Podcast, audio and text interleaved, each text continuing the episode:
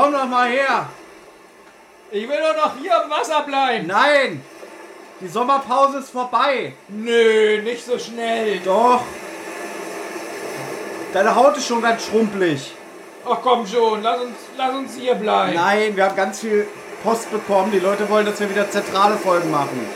Aber ich habe noch keine Muscheln gesammelt. Ja, das kannst du später machen. Jetzt komm. Ja, wie später? Nächstes Jahr oder was? Benjamin, wenn du nicht herkommst, nehme ich dir das Wasser weg. Schaffst du eh nicht. Okay, Google, stopp. Oh, so ein Pech. Scheiße. Ja. So, jetzt komm her. So, herzlich willkommen zu einer neuen Folge Die Zentrale. Mein Name ist Thomas Freitag und das ist. Benjamin Kaspar, wir haben uns jetzt angewöhnt, uns selber zu nennen. Ich finde das ganz eklig. Ja, weißt du warum? Das macht Olli immer und ich hasse das. Ich finde es eigentlich viel besser, wenn der eine den anderen Ja, vorstellt. warum machen wir das jetzt so scheiße? Wir hatten ganz viele Sendungen, wo wir uns richtig gut vorgestellt haben. So, ey Thomas, ich hab dir was zu erzählen. wir gehen ja jetzt, kann man sagen, wir gehen jetzt in die zweite Staffel oder ist es für dich so, auch wenn wir jetzt Sommerpause hatten, so ein äh, Übergang? Nein, ein Übergang. Also es fühlt sich genauso gleich an, ne? Ist genau das gleiche. Wir sitzen wieder vor meinem weißen Kleiderschrank, obwohl wir jetzt ein viel besseres Mikrofon haben, aber ich finde halt hier die Akustik besser. Wir haben uns heute viel vorgenommen, wir müssen auch noch ein bisschen was organisatorisch besprechen, aber das machen wir, wenn wir den ganzen äh, Schwupps hier in Sack und Tüten haben. Herzlich willkommen, Leute. Wir freuen uns, dass wir wieder da sind. Wir haben ganz, ganz viel positives Feedback bekommen, was uns sehr freut. Wir sammeln das aber immer für unsere Feedback-Folgen.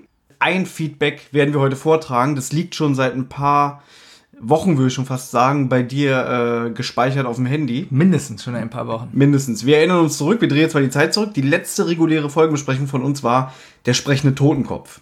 Und kannst du dich erinnern, wir haben, glaube ich, die Folge sogar, oh, wir haben die Anfang Ju- Juni aufgenommen? Nee, noch länger, noch, noch viel, viel länger. Und wir haben die erst später veröffentlicht. Und wir haben hier damals gesessen und hatten so ein paar Fragen, die das Hörspiel uns nicht beantwortet hat. In der Besprechung sagen wir auch, ähm, dass uns das und das ein bisschen komisch vorkommt. Vielleicht kann ja einer der Hörer uns erklären, wie der Unterschied zu dem Buch ist. Genau, ich glaube, das hat auch damit zu tun gehabt, dass immer eine Person da ist, geht und die nächste Person kommt. Und das fanden wir auch so vom Ablauf merkwürdig. Stimmt, du erinnerst dich, genau. Irgendwie- Natürlich erinnere ich mich, ich habe ja diese Folge gehört. Naja, ich habe ein bisschen Angst. Ich meine, auch wenn das jetzt, glaube ich, jetzt deine zwölfte drei Fahrzeichen-Folge ist oder so, die du gehört hast, die wir heute besprechen, ahne ich, dass gleich wieder so eine Folge kommt wie irgendwie, wer ist denn äh, der Mann da im Hintergrund? Ja, das ist äh, Justus Onkel, werde ich damit antworten. Irgendwie sowas. Ich habe überlegt, ob ich mir das jetzt noch einen Monat aufspare. Ja. Aber wenn du hier sowas raushaust, ich würde sogar sagen, ich bin jetzt der größere Experte geworden. Du weißt, es kommt irgendwann ein Quiz. Da würde ich an deiner Stelle nochmal alle alten Folgen von uns durchhören und äh, mir ein paar Notizen machen, was ich dann abfrage. Weil dann geht's wirklich um die Ehre. Ja, okay, ich spiele gegen mich selber oder was? Nein, ich stelle dir dann Fragen. Naja, und ich spiele gegen mich selber. Ja, Viel besser wäre, wenn hier unser Freund Olli der Showmaster wäre und dann spielen wir gegeneinander und dann werden wir mal sehen, wer hier der Glaubst Experte du im ist. Ernst, dass sich Olli alle zentrale Folgen nochmal anhört und dass er quasi dann vorbereitet ist? Wir können auch Allgemeinfragen stellen. Na, mal gucken. Aber so weit sind wir noch lange nicht. Jetzt Aber ist- es geht um nichts. Weil ich habe ein bisschen Angst, dass es, ich verliere. Es geht um die Ehre, Benjamin. Es geht um die Ehre, wirklich. Das ist so wie, wenn du verlierst, ist es so, als würdest du dann nackt auf die Straße gehen. Okay. Wir sind jetzt ganz schön schnell zur Sache gekommen. Wie geht's dir? Mir geht's ganz gut nach dieser Sommerpause. Also was heißt Sommerpause, wenn man ehrlich ist? Kam das vor wie eine Sommerpause. Überhaupt nicht. Also für mich war es eher so wie teilweise wie eine Zwangspause. Man muss es so erklären, dass du nämlich privat und beruflich ein bisschen mehr um die Ohren hattest. Deswegen haben wir gesagt, wir treten jetzt mal ein bisschen kürzer. Aber im Endeffekt war es ja gar nicht so lange. Es waren jetzt keine drei Monate oder Ich glaube so. auch für die Hörer kam das noch kürzer vor, weil wir haben ja noch unsere Schätzratenfolgen veröffentlicht. Ja, du darfst aber nicht vergessen, dass Schätzraten unter unserem, unter unserem anderen Podcast Trotz und Wasser läuft. Und nicht jede, jeder, der Zentrale hört, kennt Trotz und Wasser. Ja, aber selbst bei der Zentrale gab es ja nicht so lange Pause. Es gab eine Feedback-Folge. Ja, Dann gab es vor ein paar Tagen unser Video. Stimmt, aber darfst du auch nicht vergessen, wie viele Leute den Podcast hören, haben mitbekommen, dass wir einen YouTube-Kanal haben. Deswegen hier nochmal für alle, wir, Benjamin und ich, wir haben ein kleines zentrales Special-Video aufgenommen. Das findet ihr unter unserem YouTube-Kanal. Ich kann schon wieder nicht sprechen, das wird heute ein lustiger Tag. Ihr findet uns unter unserem YouTube-Kanal unser kleines Special, wo wir über die schönsten Cover der drei Fragezeichen Bücher reden. Natürlich ist es alles subjektiv, also wir haben also ein kleines Ranking erstellt. Und ich bin sicher, ihr da draußen, ihr habt bestimmt ganz, ganz viele andere Cover, die ihr toll findet. Aber an alle Hörer, es wäre toll, schaut euch doch mal das Video an auf unserem YouTube-Kanal Rotz und Wasser. Ist auch sehr kurzweilig, es geht zwar 27 Minuten, kommt einem aber nicht so vor, also war ich wirklich selber überrascht. Ähm, dann würden wir uns freuen, wenn ihr uns dann sagt, welches sind eure Lieblingscover der Serie. Am besten ist es so, ihr gebt bei der YouTube-Suche Rotz und Wasser Podcast ein oder die zentrale Podcast und dann findet ihr das schon. Genau, richtig. Ja, denn es gibt, haben wir ja schon mal gesagt, so eine, so eine Band, die heißt auch Rotz und Wasser. Ja, das ist so eine Hamburger Punkband. Der regt mich so auf. Wirklich. Na gut, die hatten den Namen vor uns, was willst du da machen? Das regt mich trotzdem auf. Man gibt Rotz und Wasser ein und dann kommt diese Punkband. Deswegen ist es unser Auftrag, wir müssen erfolgreicher werden als diese Punkband. Boah, das wäre so ein Traum. Ja. Man gibt Rotz und Wasser ein und gleich wir kommen. Genau, da kommen gleich unsere hübschen Gesichter in der Anzeige. Ja. Aber wir sind ja nicht bei Rotz und Wasser, wir sind ja bei die Zentrale. Bei die Zentrale ist alles immer ein bisschen anders. Da ist das Thema ja vorgegeben, dass man weiß, was einen erwartet vom Ablauf her. Bei Rotz und Wasser, das ist ja eher so unsere Spielwiese. Wollen wir jetzt schon das Feedback einspielen von dem netten Menschen, der uns das geschickt hat? Genau das sagt der Plan, dass wir erstmal das Feedback machen. Genau, und dann muss ich dir noch kurz was erzählen, so was es Neues gibt im Bereich drei Fragezeichen. Oh ja. Und dann, liebe Freunde, können wir jetzt schon mal verraten, wir besprechen heute die Sonderfolge House of Horrors, Haus der Angst. Das war äh, ein Special aus dem Jahr 2011, aber das erzähle ich alles später. Ich würde sagen, spiel doch jetzt einfach mal das Feedback vor. Das spiele ich ab. Und zwar von den Herren August August. Den gibt es auf Twitter. Also den gibt es wahrscheinlich nicht nur da, sondern auch woanders. Ja, Und- vielleicht auch im richtigen Leben. So, und hier kommt das Feedback. Achtung, es geht los. Nochmal zum Thema der sprechende Totenkopf. Sprechender Totenkopf, genau. Es geht los. Hallo Leute und schöne Grüße in die Zentrale von August August. Also Thomas aus Essen. Ich hatte euch ja versprochen, ähm, noch kurz ein paar Worte zu sagen zu den Unterschieden zwischen Buch und Hörspiel beim sprechenden Totenkopf. Ähm, das Hörspiel ist wie so viel in der Anfangszeit doch arg verkürzt und ich finde, im Buch kommt so einiges etwas besser rüber, auch wenn das insgesamt ja trotz allem noch ein etwas kindliches Buch ist. Ähm, Im Buch ist es nicht so, dass äh, die drei Fragezeichen den Koffer nach der Auktion nicht öffnen wollen. Das kommt ja im Hörspiel so ein bisschen komisch über. Sie nehmen den Koffer mit nach Hause und lassen ihn dann einfach ungeöffnet stehen, sondern ähm, sie versuchen den Koffer zu öffnen, stellen aber eben fest, dass sie keinen Schlüssel dafür haben.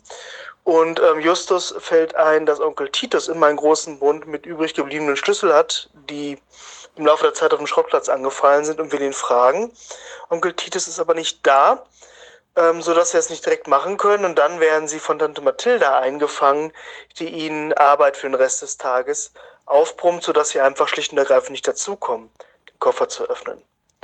Ähm, in der Nacht dann hört Justus Einbrecher auf dem Schrottplatz, sieht nach, die Einbrecher kann er vertreiben und stellt dann aber fest, dass der Koffer verschwunden ist und glaubt dann natürlich, die Einbrecher hätten den Koffer gestohlen. Am nächsten Morgen dann kommt es ja im Hörspiel zu dieser etwas seltsamen Szene, die ihr auch angesprochen habt, nämlich dass jemand anruft und sagt, es gäbe einen Interessenten für den Koffer. Ähm, Im Hörspiel, Quatsch, im Buch gibt es diesen ähm, Interessenten nicht und diesen ganzen Anruf nicht, denn äh, Justus ist alleine auf dem Schrottplatz, Onkel Titus und Tante Mathilda sind nicht da, er schmeißt also quasi den Laden und dann erscheint Maximilian direkt bei ihm und erkundigt sich nach dem Koffer. Es gibt also nicht diese etwas sinnlose Zwischenszene in der Zentrale. Es ist dann auch nicht Tante Mathilda, die den Koffer versteckt hat im Buch, sondern Onkel Titus. Wahrscheinlich wollte man sich dann einfach einen zweiten Sprecher sparen. Aber als Onkel Titus den Koffer dann wieder herausrückt, den er ja versteckt hat, ähm, nutzen die Jungs die Gelegenheit, ihm den Schlüsselbund abzuluxen und können dann nach einigem Rumprobieren, sie brauchen also wirklich sehr lange im Buch, ähm, den Koffer mit dem richtigen Schlüssel öffnen.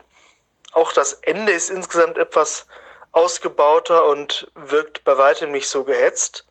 Auch hier kommen ähm, die drei Fragezeichen irgendwann mit Mr. Grant auf der Suche nach dem Geld ins Abbruchhaus. Während sie aber noch nach dem Geld suchen, werden sie dann von Three Fingers und seiner Bande überrascht, die ähm, in Konkurrenz steht zu Mr. Grant alias Smarty Simpson. Three Fingers und seine Bande bedrohen die drei Fragezeichen und auch Mr. Grant und fesseln sie und sperren sie dann ein. Und dann macht sich die Bande auf die Suche, äh, das Geld selbst zu finden, werden dann wiederum aber von den Zigeunern überrascht. Es kommt zu einem Handgemenge und in diesem Handgemenge entkommen dann sowohl die Bande von Three Fingers als auch Smarty Simpson selbst. Und erst danach, als die Zigeuner schon dabei sind, finden dann die drei Jungen das Geld unter den Bodensohlen. Was ich irgendwie noch ganz lustig finde in der englischen Ausgabe, das hatte ich auch nochmal nachgeguckt, ähm, ist der Sprachfehler von Spike Neely ein anderer. Dort kann er manchmal das L nicht richtig aussprechen. Und ähm, so benutzt er als Hinweis eine 4-Cent-Briefmarke. Und ähm, das Geld ist dann nämlich nicht, ähm, ist dann nämlich under the floor statt under the four, also von äh, 4 Cent. Das finde ich irgendwie auch noch ganz, ganz lustig. Ähm, also so viel mal in ganzer Kürze zu den Unterschieden von Buch und Hörspiel. Ansonsten aber viele Grüße nach Berlin aus Essen. Tschö. So, Thomas, ich muss mal sagen, da macht es viel besser als wir. Ja. Wirklich, also muss ich, Vielen lieben Dank an dieser Stelle, dass du dir diese Arbeit gemacht hast, da die Unterschiede nochmal rauszuarbeiten.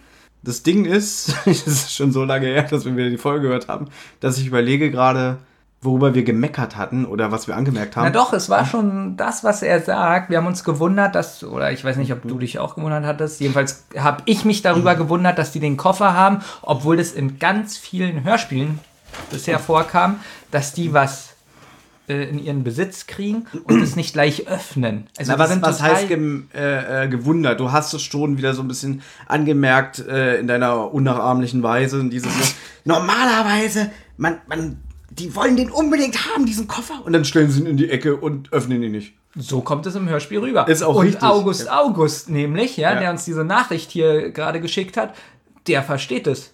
Der sagt, er kann das nachvollziehen. Natürlich. Dass das merkwürdig ist. Du hast gleich wieder so mit wie, wie, wie in einer Dolchstoßlegende, weil das so in meinen Rücken so zack. Das ist einfach Quatsch ist, was ich erzähle. Aber August, August, Äh, wann habe ich gesagt, dass du Quatsch erzählst? In meiner unnach Ich habe ges Nein, nein, nein, nein. Du sagst, ich habe mich gewundert. Aufgeregt hast du dir. ja? Aggressive Grundstimmung. Ich fand den Totenkopf gar nicht so schlecht. Weiß ich. Das ist auch einer der von den frühen Folgen sehr guten Folgen. Also von den ersten zehn äh, sticht sie sehr heraus. Das stimmt. Fast, fast am Gaukler dran. Nee, nee, kleiner Sch- Nein, das, das war ein. Scherz. Nee, vielen Dank nochmal, lieber August August. Beziehungsweise Thomas aus Essen. Und ich habe den Gag schon gemacht vor der Aufnahme, aber ich muss ihn jetzt hier nochmal machen. Meinst du, er ist Thomas aus Essen, aus der Stadt, oder er ist Thomas aus Essen, also aus Lebensmitteln? Ich glaube wirklich so aus Leberwurst und so. Ganz ehrlich, wenn Ja. du zu mir sagen würdest, du siehst aus wie eine Leberwurst, fände ich das äh, beleidigend. Ich habe ja noch nicht weitergesprochen. Ja. Leberwurst, Käse, ähm, ähm, Traum. Ich finde, er, er so, so, so, auch von der Stimmfarbe her, erinnert er mich an, an so Traum. Ich wollte jetzt sagen, Ja. wenn er noch andere Bücher gelesen hat, kann Ja. er gerne uns so eine Beiträge schicken. Sehr gerne. Also wir freuen uns jedes Mal über Feedback und ich finde es wirklich sehr nett, dass er sich die Zeit genommen hat. Ähm, es hatte aber auch noch jemand anders, glaube ich, äh, eine E-Mail geschickt, wo er auch nochmal darauf Das hinweist. ist gemein, dass wir jetzt nicht äh, wissen, wer das war. naja, das ist ja jetzt schon wieder ein paar Wochen her. Trotzdem ist es gemein, dass Weil wir du hast nicht dich ja die ganze Zeit am, am, im Wasser gesonnt und bist nur rumgeschwommen, statt dass wir hier mal ein bisschen straff Programm machen und das Feedback ich habe abarbeiten. immer gesagt, lass uns das auch äh, im Urlaub aufnehmen. Ja, jetzt bin ich wieder schuld. Natürlich. Ich würde gerne weitermachen. Ich, ja. So, nach diesem unterhaltenden Start würde ich gerne noch eine Sache erzählen. Und zwar, pass mal auf, heute ist ja der 5.9. Morgen, am 6.9. erscheint das erste drei Fragezeichen Hörbuch, was von einem Prominenten eingelesen wird. Und zwar Pastewka. Richtig, Dankeschön. Der hat nämlich, also Bastian Pastewka, man kennt ihn aus der Serie Pastewka oder die Älteren unter euch kennen ihn bestimmt noch aus der Wochenshow. Das ist auch witzig. Also Bastian Pastewka, man Ja. kennt ihn aus der Serie Pastewka. Wenn jemand also Bastian Pastewka nicht kennt, dann ist der Hinweis, man kennt ihn aus der Serie Pastewka. Und, Ja, der und super, derjenige oder? sagt dann, ach, Pastewka, jetzt weiß ich, Na, oder man kennt ihn aus der Wochenshow oder was hat er noch gemacht? Äh, ich glaube, es gibt so einen Film mit ihm, der Zimmerspringbrunnen, den ich nie gesehen habe, so von 2001. Wolle Rose kaufen? Wolle Rosekopf, ne, das war ja auch ähm, Ah, Wochenshow. Wochenshow. Ja. Keine Ahnung. Und der ist ja selbst großer, bekennender Drei-Fragezeichen-Fan. Und den haben die jetzt ins Studio geholt und der hat das Buch eingelesen von Der grüne Geist. Also ist es in dem Sinne ja nicht das äh, handelsübliche Hörspiel, sondern die Buchvorlage wurde eins zu eins ähm, vertont von dem jungen Mann. Da- So, jetzt gibt es zum Anlass äh, dieses Hörbuchs einen offiziellen Drei-Fragezeichen-Podcast, was aber mehr so wie so ein Werbevideo ist. Ich glaube, du hast es dir sogar gestern angeguckt. Ja. Und da sitzt, also sie haben es einmal als Podcast veröffentlicht, aber einmal als YouTube-Video und er sitzt ja eigentlich zehn Minuten da und erzählt ein bisschen, wie er die drei Fragezeichen früher selber erlebt hat, also wie alt er ist, wann er die kennengelernt hat und so, was seine Lieblingsfiguren und seine Lieblingssprecher sind. Was möchtest du was dazu sagen? Ja, ich war von diesem Interview ein bisschen enttäuscht. Ja. Und zwar auch von dem, was er sagt. Weil Ich dachte jetzt wirklich, er ist so der riesen drei Fragezeichen-Fan. Ist er ja auch. Nee, ist er nicht. Na, von den alten Sachen. So, er hat gesagt, er hat vielleicht bis Folge 50 gehört und ansonsten interessiert er sich gar nicht mehr dafür. Gut, das ist Also da ist er schon ziemlich ehrlich, finde ich. Auch, dass er das abends nicht mehr hört oder er hört eine Folge mal im Jahr, glaube ich, so ungefähr sagt er das. Und man merkt, wenn er über die alten drei Fragezeichen-Sachen spricht, dass er immer so dieselben Folgen nennt. Da hat er große Parallelen zu unserem Mitpodcaster Olli. Weil wenn ich mich mit Olli bei drei Fragezeichen un unterhalte, kommt immer nur, na hier Phantomsee, Java Jim, die einzige neue Folge, die ich kenne, ist äh, Poltergeist und so weiter. Also Olli erzählt ja auch mal über dieselben Und so ein Folgen. bisschen ist jetzt Pastewka auch, wenn er die ganze Zeit von der Geisterfolge erzählt und so. Ja. Also ich weiß nicht, ist mir das nur aufgefallen, aber ich war ein bisschen enttäuscht, weil ich dachte, mm, er hat noch viel mehr Bezug dazu oder macht mehr, aber das kann auch daran liegen, weil in der Rolle bei Bastian Pastewka in der ähm, Serie von ihm, da tut er ja so, als ob er das täglich hört. So Aber er ungefähr. sagt auch in dem Interview, weiß. äh, dass er Dass dass es nur die Rolle ist. Die Rolle im Pastewka Genau, ist. aber ich ja. fand ein bisschen enttäuschend. Ich dachte, er ist ein viel größerer Fan, wenn ich ehrlich bin. Ja, aber ich fand es dann trotzdem ehrlich, dass er sagt, okay, die Folgen haben mich geprägt und wenn man mal ehrlich ist, ich glaube, alles so, was in den letzten 10, 15 Jahren an drei Fragezeichen erschienen ist, äh, an neuen Folgen, jedenfalls die Hörspiele, kommt nicht mehr an die alte Ära heran. Das wissen die äh, Produzenten auch selber. Es ist ja einfach so ein Ding, Wie, das Äh, wissen die Produzenten auch selber. Die, sagen, die Produzenten sagen also, die neuen Sachen sind nicht so doll wie die alten. Also wenn das ein Also- Produzent jemals gesagt hat, Guck dir mal Interviews an. Hier, so, ob du jetzt ein äh, Interview mit Oliver Rohrbeck guckst oder mit, mit Andreas Fröhlich. Wenn die mal gefragt werden, irgendwie so, ja, was macht denn die Serie aus und so. Und dann, die wissen das alle selber und die sagen immer, ja, ich mache das seit 40 Jahren. Die Leute hören das ja immer nur zum Einschlafen. So, das ist immer die Hauptaussage. das ist So, so positiv. Nee. Ein Hörspiel bedeutet für mich, dass ich mich darauf einlasse, dass ich die Geschichte auf mich wirken lasse, dass ich eine Atmosphäre bekomme, sei es jetzt irgendwelche, die sind im Wald und die Hintergrundgeräusche sind so super gemacht, dass ich denke, ich bin wirklich im Wald. Da muss aber auch der Fall spannend sein, ich muss mitfiebern. Aber zu sagen irgendwie, naja, die Leute hören das ja eh nur zum Einschlafen, dann haben die in meinen Augen nicht verstanden, worum es da geht. Nee, habe ich eine ganz andere Meinung zu, weil ich höre Hörspiele und alles zu 95% im Bett abends.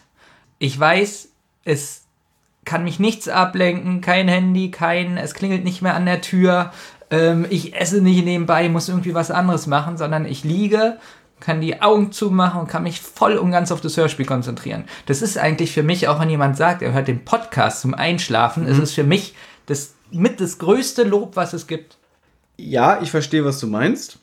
Aber mir geht es einfach darum, dass weil dieses so irgendwie, es kommt eine neue Folge und ich kaufe sie mir in dem Wissen, ich höre die abends zum Einschlafen. Also dann gehe ich doch äh, gar nicht davon aus, dass die Folge mich unterhalten soll, sondern dass sie einfach nur dieses selbe Prinzip wie immer hat. Ich höre vertraute Stimmen, es erinnert mich an meine Kindheit, es macht nostalgische Gefühle in mir. Das ist schlecht. Dann kann ich doch auch die gleiche Folge immer und immer wieder hören. Dann brauche ich doch nicht neue Folgen. Gibt für mich Wenn- überhaupt wenn keinen Sinn, was du mir haben Ja, ich das nicht. Problem ist, dass äh, du mich ja schon wieder torpedierst mit deiner Art und Weise. Allein Nein, wie aggressiv du mir schon wieder gegenüber sitzt. So, Ich- die, die Hörer sehen ja leider nicht deinen Blick. Ich so, versteh das Pass mal wirklich. auf. Jetzt sage ich es nochmal. Du bist ja derjenige, der sagt irgendwie, wenn man abends einen Film guckt, dann muss das Licht aus sein. Da muss die Tür abgeschlossen sein. Jeder, der mit dem Film mitguckt, der muss ruhig sein. Und wer auf Toilette geht, kriegt erstmal 20 Mal eine Ohrfeige, weil er dann den Film unterbricht. genau so, das ist ja für dich dieses irgendwie die Voraussetzung, wie man einen Film guckt. Ich habe jetzt die Voraussetzung, ich höre mir ein Hörspiel an.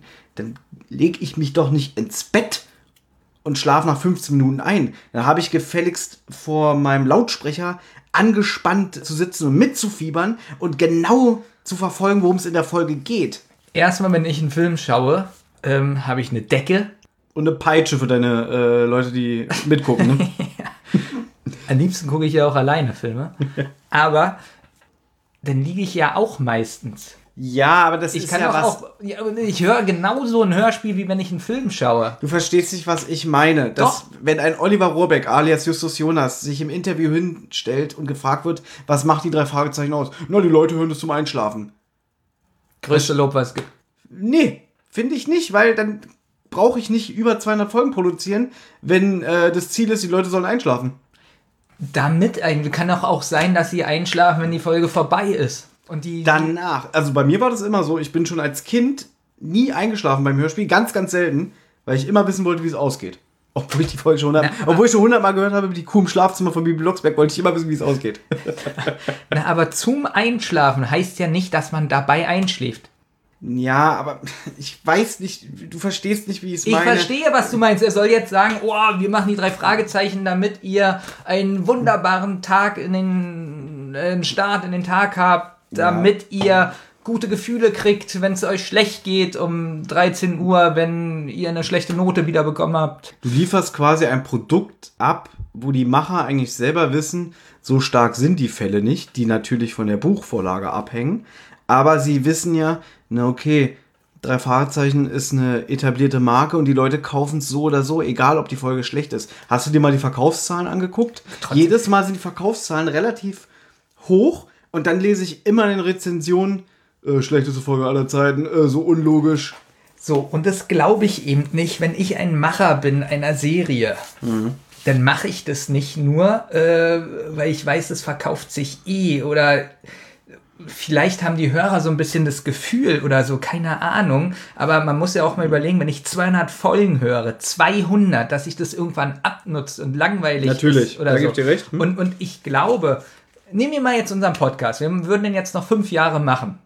Geplant ist es. So, und würdest du jetzt selber als Macher sagen, äh, davor, vor einer Folge, oh, wir machen jetzt eine Folge, die wird wahrscheinlich eh schlecht, aber die hören sich das ja eh an. Diese, ich glaube, so ein Denken hat man nicht als Künstler.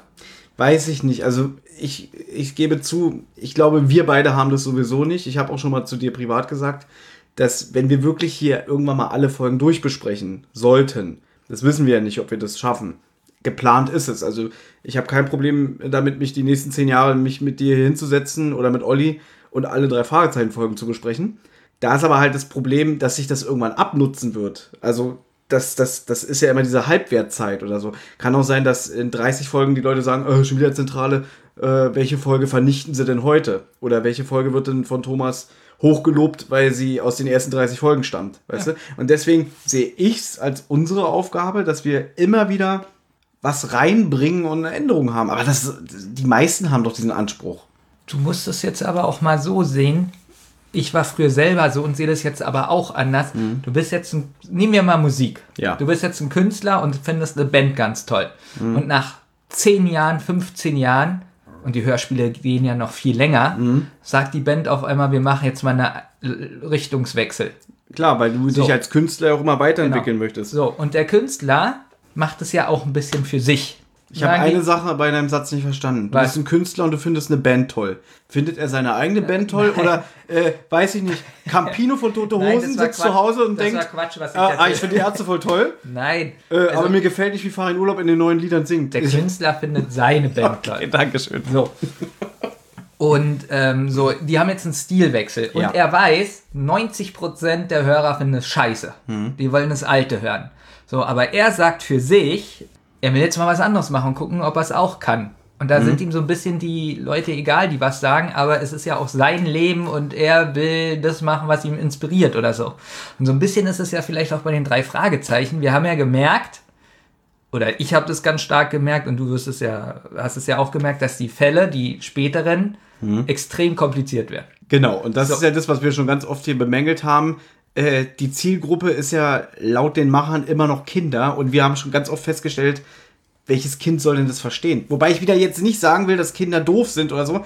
Kinder sind pfiffiger, als wir denken. Wahrscheinlich sind wir zu verkopft, dass wir so kompliziert denken und die Kinder der sagen, sagen, nehmen wir mal im Auge des Sturms, na, ist doch ganz einfach die Handlung. Aber aus irgendeinem Grund machen das ja die Macher so. Die machen das ja nicht, weil sie denken, wir machen was Kompliziertes, weil die Fans das scheiße finden. Sondern es wird ja so sein irgendwie, der Autor, "Oh, ich habe keine Lust, eine Geschichte zu schreiben, äh, ein Huhn ist vergiftet und äh, der Täter steht gleich fest.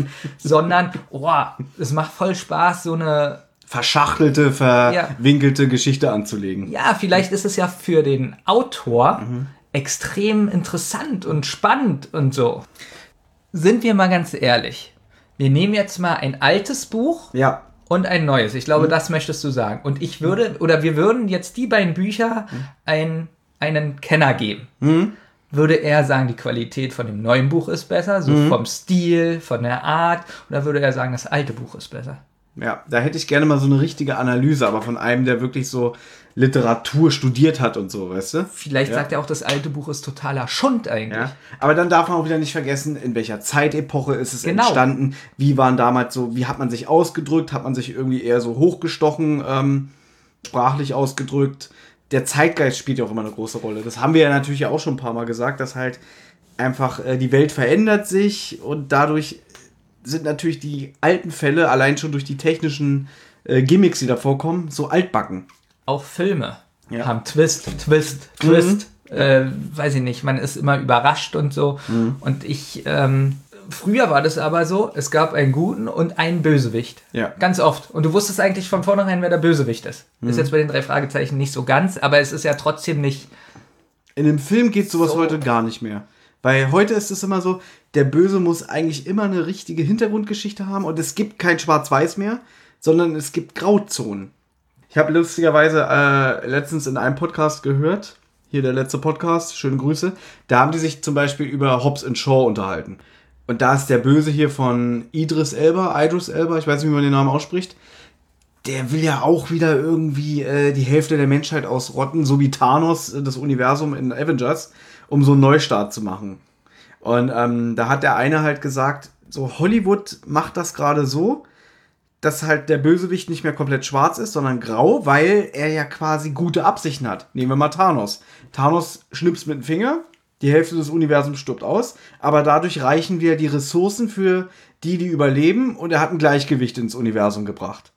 Jetzt könnte man sagen, Thanos, warum schnippst du nicht mit dem Finger und machst so viel Ressourcen, dass alle leben können? Also wird der Böse ja im Endeffekt doch eindimensional dargestellt, dass er sagt, äh, ich bringe alle um, aber für einen guten Zweck. Das kann man so nicht sagen. Vielleicht ähm, wird dann so viel Platz für die Ressourcen Hm? gebraucht, dass die Menschen alle auf Palmen leben müssten. Und dann kommen die Guten, also in dem Fall jetzt Iron Man und, und äh, Captain America, und sagen, nein, das geht nicht und kämpfen gegen Thanos. Sie könnten ja aber auch theoretisch zwar gegen ihn kämpfen, aber am Ende irgendwie probieren, in einen Dialog mit ihm zu treten und zu sagen, warum äh, vereinigen wir nicht unsere Kräfte und probieren das anders zu lösen? Und das ist so, ich meine, wir reden jetzt über Marvel-Filme, Entschuldigung, ich meine über einen Comicfilm, aber um wieder auf Hobbs und Shaw zurückzukommen, da ist es auch so, dass die gegen den Bösen komplett kämpfen, aber am Ende machen sie wohl nichts gegen das Problem, gegen das er vorgehen wollte, indem er dieses Zeichen setzen wollte und die komplette äh, Bevölkerung von New York auslöschen wollte. Wir verhaspeln uns jetzt hier ganz schön, also wir gehen jetzt ganz House of Horrors. Genau, eigentlich wollten wir mal das Erfahrungsfolge sprechen. Ja? Ich würde es hier fast schon separieren als eigenen Podcast. Um wieder zurückzukommen, vielen Dank für diesen Exkurs, Benjamin. Bastian Pastewka. Stimmt. Er hat diesen Hab ich komplett So, vergessen. sie haben dieses Interview mit ihm gemacht. Du hast ja nur das Video gesehen. Auf YouTube. Na, beides sage ich, glaube ich. Also das Video und auch. Ich möchte jetzt gerne hier was einspielen. Dieser Podcast, der offiziell von Sony Music Entertainment produziert wird. Das ist das Intro von dem offiziellen drei Podcast. Die drei Detektive. Drei Fragezeichen. Wir übernehmen jeden Fall. Erster Detektiv Justus Jonas, zweiter Detektiv Recherche und Recherche Bob Andrews. Ich habe mir das gestern angehört und Ja. ich höre das und krieg voll den Schreck und denk so, was ist das denn? Weißt du, woran das mich erinnert hat? An was?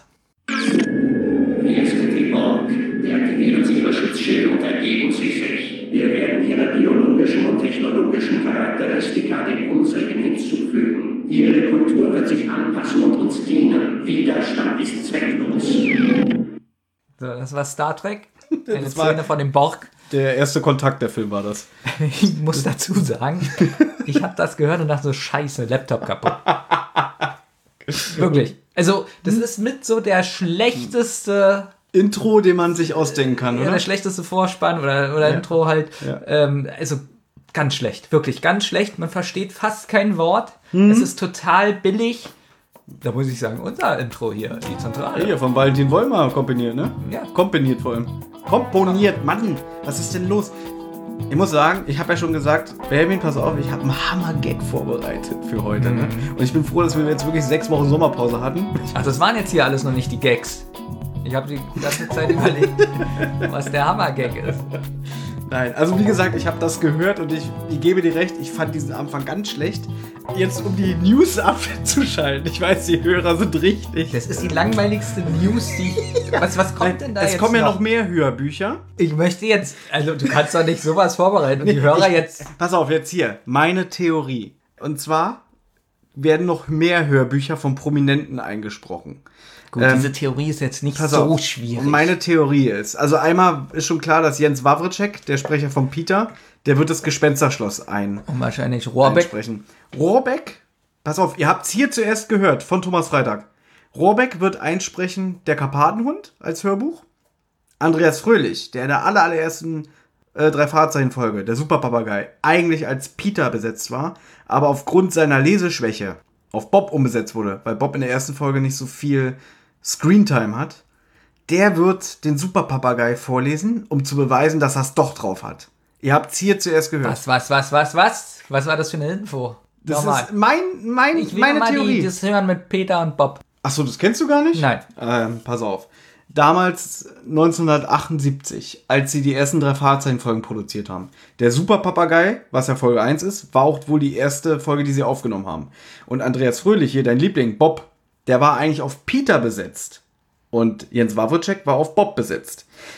Und dann saßen die am Tisch und der Andreas Fröhlich, der konnte wohl nicht so gut lesen, hat sich andauernd verhaspelt. So, jetzt haben die den Peter. Genau, er sollte Peter sprechen und Andreas Fröhlich, den wir heute als Bob kennen, nochmal langsam für dich, hat sich andauernd beim Lesen verhaspelt. Jetzt war das damals so, die haben ja extra ihn aus Berlin nach Hamburg eingeflogen. Haben dann gemerkt, oh Mann, ist der schlecht. Genau, das ist ein Versager. Und dann haben sie gedacht, naja, wir können ihn jetzt nicht wieder nach Hause schicken. Und dann hat die Regisseurin Heike Dine Körting einfach gesagt, naja, pass mal auf, dann besetzen wir hier mal um. Du sprichst mal den Bob, weil der halt nicht so viel Text in der ersten Folge hat. Und der Jens Wawrczyk wurde auf Peter besetzt. Jetzt frage ich mich ganz stark. Siehst du, das sind zum Beispiel Fragen, die würde ich gerne äh, den jetzt stellen. Wie war das für dich, dass du umbesetzt wurdest? Oder wurdest du gemobbt, weil du nicht lesen kannst oder so? Das sind Fragen, die man so äh, stellen muss in so einem Interview. Ich finde schön, dass auch diese Frage so, so musst du auch kommen. So wurdest du gemobbt. Ja, Wurdest du äh, auf dem Schulhof zusammengetreten, weil du nicht lesen kannst. ne, findest du nicht, dass ganz oft Interviews immer derselbe Ja, immer dieses bla, bla Geschleime so. und man muss auch Ja. mal so Fragen stellen, die so ein bisschen so, so die, die dem äh, Prominenten wehtun. wir haben jetzt lang genug Vorgeplänkel gehabt. Wir sollten jetzt mal das machen, wofür wir bekannt sind: eine drei Fragezeichen-Folge zerreißen. Stimmt ja nicht ganz. Du hattest einen Auftrag von mir bekommen. Ich habe dir diese Folge geschenkt, weil ich so ein netter Mensch bin. Und es handelt sich dabei um die Folge House of Horrors. Das ist ein Mitmachfall. Auf zwei CDs verteilt. Ja, diese Folge ist nicht auf Kassette erschienen, weil es, glaube ich, ein bisschen Unsinn wäre, da man ja auf der CD immer verschiedene Tracks anwählen muss, dann müsste man ja auf der Kassette mal hin und her spulen. Wie soll das gehen? In USA ist diese Folge unter dem Titel erschienen The Case of the House of Horrors. In Klammern The Three Investigators Find Your Fate Nummer 7. Das war 1986. Bevor du fragst, Moment, Moment, Find Your Fate Nummer 7, wo sind die anderen sechs? Lass mich ausreden. In Deutschland ist dieses Buch unter dem Titel erschienen House of Horrors, Haus der Angst. Im April 2011. Zusammen mit den Büchern Brainwash, Gefangene Gedanken und High Strung, unter Hochspannung, in der Top Secret Box Nummer 1. Jetzt, jetzt darfst du Fragen stellen. Ist das Buch auch so aufgebaut wie die CD? Ist es auch ein Spielbuch? Richtig, denn vielleicht wissen es äh, die Jüngeren unter euch nicht, es gab früher in den 80er, 90er Jahren so eine Abenteuerspielbücher. Das heißt, Gibt es immer noch übrigens ganz. Schwarze Auge und so, ne? Nee, es gibt noch ganz, ganz viel so eine Spielbücher. Ich habe auch extra recherchiert, wird immer noch angeboten und sind auch sehr beliebt. Also kannst du dann das Prinzip für unsere Hörer erklären, wie das funktioniert? Ähm, naja, es gibt unterschiedliche. Wir nehmen jetzt einfach mal ein einfaches. Die Geschichte fängt an.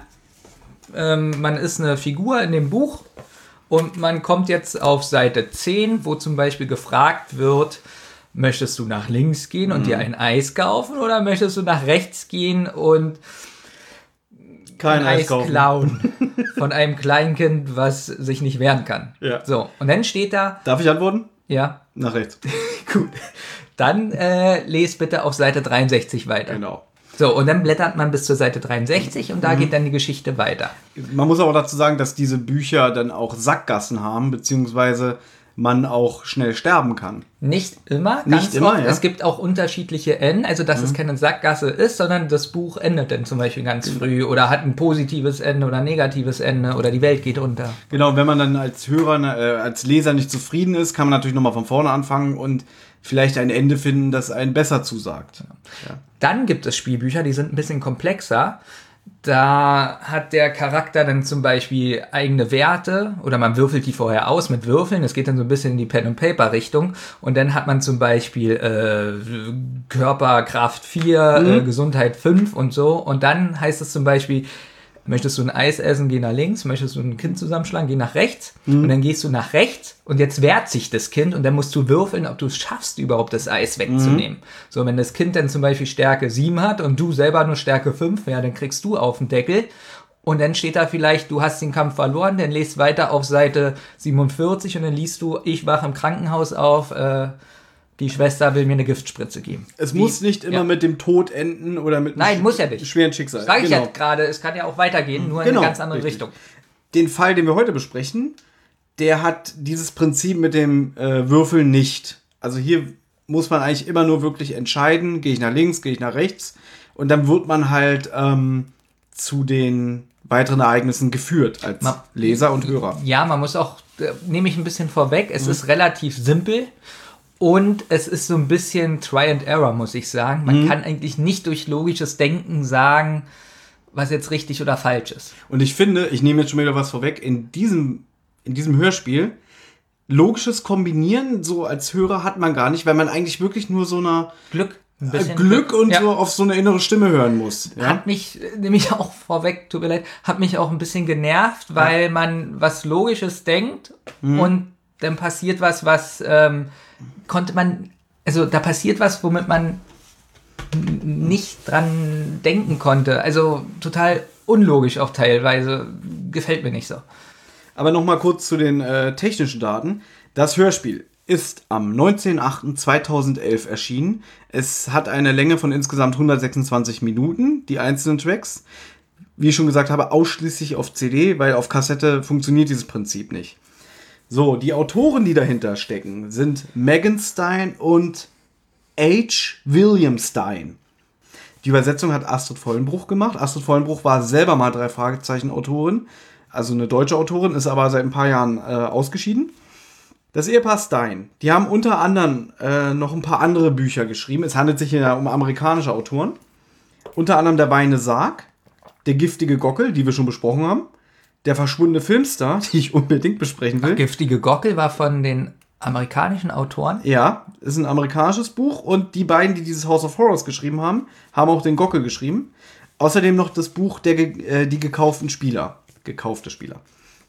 Die weiteren Find Your Fate Bücher, Find Your Fate bedeutet übersetzt Finde dein Schicksal, waren The Case of the Weeping Coffin, also der weinende Sarg. Dann The Case of the Dancing Dinosaur, übersetzt Das Volk der Winde.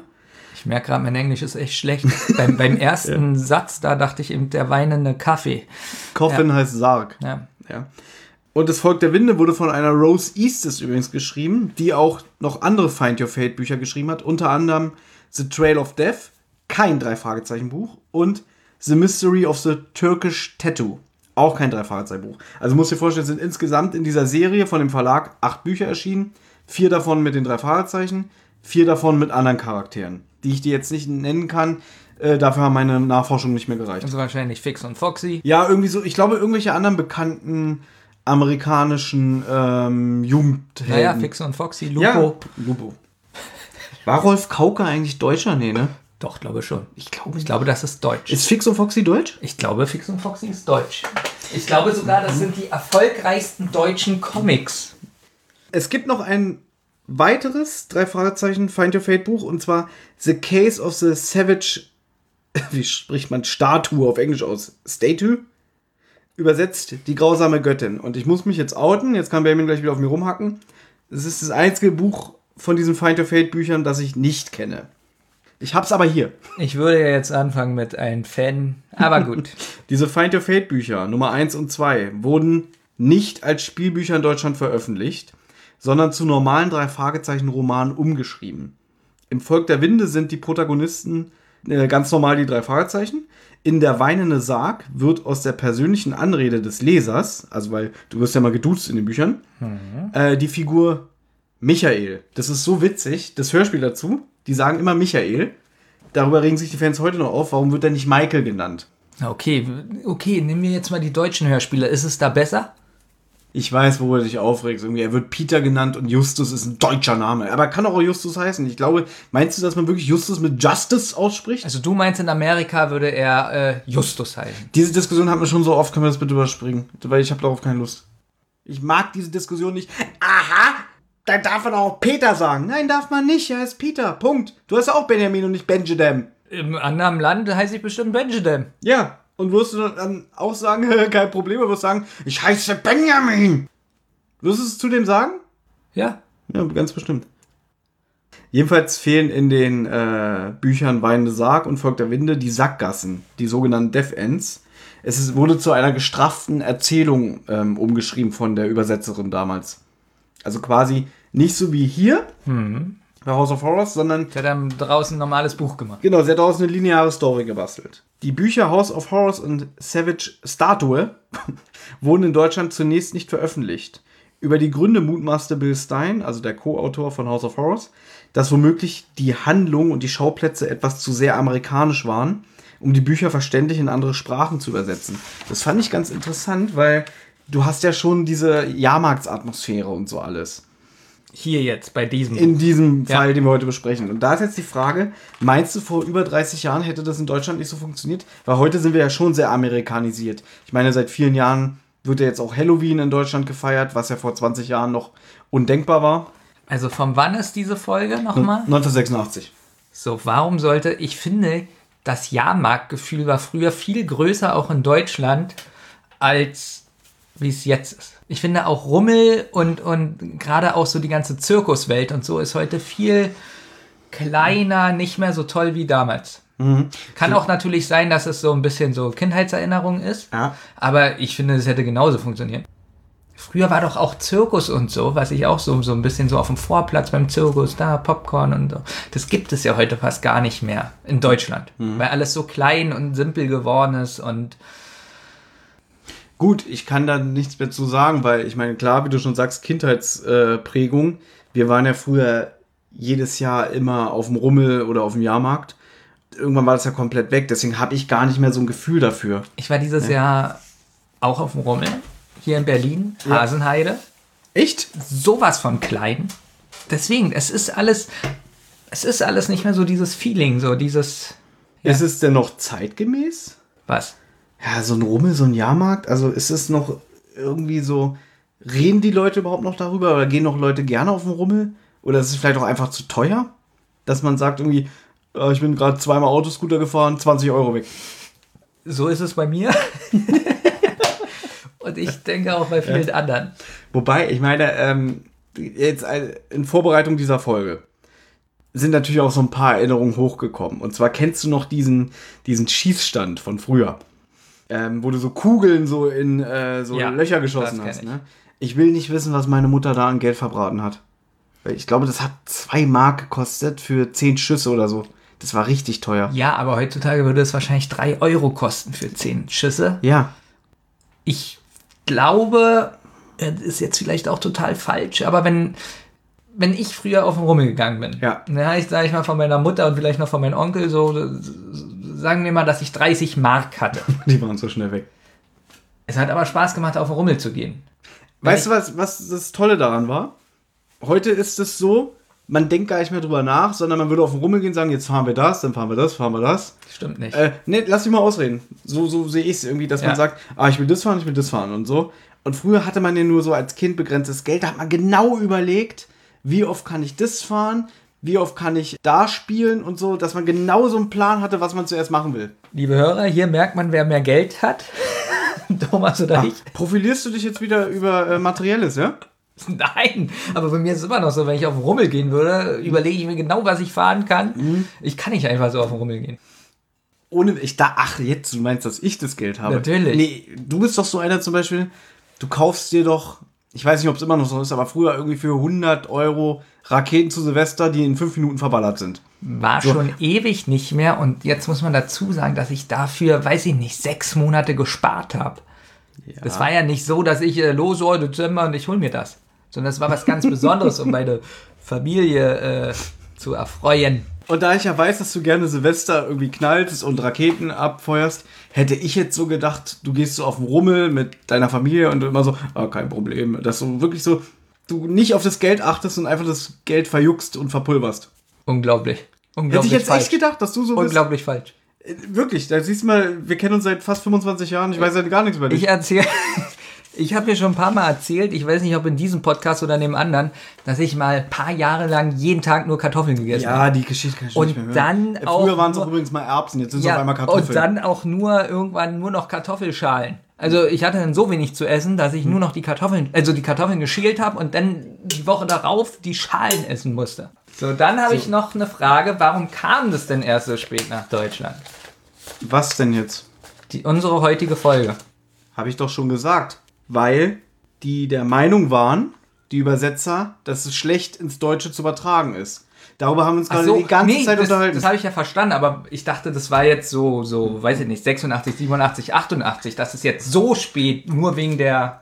Also ich kann dir dazu noch eine Sache erzählen. Und zwar dieses Buch House of Horrors, was ja noch mit zwei anderen Fällen in einer schönen Box erschienen ist, 2011, ist die sogenannte Top Secret Box. Und da haben sie Bücher veröffentlicht von amerikanischen Autoren, die damals nicht mehr in Amerika erschienen sind. Dieses Brainwash und High Strung waren die Manuskripte fertig, aber dann wurde die Serie in den USA eingestellt. Und irgendwann, also Anfang der 2010er, hat der Kosmos Verlag Kontakt aufgenommen zu diesen Autoren aus Amerika, hat die gefragt, sag mal, habt ihr noch irgendwie die, die Skripte da oder so? Und dann haben sie es exklusiv in Deutschland veröffentlicht. Genau. Und damit das so eine schöne Box ist, Ja. zwei Bücher wären wohl zu wenig gewesen, haben sie noch dieses House of Horrors mit übernommen, weil das ja bis dato unveröffentlicht war. Das war nämlich meine indirekte Frage, Mhm. so, ob es vielleicht äh, um Rechte ging. Mhm. Ob sie deswegen vielleicht das nicht veröffentlichen dürften, weil das ja irgendwie, dass sie das einkaufen mussten oder nicht bekommen haben oder so, aber anscheinend ja nicht. Man kann noch eine Sache dazu sagen. Äh, diese Top Secret Edition, die war so erfolgreich, dass 2014 nochmal eine zweite Box erschienen ist. Darin hast du ähm, einen unveröffentlichten Crimebusters, also hier ungefähr so wie die, die Gockel-Folge, das Niveau. Nur in der Folge spielen die Jungs Paintball. Und das hat man damals in Deutschland nicht veröffentlicht, weil man dachte, das ist zu brutal. Weil die halt wirklich, da wird akribisch genau beschrieben, wie sie irgendwie ihre Waffen zücken und auf den Gegner schießen. Es ist zwar Paintball, aber damals, Ende 80er, Anfang 90er, fand man das wohl in Deutschland nicht so passend. Ja. Äh, und jetzt kommt der Clou. Es gab dazu eine Fanübersetzung von unseren Freunden von der RockyBeach.com. Da haben ungefähr so vier oder fünf Leute das Originalbuch übersetzt und dann kostenlos zum Download bei RockyBeach.com eingestellt. Und als dann die Top Secret Edition 2 kam, hat der Kosmos Verlag gesagt, wir übernehmen einfach eure Übersetzung. Haben das so ein bisschen nochmal lektoriert, angepasst. Ernsthaft? Natürlich haben die Leute dafür Geld bekommen von der RockyBeach.com. Haben sie bekommen. Weil ich Genau, wollte- pass auf, pass auf. Ja. Und sie haben gesagt, wir wollen es nicht selber behalten, sondern sie stecken das in die laufenden Serverkosten von der RockyBeach.com. Damit weiterhin die Seite am Leben bleibt. Finde ich alles gut, was du gesagt hast. Sowas ist heutzutage ganz selten, weil es gibt ganz oft äh, im Computerspielbereich Übersetzungen, wo die Autoren, also die das so freiwillig machen, den Entwicklern geben und die kriegen aber dafür kein Geld. Die Ja. werden ja vielleicht nur genannt oder so. Und ich finde es richtig gut, dass der Kosmos Verlag den Leuten dann wirklich Geld gegeben hat und dann finde ich es ja noch besser, dass die das in die Serverkosten stecken. Das ist eigentlich so Das eine ist eigentlich schöne Happy End Story, weil der Kosmos Verlag hätte auch sagen können, wir übersetzen es nochmal neu. das, ist das Schönste, was ich in den letzten Jahren gehört habe, wirklich. Außerdem ist in der Top Secret Edition 2 auch noch dieses äh, grausame Göttin-Buch erschienen, was ähnlich ist wie House of Horrors. Also mit hier ähm, Finde dein Schicksal. Und ein unveröffentlichtes Buch von André Marx. So viel dazu. Ich möchte gerne auf das Cover zu sprechen kommen. Darf ich? Natürlich. Und zwar, das Cover ist ja von Silvia Christoph. Christoph. Wie sieht denn das Originalcover aus? Oh, Thomas zeigt mir das jetzt. Also, ich kann ja schon mal erzählen, was auf dem Cover drauf ist von der Silvia Christoph. Man sieht ein Skelett in. Ich, ich, ich finde, es sieht fast aus, als ob das Skelett in einer Höhle steht. Es sind sehr bunte Farben da drauf. Man sieht grün, violett und rot. Und ich muss sagen, auf dem CD-Cover ist unten rechts was zu sehen, wo ich mich gefragt habe, was ist es eigentlich? Also ich war so doof, dass ich nicht erkannt habe, was es ist. Auf dem Buchcover, was ich jetzt auch hier vor mir liegen habe, ist das Bild viel größer und man erkennt klar und deutlich, dass das der Wagen ist von der Geisterbahn. Ich muss sagen, dass ich, wenn ich jetzt dieses Bild sehe auf dem Buchcover mit dem Wagen, finde ich das sehr stimmungsvoll. Auf der CD finde ich das nicht gut, das Bild. Du hast recht, da ist ganz schön viel von dem Wagen weggeschnitten, deswegen kann man das gar nicht erkennen. Und hier siehst du ja richtig, wo du einsteigen kannst. Äh, man erkennt die Sitze viel besser. Auf dem Cover der CD steht unten auch noch der deutsche Titel drauf, Haus der Angst. Ja. Auch noch über dem Wagen und dadurch habe ich nicht erkannt, dass das ein Geisterbahnwagen ist. Und ich muss sagen, dass ich das Buchcover wirklich stimmig finde, aber das CD-Cover nicht. Ja, so viel, was das alles ausmachen kann, wenn du ein bisschen mehr Informationen hast, oder? Ja, es sieht jetzt wirklich anders aus, ganz ehrlich. Wobei ich sagen muss, ich weiß, du findest das Cover nicht so toll, aber ich finde, das Skelett sieht schon unheimlich aus. Aber ich finde es ein bisschen albern, dass es genau vor dem Wagen steht. Das ist zu viel, wenn du weißt, was ich meine. Irgendwie, es wäre spannender, wenn es in irgendeiner schattigen Ecke stehen würde. Stimmt. Ja, so ist es einfach so wie ganz schlecht dekoriert, so hingestellt. Aber ich sage das gerne nochmal. Hat man jetzt nur das CD-Cover, habe ich, mir- habe ich mir wirklich so gedacht, ja okay, einfach ein billiges Skelett in der Höhle, was ist denn das? Und so hat es ja wieder Sinn mit dem Buchcover. Du hast recht. Danke. Du wolltest das Originalcover sehen? Es ist schon ein Unterschied, oder? Also ihr müsst euch vorstellen, man sieht auch wieder so einen Geisterbahnwagen, da sitzen die drei Jungs drin, also die drei Detektive. Und es sieht eher aus wie so eine Felskulisse, also wie so, wie aus Indiana Jones Tempel des Todes, müsst ihr euch das vorstellen. Und rechts ist irgendwie eine große Figur mit so einem Totenschädel, der mit einer Axt ausholt.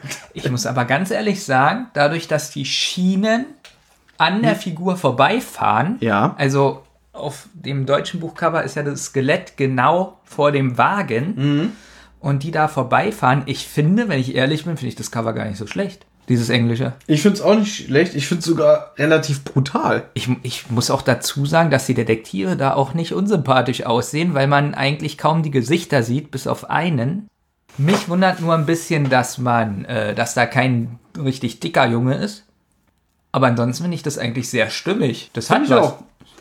Wie gesagt, das deutsche Cover ist jetzt nicht das schlechteste, es ist aber auch nicht, Lange nicht das Beste. nee, bei lang nicht das Beste. Ich mag zwar so, so diese ähm, Farbabstimmung, aber es ist mir zu gewollt. Also es ist so wirklich wie mit einem Hammer auf den Kopf. Es sieht ein bisschen aus, wenn man nur das Skelett sieht, Mhm. würde man so an so ein billigen, äh, billiges 90er Jahre Computerspiel denken. So ein finde ich. bisschen, ja.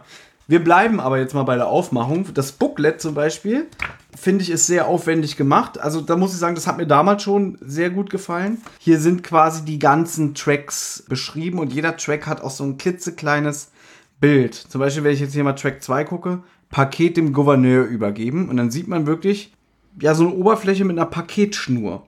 Und das ist alles auch so in schwarz-weiß, beziehungsweise so nicht direkt in bunten Farben gehalten, sondern so nachbearbeitet.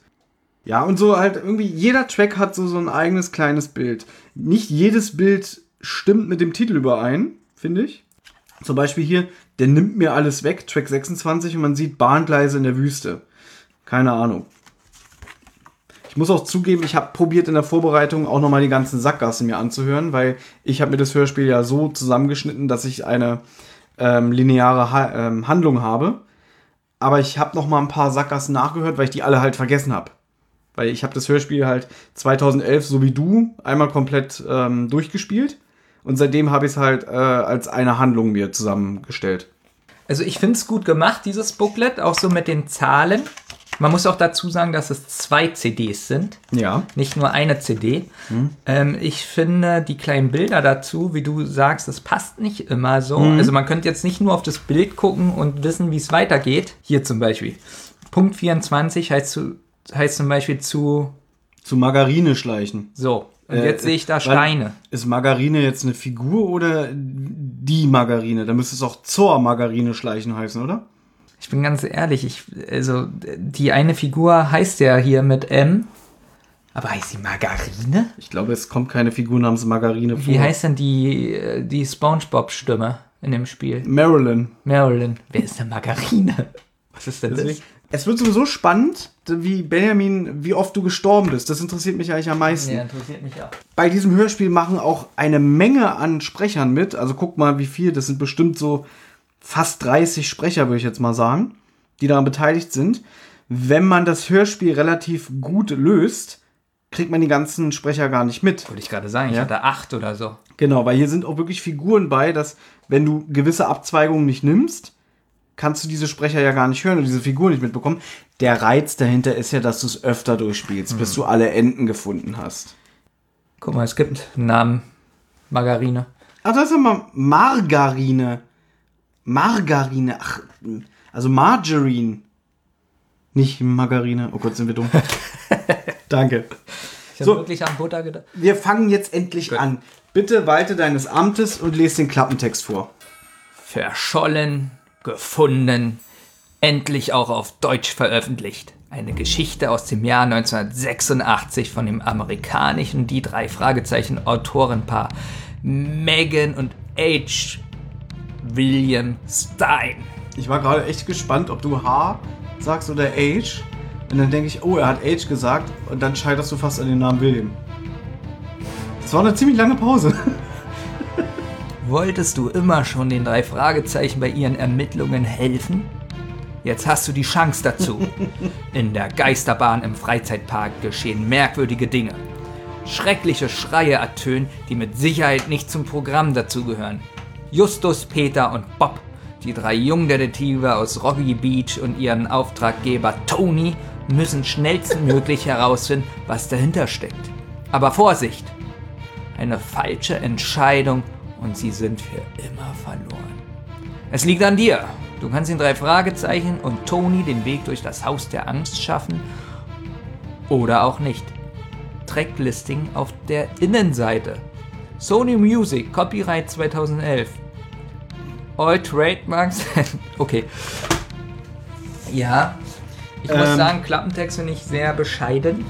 Um um es nochmal zu erwähnen, im Buch ist halt die persönliche Anrede gegenüber dem Leser. Hier hat man halt das ausgetauscht gegen die Figur Tony. Zu Tony möchte ich gleich mal eine Sache sagen. Der wird hier gesprochen von Stefan Kaminski. Und ich persönlich finde, dass der sich stimmlich sehr gut mit äh, den Sprechern der drei Fragezeichen einreiht. Also ich finde da keine Diskrepanz, sondern dass sie gut harmonisieren. Es stimmt. Mir ist es aber am Anfang schwer gefallen. Erstmal ist die Einführung, hören wir gleich, sehr merkwürdig. Ich finde, er wird ganz schön schnell eingeführt. Also, was heißt eingeführt? Er ist einfach da und spricht. Ich hatte Probleme, ihn am Anfang zu unterscheiden, weil er doch ziemlich gleich klingt wie irgendeiner von den Detektiven. Ich weiß jetzt nicht, welcher Detektiv. Naja, du hast ja generell Probleme, die Detektive auseinanderzuhalten. Das war Für in dieser heißt- Folge, das war in dieser Folge wieder sehr schlimm und mir ist auch bewusst geworden, an was das liegt, weil wir die Folgen gemischt hören und mir jetzt doch auffällt, dass sie anders klingen äh, in jungen Jahren und äh, 2011 oder 2018, dass ich deswegen Probleme habe, weil wir die so sprunghaft hören.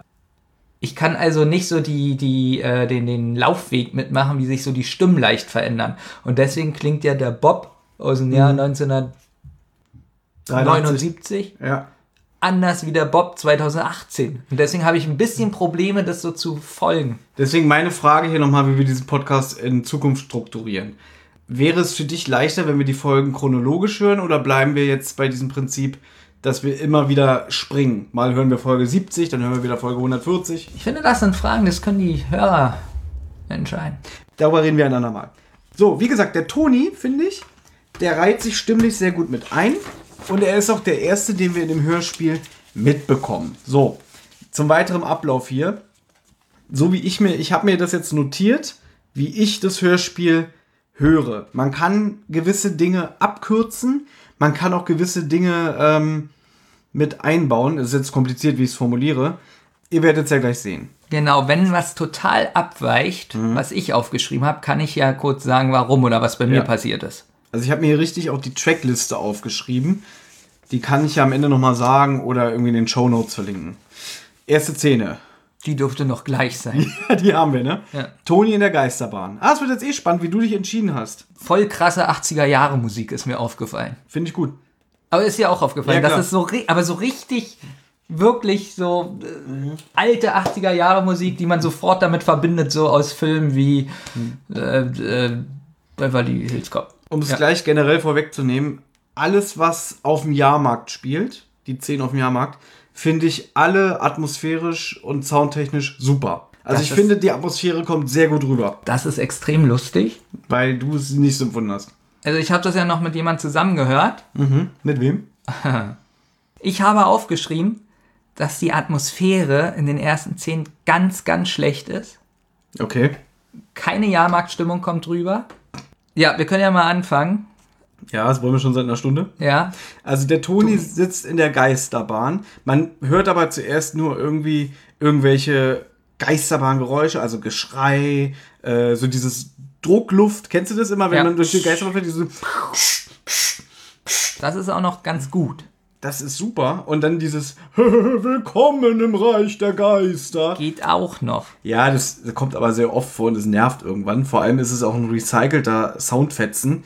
Der kommt so in anderen Hörspielen von drei Fahrzeichen unter anderem auch vor. Das fand ich allerdings gut, dass es so oft vorkommt, weil eine Geisterbahnfahrt geht ja nun nicht lange und ist immer gleich. Und man hat sofort als Hörer das Wissen, ach, die sind jetzt wieder in der Geisterbahn. Richtig. Was ich jetzt schlecht finde, es kommt nämlich ein Hilfeschrei. Der ist ziemlich schlecht, ne? Genau. Ja, und dieser Hilfeschrei, man hat nicht die Vorstellung, dass es aus dieser Geisterbahn da irgendwie kommt, aus irgendeinem Raum oder so, Mhm. sondern es hört sich an, als ob wir jetzt ins Mikrofon sprechen. Man hat, weil Also- es klingt so unvermittelt, ungefiltert. Wirklich. Ja. Das hat alles kaputt gemacht. Aber dadurch hast du doch, da merkst du doch als Hörer auch sofort, oh, das kann nicht eine Attraktion in der Geisterbahn sein. Okay, Also aber dann wenn ist es, es ja eigentlich richtig. wenn es sich jetzt aber anhört, als ob er direkt neben Toni sitzt. Aber wie willst du es denn anders lösen? Und jetzt komm bitte nicht mit irgendwie, na, die hätten es doch so verzerren können, dass man denkt, der stirbt. Ja, nein.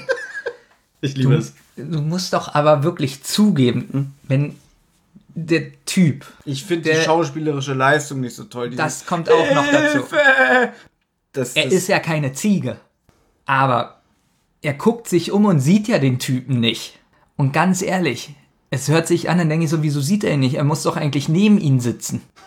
vom Sound her, ja, glaube ich dir. Also es hat wirklich ganz viel kaputt gemacht bei mir, diese Atmosphäre. Das heißt, du warst eigentlich schon in der, nach 30 Sekunden von dem Hörspiel enttäuscht.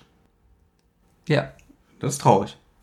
Aber Ähm. es gibt noch, ich möchte gleich was dazu sagen, es gibt eine Sache in diesem Hörspiel, was ich richtig gut fand, aber das kommt ja später. Gut. Nicht, dass die Hörer Ähm. jetzt denken, ich finde alles schlecht. Noch kleine Information am Rande. Das Buch ist da wieder ein bisschen genauer. Dieser Vergnügungspark. Ich habe nämlich erst überlegt, ähm, spielt es überhaupt in Rocky Beach oder in Los Angeles? Ja, es ist in Rocky Beach und dieser Vergnügungspark heißt Chills and Thrills.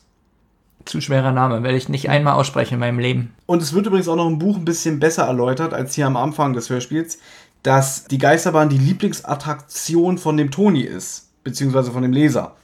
Weil er jede Nische und jede Ecke der Geisterbahn auswendig kennt, weiß er genau, dieser Schrei, der kann nicht äh, der Geisterbahn entstammen, das muss was anderes gewesen sein. Jeweils im Hörspiel ist es dann so, dass Toni so ein bisschen, ja, wie sagt man, so ein bisschen kalkweiß aus der Geisterbahn kommt, weil ihn dieses Erlebnis so mitgenommen hat. Und er trifft draußen auf die drei Fragezeichen. So, und und- er erkennt sie sogar. Nach dem Motto, ey, ihr seid doch die drei Fragezeichen. Und auch da finde ich die Atmosphäre ganz merkwürdig. Ich finde, die drei Fragezeichen verhalten sich so komisch.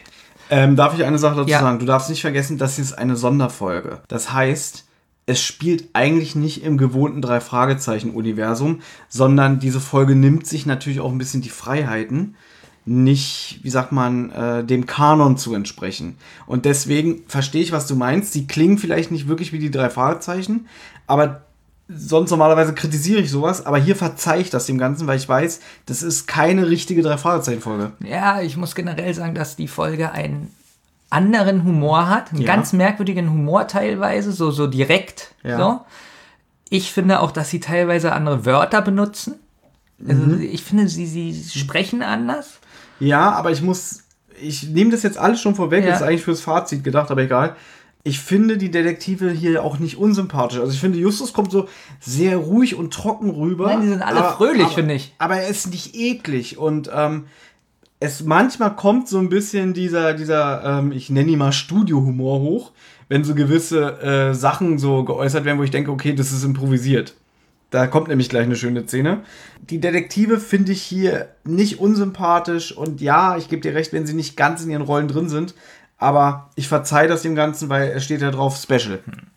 Na, jedenfalls äh, reden die drei Fragezeichen dann so ein bisschen mit Toni und er erzählt, dass es äh, sehr merkwürdig war jetzt in der Geisterbahn, denn er ist sie schon ganz oft gefahren und diesmal ist nämlich auch der Wagen stehen geblieben kurz Genau. und berichtet von der Stimme von diesem alten Mann, die er gehört hat. Er imitiert den auch so, und da habe ich diesen Schrei gehört, Hilfe!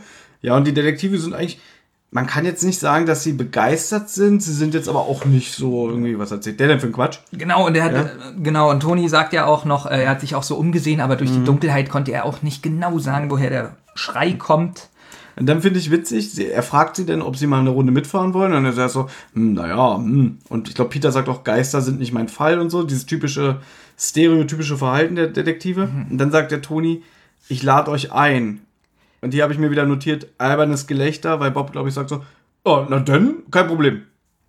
Davor sagt Toni noch, dass er mit äh, Joey wohl geredet hat und der hat nichts bemerkt. Das Jo- finde ich ein bisschen schlecht, wie der Joey eingeführt wird, weil man das im Buch wird das wieder so beschrieben, wer Joey ist, dass der halt für die Geisterbahn verantwortlich ist, also die Leute in die Wagen setzt, das Geld abkassiert und dann den Hebel drückt, dass die Wagen reinfahren. Und hier wird gesagt, ja, ich habe mit Joey gesprochen. Ich glaube, Bob sagt dann auch so, wer ist denn jetzt Joey?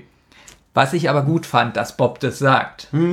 Denn als Hörer habe ich mir auch zuerst gedacht, hä? Ja. Aber da fand ich gut, dass die gesagt haben, ja, und wer ist Joey? Genau. Aber das ist wieder was, was ich gut finde bei den drei Fragezeichen, weil das wieder realistisch ist. Da nennt einer einfach einen Namen und wir würden ja auch sagen, wenn ich dir jetzt sagen würde, ja, äh, Maya hat mir 6 Euro geschenkt, würdest du sagen, ja, und wer ist Maya? Ja, ich würde es anders sagen. Ich würde sagen, Benjamin, woher soll ich wissen, wer Maya ist? Drück dich doch mal Klaus. Ab, genau in dieser abwertenden Art würdest Genau, du das gleich, so, Ja. gleich dich äh, schlecht machen, dass du eklig und bescheuert bist. Wie findest du das eigentlich bei Leuten? Wie findest du das bei Leuten? Kennst du das? Du kennst jemanden so zwei Stunden oder so. Oder auch so Oh, auf der Arbeit. Und dann, Ja, der, der wirft so mit Namen ja, um und sich. dann war ich im Garten und der Dieter, weißt du, der. Ich hasse so. sowas. Und ich denke so, wer ist Dieter? Was willst du mir erzählen? Ja, die sind gleich auf so einer Ebene, dass sie davon ausgehen, die aus ihrem Umfeld zu erzählen und dass du den kennst Finde automatisch. ich ganz Ja? schlimm. Und dann hasse ich das aber auch zu fragen, wer Dieter ist. Also, oh, ich hasse So, man nickt dann so, hm, ja. ich sag doch dann auch, ja, ich habe einen Freund, der Dieter heißt oder so. Und die sagen das aber nicht so, sondern einfach, ich weiß nicht, ist Dieter aus der Familie, ist Dieter der Vater, ist Dieter ein Freund? Ich finde das ganz schrecklich. Ist Leute- Dieter Hallervorden. das ist Dieter Hallervorden. So. Auf jeden Fall ähm, kann Toni die drei Fahrzeichen überzeugen, mal eine Fahrt mit ihm zu wagen, was sie dann auch machen. Jetzt habe ich hier notiert Joey. Tritt der hier schon in Erscheinung oder wird der nur erwähnt? Ist ja egal. Also die Detektive und Toni fahren los. Na, wahrscheinlich, weil sie die Tickets kaufen bei Joey. Ah, okay. So, und, Und dann jetzt- ist witzig, wie sie so die, die Geisterbahn schon so bewerten. So, das ist so, als wenn ich mit dir einen Film gucken würde, ja, das ist ganz gut, oh, das ist nicht so toll, das ist nicht schlecht. Nein. Weil sie, sie, sie sehen so die Attraktion, weiß ich nicht, ein Skelett, ein Gespenst, und dann sagt Bob so, oh, da, das ist nicht schlecht. Ich habe noch was anderes Das, aufgeschrieben davon. ganz kurz, du sagst, du lobst ja immer die S-Szenen und so. Ja. Und, und, und da kriegst du dich ja nicht mehr ein. Wie Bob sagt, oh, das ist nicht schlecht, fand ich extrem witzig. Habe ich noch davor was, was sehr daran erinnert. Und zwar habe ich aufgeschrieben, steigen wie Vollidioten in die Wagen ein. Das ist echt. Das Ja, so. Also jeder Mensch macht so den Bügel hoch, setzt sich hin. Und äh, das ist fast so wie eine Essenszene. Boah, die Geräusche dabei, als ob sie einen Berg erklimmen. Diese Szene, weiß nicht, geht 10 Sekunden. Zehn Sekunden geht die. Also sie geht schon. Also gefühlt. Aber du liebst es doch. Ja, aber da dachte ich so, sie steigen in einen Wagen war schön, ein. wie unbeholfen du dich gerade bewegt hast. Das hat ja keiner gesehen. Ja. Jedenfalls ist Peter wieder einmal sehr ängstlich, weil sie sind in einer Geisterbahn und Bob probiert ihn dann auch noch zu beruhigen, als plötzlich ein Frauenschrei ertönt. Und dann macht sich mulmige Stimmung breit. Ja, man hört kurz so ein Ah! Und dann sagt, ich glaube, äh, Toni sagte dann auch irgendwie, da war's, habt ihr es gehört? Keine Ahnung. Äh, und Justus sagte, nachdem sie halt die Geisterbahn verlassen haben, dass er nicht von Geistern überzeugt ist. Er will den Vorfall aber trotzdem untersuchen. Und hier ist auch schon die erste Wahl. Man kann sich entscheiden, die Geisterbahn zu untersuchen oder sich in der Achterbahn zu verstecken. Und ganz kurz, zwei Sachen. Dieses Hörspiel verzichtet ja komplett auf einen Erzähler. Wir haben nur eine Off-Sprecherin, die quasi den Hörer darauf hinweist, entweder gehst du jetzt zu Track 22 oder gehst zu Track 3. Dry. Drei. Dry. Aber es gibt nicht den handelsüblichen Erzähler. Wie findest du, wie die Frau spricht? Teilweise gut, teilweise so ein bisschen, äh, hm, finde ich nicht so toll, aber ich finde ihre Stimmfarbe sympathisch. Sie klingt halt wirklich so wie so eine neutrale Computerstimme, teilweise auch irgendwie, geh jetzt zu Track 3. Finde ich gar nicht, was du da erzählst, dass sie neutral klingt. Ich fand ihre Stimme. Es gibt zwei, drei Szenen, da ist sie gut. Und ansonsten finde ich sie sehr billig. So als ob man so jemand. Es gibt Momente, wo Ich möchte auch wertschätzend sein. Ich wollte Ja. eben sagen, als ob man jemand auf der Straße angesprochen hat, hast du vielleicht Zeit, mal kurz was einzusprechen. Das ist nicht wertschätzend. Weißt du, was die Ja. größte Errungenschaft an diesem Podcast ist? Dass seit wir den machen, bist du viel wertschätzender deinem, deinem Mitmensch gegenüber geworden. Du bist nicht mehr ganz so eklig und scheiße. Du achtest jetzt darauf, äh, wie du dich ausdrückst. Deine Wortwahl hat sich verändert. Deswegen, ich glaube, dass sie äh, andere Qualitäten hat. Ja, bestimmt. Ich kenne die nicht nicht- mal. Ja. Claudia Stocksieger heißt die. Sag ich ja. Nee, also ich persönlich, ich habe nicht so das Problem mit ihr. Ja, es gibt so Momente, wo ich denke, das hätte sie vielleicht ein bisschen besser betonen können. Aber im Großen und Ganzen stört es mich nicht. Ich habe mich jedenfalls für die Geisterbahn entschieden, dass sie in der Geisterbahn Ich waren. hätte gedacht, dass du dich für die Achterbahn entschieden hast. Warum denkst du das bei mir? Weil ich. Weil du so ein. Chill and Thrill Typ bist, dass du denkst so, so in der Geisterbahn verstecken ist ja billig. Nein, ich will Action, ich will Adrenalin, ich will, dass die Jungs in die Geisterbahn gehen und über Kopf im Looping beobachten sie das Geschehen dass auf sie in dem die. Geisterbahn gehen und Kopf im Looping. Nein, in der Achterbahn. Ja, du hast Geisterbahn eben gesagt. Entschuldigung, in der Achterbahn, während sie gerade im Looping sind, können sie trotzdem die Geisterbahn äh, abchecken. Nee, weil ich ja nun der Horrorfan bin, ist ja wohl logisch, dass ich sage Geisterbahn. Schade. Ja, Wollen wir verraten, was passiert, wenn man äh, mit der Achterbahn fährt? Oder sich in der Achterbahn versteckt? das. Ich glaube, ich habe mir ein paar alternative Enden Ja, aufgeschrieben. dann mach mal. Äh, nee, pass auf. Wir wollen ja nicht alles spoilern. Ich würde sagen, ein paar Sachen erzählen wir, ein paar Sachen können die Hörer, wenn sie die Folge selber noch nicht kennen, noch herausfinden. na, ist es entspannt, was in der Achterbahn passiert? Ja, sie sterben. Sie sterben. sie sterben. Die verstecken sich in der Achterbahn und dann kommt plötzlich Skinny Norris, ihr Erzfeind, und der macht dann die Achterbahn an und plötzlich wird dann auch gesagt, die Achterbahn die Schienen sind am Ende lose. Und dann hört man so wieder bedrohliche Musik und die schreien ganz bekloppt rum. Und dann hört man so einen ganz lauten Crash und das Abenteuer ist vorbei. Wieso sind die Schienen lose? Weiß ich nicht. Ist so. Man darf auch nicht vergessen, so ein Abenteuerspielbuch ist ja nicht ganz realistisch. Und diese ganzen Death Ends sind auch teilweise sehr übertrieben. Das wirst du ja hoffentlich auch gemerkt haben. Mich interessiert, also du, man hört ja nur einen Unfall. Das heißt ja nicht, dass sie tot sind. Du gehst ja davon aus, dass sie tot sind. So, ganz ehrlich, ich spiele dir danach das nochmal vor und dann sagst du mir, ob die gestorben sind oder ob die unversehrt aus der Achterbahn. Und um dir zu widersprechen, werde ich eh sagen, ja, das hört sich an, als ob sie nur einen Kratzer haben. Ja. Auf jeden Fall ähm, würden sie sterben, wenn sie mit der Achterbahn fahren. Wahrscheinlich.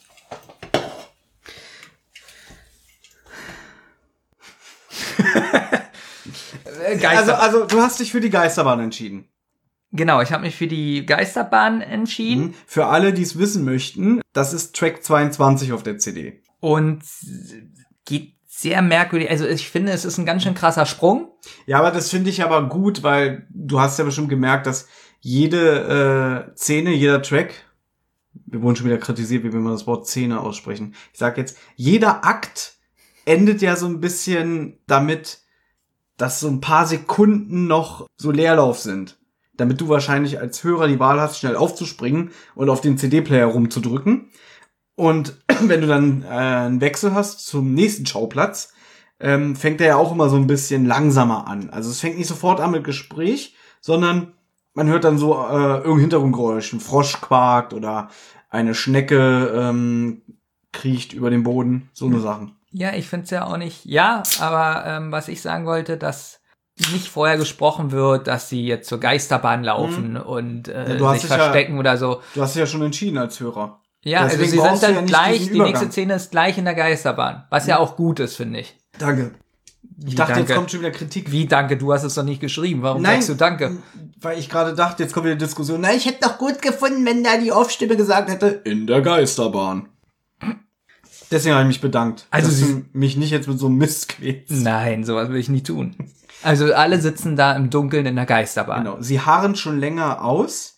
Dann bricht Toni plötzlich mit seinem Bein in den Bodendielen ein. Das ist dann wirklich ein bisschen schnell, finde ich. Also das, die Szene fängt an und Naja, sie sagen ja auch dann, Mensch, Justus, wir sind jetzt schon ewig hier, ähm, wie lange wollen wir denn noch warten? Und dann sagt er, ja, ich würde vorschlagen, dass wir denn jetzt mal das hier untersuchen. Man muss auch dazu sagen, ich glaube, der Vergnügungspark ist ja schon leer und die Geisterbahn ist aus. richtig. Also sie haben da wirklich gewartet, bis der letzte ähm, Genau. Kirmesbesucher ähm, nach Hause gegangen ist. Und Toni wird angegriffen, sagt Nein, er, er schreit, so, er ja. sagt das, ich werde, und schreit. Ich werde festgehalten. Ich werde runtergezogen, sagt Richtig, er. und, ich werde ähm, am Bein runtergezogen. Und ich glaube, Bob zückt schon das Messer und will sein Bein abschneiden. Jedenfalls sehen sie dann, dass es nur der Dielenboden, der einbricht. Er wird gar nicht runtergezogen. Der Dienmo, die, die, das ist ein schweres Wort, Dielenboden. Nicht Bielendoden, sondern Dielenboden. Der ist wohl ziemlich morsch und deswegen ist er da eingebrochen. Jetzt bläst Justus die Aktion ab, aber auf dem Weg nach draußen findet er ein Pillenfläschchen auf dem Boden und darauf steht Celeresin. Das sind wohl so kleine Tabletten. 50 Milliliter. Richtig. Ich habe übrigens das Wort Celeresin gegoogelt und ich habe nichts gefunden. Ich habe aufgeschrieben Zähneresin. Celeresin heißt das. Gut, ist ja gut. Was es damit auf sich hat, dazu kommen wir später. Jedenfalls kommt jetzt die nächste Szene am Tag danach. Das ist aber noch im selben Track. Auch hier kein überleitendes Wort, weil es, es geht einfach weiter. Also die Musik ist so ein bisschen düster und auf einmal hört man wieder die, die Jahrmarktsatmosphäre und Peter sagt, ha, jetzt am Tag fühle ich mich hier wohler. Und der Rummel hat jetzt schon geöffnet Mhm. wieder, nur die Geisterbahn hat noch geschlossen. genau, und dann gehen die... Ist auch ein bisschen merkwürdig. Naja, gut, wann macht so ein Rummel auf? Früher war es auch so, dass ein Rummel nicht so vor 14 Uhr aufgemacht hat, oder? Und sagen wir mal, die Jungs sind jetzt mittags da. Da können sie ja trotzdem schon über das Gelände laufen. Der Rummel hat schon offen. Na gut, aber es heißt doch nicht nur, weil der Rummel offen hat, dass jede Attraktion noch schon geöffnet ist. Kenne ich nicht sowas, wenn Rummel offen Ja, hat, ich hat weiß, alles du offen. kommst immer so, so mit Schein in der Hand an und brüllst erstmal beim Platz. Ich will entertained werden. Also du willst mir sagen, wenn du auf dem Rummelgelände rauf konntest, so sagen wir mal um 14 Uhr hat der Rummel offen, dass dann noch ganz viele Attraktionen zu hatten. Wird erstens nicht gesagt, dass ganz viele zu haben in Ja, diesem hast du mir Hörspiel. gerade erzählt. Ich habe gesagt, es kann doch sein, dass eine gewisse Attraktion noch nicht geöffnet hat, weil da noch technische Probleme sind. Was ist denn jetzt schon wieder dein scheiß Problem? aggressive Grundstimmung. Jedenfalls gehen die Jungs zu Toni und sie sprechen ihn an. Und erstmal übergeben sie ihm die Visitenkarte. Ja, und dann sagt Justus, sie befassen sich mit dem House of Horrors und sie glauben, dass es darin spukt. Wem erzählen sie das? Dem Joey. Genau, dem, denn Joey erzählen die das. Jetzt habe ich hier ein Wort aufgeschrieben, was ich nicht lesen kann. Ah, Spongebob habe ich aufgeschrieben. Der kommt ja gleich. Ja, ja, genau. Joey sagt jedenfalls, das sei Quatsch mit dem Spuk, aber sie sollen doch einfach mal in einer Stunde wiederkommen, wenn die Geisterbahn dann öffnet. Genau, sie drehen sich um, laufen weg von dieser Geisterbahn. Und dann kommt SpongeBob. Jetzt kommt SpongeBob. Und äh, ja, sie werden theoretisch von äh, SpongeBob gerufen. Vielleicht sollten wir es mal erklären, es ist nicht SpongeBob, sondern es ist der Sprecher Santiago Ziesma von SpongeBob. Lustigerweise, er hat ungefähr in der ganzen drei Fragezeichen Geschichte vier Auftritte. Und das ist jetzt schon das dritte Hörspiel, was wir mit ihm besprechen. Im Rahmen unseres Podcasts. Und ich habe ja die These, was heißt die These, es wird so sein, ähm, die Folge Gruesel of Campbell Castle ist ja auch 2011 erschienen. Und wahrscheinlich hat er dann gleich den Part, den er in diesem Hörspiel hier macht, mit eingesprochen. Wahrscheinlich. Ja. Ich habe mich erstmal gewundert, warum, wenn es eine Frau ist, warum die Stimme von SpongeBob? Ähm, weil er ja doch schon eine sehr weibliche, feminine Stimme haben kann, wenn er so höher spricht. Jetzt muss man dazu sagen, dass irgendwann später rauskommt, dass die Frau einen Bart hat. Es ist eine bärtige Lady. Ja, es ist so eine Freakshow. Kennst du doch. So, wenn Ja. du gehst so auf so einen Jahrmarkt und dann so äh, hereinspaziert, sehen Sie hier Dinge, die Sie noch nie gesehen haben. Da die bärtige Frau, da der Typ, der sich einen Nagel in die Nase haut. Und das da, hast du schon mal erlebt. Und da der Kennst Mann, du doch, und der du. Mann ohne Beine. Naja, das sieht man doch. Erstens habe ich Simpsons geguckt. Und Ich glaube, Simpsons gibt sowas- sowas auch. Ich glaube, sowas ist in Europa schon jahrelang verboten wahrscheinlich, dass es sowas Ja, aber das ist so ein typisches amerikanisches Phänomen. Es gibt doch diesen Horrorfilm Freaks von 1932, so ein Ja. Schwarz-Weiß-Film, den ich nicht kenne, aber da geht's doch um so eine Freakshow. Ja, und American Horror Story hat es genau. auch aufgegriffen. Und es gibt ein Point Widmark Hörspiel, ich glaube Folge 13, die Würfel des Hexenmeisters, wo auch so eine Freakshow äh, vorkommt. Sehr interessant, finde ich sehr mh, interessiert mich. Ob das echt ist, nicht echt ist, haben sie was gemacht, um es zu verstärken? Also haben sie geschummelt? Also die, die, die Wahrsagerin ruft die drei Fragezeichen, äh, kommt her und so. Und sie kriegt halt mit, dass die die Geisterbahn da äh, untersuchen wollen. Und sie bietet an, dass sie Luzi, äh, Miss Lucy, ja. Miss Luzi irgendwie aufsucht mit den drei Fragezeichen, damit die rauskriegen, was oder oder damit sie vielleicht irgendwie äh, doch rauskriegt, was da in der Geisterbahn los ist. Schlechteste Beschreibung, die ich jemals gehört habe. ähm, sie warnt jedenfalls die Jungs, äh, man solle vorsichtig sein, aber die Miss Lucy kann Kontakt zum Jenseits aufnehmen und deswegen lädt Marilyn sie ein. Genau das habe ich gesagt. Während diesem Gespräch beobachten die Jungs den Joey dabei, wie er ein heute geschlossen Schild vor die Geisterbahn hängt. Und das finden die natürlich nicht cool, weil er ja gerade gesagt hat, kommt in einer Stunde wieder. Also es ist natürlich auch verdächtig und dann wollen sie Joey darauf ansprechen. Aber dann stellt sich jemand den drei Fragezeichen und Tony in den Weg. Und zwar der Gewichtsschätzer Baba Detroit. Wo ich sagen muss, der ist eigentlich schon eine Sympathiefigur, oder? Ich, Das ist eine Sympathiefigur, weil er sagt, ey, du bist ja fett. Also er kommt einfach dazwischen und sieht die Detektive und sagt so, boah, du bist ja, was sagt er genau? Du Äh, bist warte, ja, warte, ganz kurz. Er ist ja Gewichtsschätzer und Genau. davon, das ist ja sein, sein Ding, mit dem er wahrscheinlich da das Geld verdient. Und dann sagt er irgendwie, du bist die Attraktion für mich. Oder, oh, oder ich will dein Gewicht schätzen. Genau, so. Aber es kommt ja später noch besser, was er so sagt, ne? Auf jeden Fall ist er total von Justus angetan und Justus findet es überhaupt nicht witzig. Wir wissen ja, Justus ist ein bisschen beleibter.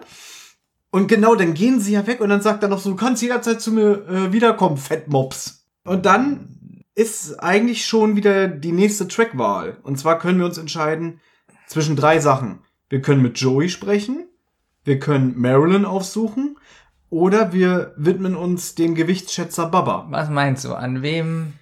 Ah, Was hab das, ich gemacht? das ist eigentlich das Interessante an diesem Podcast. Ich finde die Besprechung bis jetzt super langweilig. ja, ich finde das alles. Aber was habe ich ausgewählt? Ich sage Joey, der kam bis jetzt zu wenig vor, hat dich nicht interessiert. SpongeBob, Marilyn, ah, du bist Horrorfilm-Fan. Deswegen hätte ich gesagt, die wollen Kontakt mit dem Jenseits aufnehmen. Sehr heiß, aber Du hast Baba genommen. ja, einfach nur, weil er Justus beleidigt hat, weil er so fett Das ist. war so klar. Übrigens, ich sage Baba, er heißt aber Buba. Das nervt mich so Ich krass. habe auch Baba. Achso, ich wollte dich fragen, die Stimme von Baba. Wer ist das? Das ist, ähm, den hatten wir schon mal, das ist Klaus Dittmann. Der hat diesen lustigen Taxifahrer in SMS aus dem Grab gesprochen. Deswegen kam mir die Stimme nämlich Ja? richtig bekannt vor, dass Weil er- ich die erst vor kurzem gehört habe. Genau, und als ich dir damals gesagt habe, der ist schon seit vier Jahren tot oder so, was wäre traurig. So wie jetzt. Genau. Da du Baba dich entschieden hast, ist es ganz gut, denn genau wie ich es hier aufgeschrieben habe, geht's auch weiter. Mit Baba sprechen. Track 10. Und zwar, ja, steht Baba da noch und wusste, dass die Detektive zurückkommen. Ja, das finde ich aber ganz witzig. Das finde ich jetzt wieder holprig. Es wird von der Sprecherin gesagt, mit wem wollt ihr sprechen? So, ich entscheide mich jetzt für Baba. Warum gehen nur Justus und Toni zu Baba? Da habe ich so das Gefühl, da ist jetzt wieder so mehrere Stunden oder Tage ins Land gezogen und die anderen beiden sind wahrscheinlich nach Hause gegangen und nur Justus und Toni gehen zu Baba. Oder Das- Bubba. Das war mir eigentlich egal, wer da hingeht. Normalerweise Also ich hab bist gehofft- du so ein Erbsenzähler. Ich habe gehofft, ja? dass Justus hingeht, weil er der Fetteste ist. Na, Justus geht ja auch hin. Mit Toni. Dass Toni dabei ist, ist ja klar, er ist ja die Hauptfigur in diesem Hörspiel. Also das, also nicht, dass Justus jetzt übergewichtig ist, dass das lustig ist, sondern es ist witzig, dass der Baba ihn unbedingt haben will, weil er so dick ist. Also eigentlich nur- so, die anderen haben alle Normalgewicht, aber dann sieht da jemand so wie Justus und so, boah, ist das geil. Naja, er, es ist ja auch witzig, sie kommen da an und äh, dann sagt Baba, macht Platz. Leute, mächtiger Junge im Anmarsch. Ja. Also ich möchte das betonen, nicht, dass die Hörer denken, dass wir was gegen dicke Leute haben, sondern die, die, äh, Es geht um die Situation an Genau. sich, da ist irgendein Typ, der ihn einfach beleidigt. So, das ist ja, wir, wir sagen es jetzt nochmal, das Ja. ist unser Humor. Also, wir würden es genauso lustig finden, wenn da jemand 30 Kilo wiegen würde und er sagen würde, boah, komm mal her, hier, boah, du bist ja dünn. Es geht ja einfach nur darum, wie die Leute es sagen und warum sie es sagen. Dass jemand dick ist, ist ja an sich nicht lustig. Aber wenn sich einer hinstellt, so, boah, schau dir das an. So, das ist ja die Attraktion, das ist witzig. Und es soll ja auch lustig Müssen wir sein. jetzt hier unseren Humor erklären? Das ist ja. Nee, aber ich finde, man sollte schon aufpassen. Ja, wir benutzen ja schon das Wort Fett und bla, so dass sich das so. Ah, jetzt kommt wieder diese politische Correctness, dass man im Jahr 2019 nur achten muss, was man sagt. Ist doch furchtbar, oder? Prost. Prost. so, also der fette Justus. Witzig. Nein, mächtiger Junge im Anmarsch finde Ja. ich viel lustiger. Jetzt gibt Baba an, er würde Justus aufs Gramm genau schätzen. Das sagt er auch witzig, was an sich ja keine Beleidigung ist. Aber Justus will sich nicht öffentlich demütigen lassen Er ist echt sauer und haut ab. und sucht das Weite. Genau. Und jetzt kommt schon die nächste Entscheidung wieder. Genau. Man kann Justus folgen. Oder Toni bleibt bei. Genau. Bei Baba. Baba.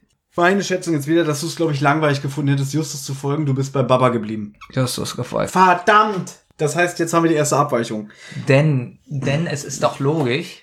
Wieso, was, was soll Toni bei Baba machen? Das kann ich dir erzählen. ja. Also, wenn man nämlich jetzt, wie du es gemacht hast, Justus folgt, dann ähm, wird man wieder vor die Wahl gestellt, ob man jetzt zu Joey oder zu Marilyn geht.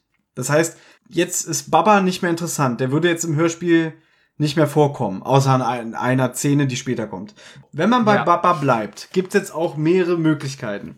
Jetzt muss ich erzählen, weil Ja, Benjamin, mach. du hast das ja bestimmt nicht gehört. Nee. Also, man hört Rummelgeräusche im Hintergrund und lustigerweise kannst du jetzt nicht bezeugen, man hört so ein Gelächter, da dachte ich, äh, das ist doch Bob. Man hört so ein Das klingt genau wie Andreas Fröhlich. Glaube ich dir nicht. Toni fordert Baba auf, äh, er soll jetzt Justus Gewicht schätzen. Äh, und Baba sagt, kann ich nicht, weil dein Freund ist nicht da und kann's nicht äh, bestätigen. Und dann merkt schon Toni so, ah, alles klar, ist nur eine Masche. Hier, ein Dollar. Und dann sagt Baba, Justus würde 78 Kilo und 830 Gramm wiegen. Dann fragt Toni Baba nach dem House of Horrors. Ganz kurz. 78 Kilo und was? 830 Gramm. Wie alt sind die Kinder? Zu dem Zeitpunkt 13, 14 Jahre alt. Ich wollte gerade sagen, wenn Justus so, sagen wir mal, 14 ist Mhm. und Ist 78 Kilo schon besorgniserregend, oder? Ich weiß nicht, wie groß nee, Justus ich meine, ist. so fett ist es ja vielleicht gar nicht. Kommt darauf an, wie ja, für groß einen er ist. 14-jährigen 78 Kilo schon viel, oder? Vielleicht ist Justus 2,60 Meter.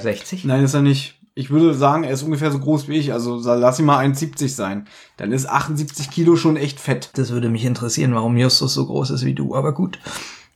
Ich habe gesagt circa, weil 1,70 Meter ist jetzt nicht groß. Woher weißt du circa, dass er groß ist? Ich glaube, irgendwo in irgendeinem Hörspiel oder in irgendeinem Buch wird mal gesagt, wie groß Justus Na, siehst du, ist. das ist doch ein Fakt. Ja, aber Damit jetzt willst du leben. wissen, in Nein, welchem Buch. nein, dann sage ich, ich, ich weiß es nicht. Und dann sagst du wieder, ich bin kein Fan. Damit kann dann, ich doch leben. Aber wenn du einfach sagst, Justus ist so groß wie ich, dann stelle ich mir vor, vielleicht willst du ja Justus Ich weiß sein. nicht, wie groß du bist. 1,86? Ich bin 1,79 Meter. Danke, das wollte ich wissen. Ich wusste es nicht. 1,86 Meter, du kannst gut schätzen. Ich sag nur Schätzraten. Oh, ja. Ich hätte jetzt echt gedacht, du bist 4,80 Meter oder so. Als Tony Baba nach dem House of Horrors fragt, schweigt Baba und sagt, keine Chance, kriegst du nichts aus mir raus. Und dann sagt Tony, alles klar, dann zieh ich weiter.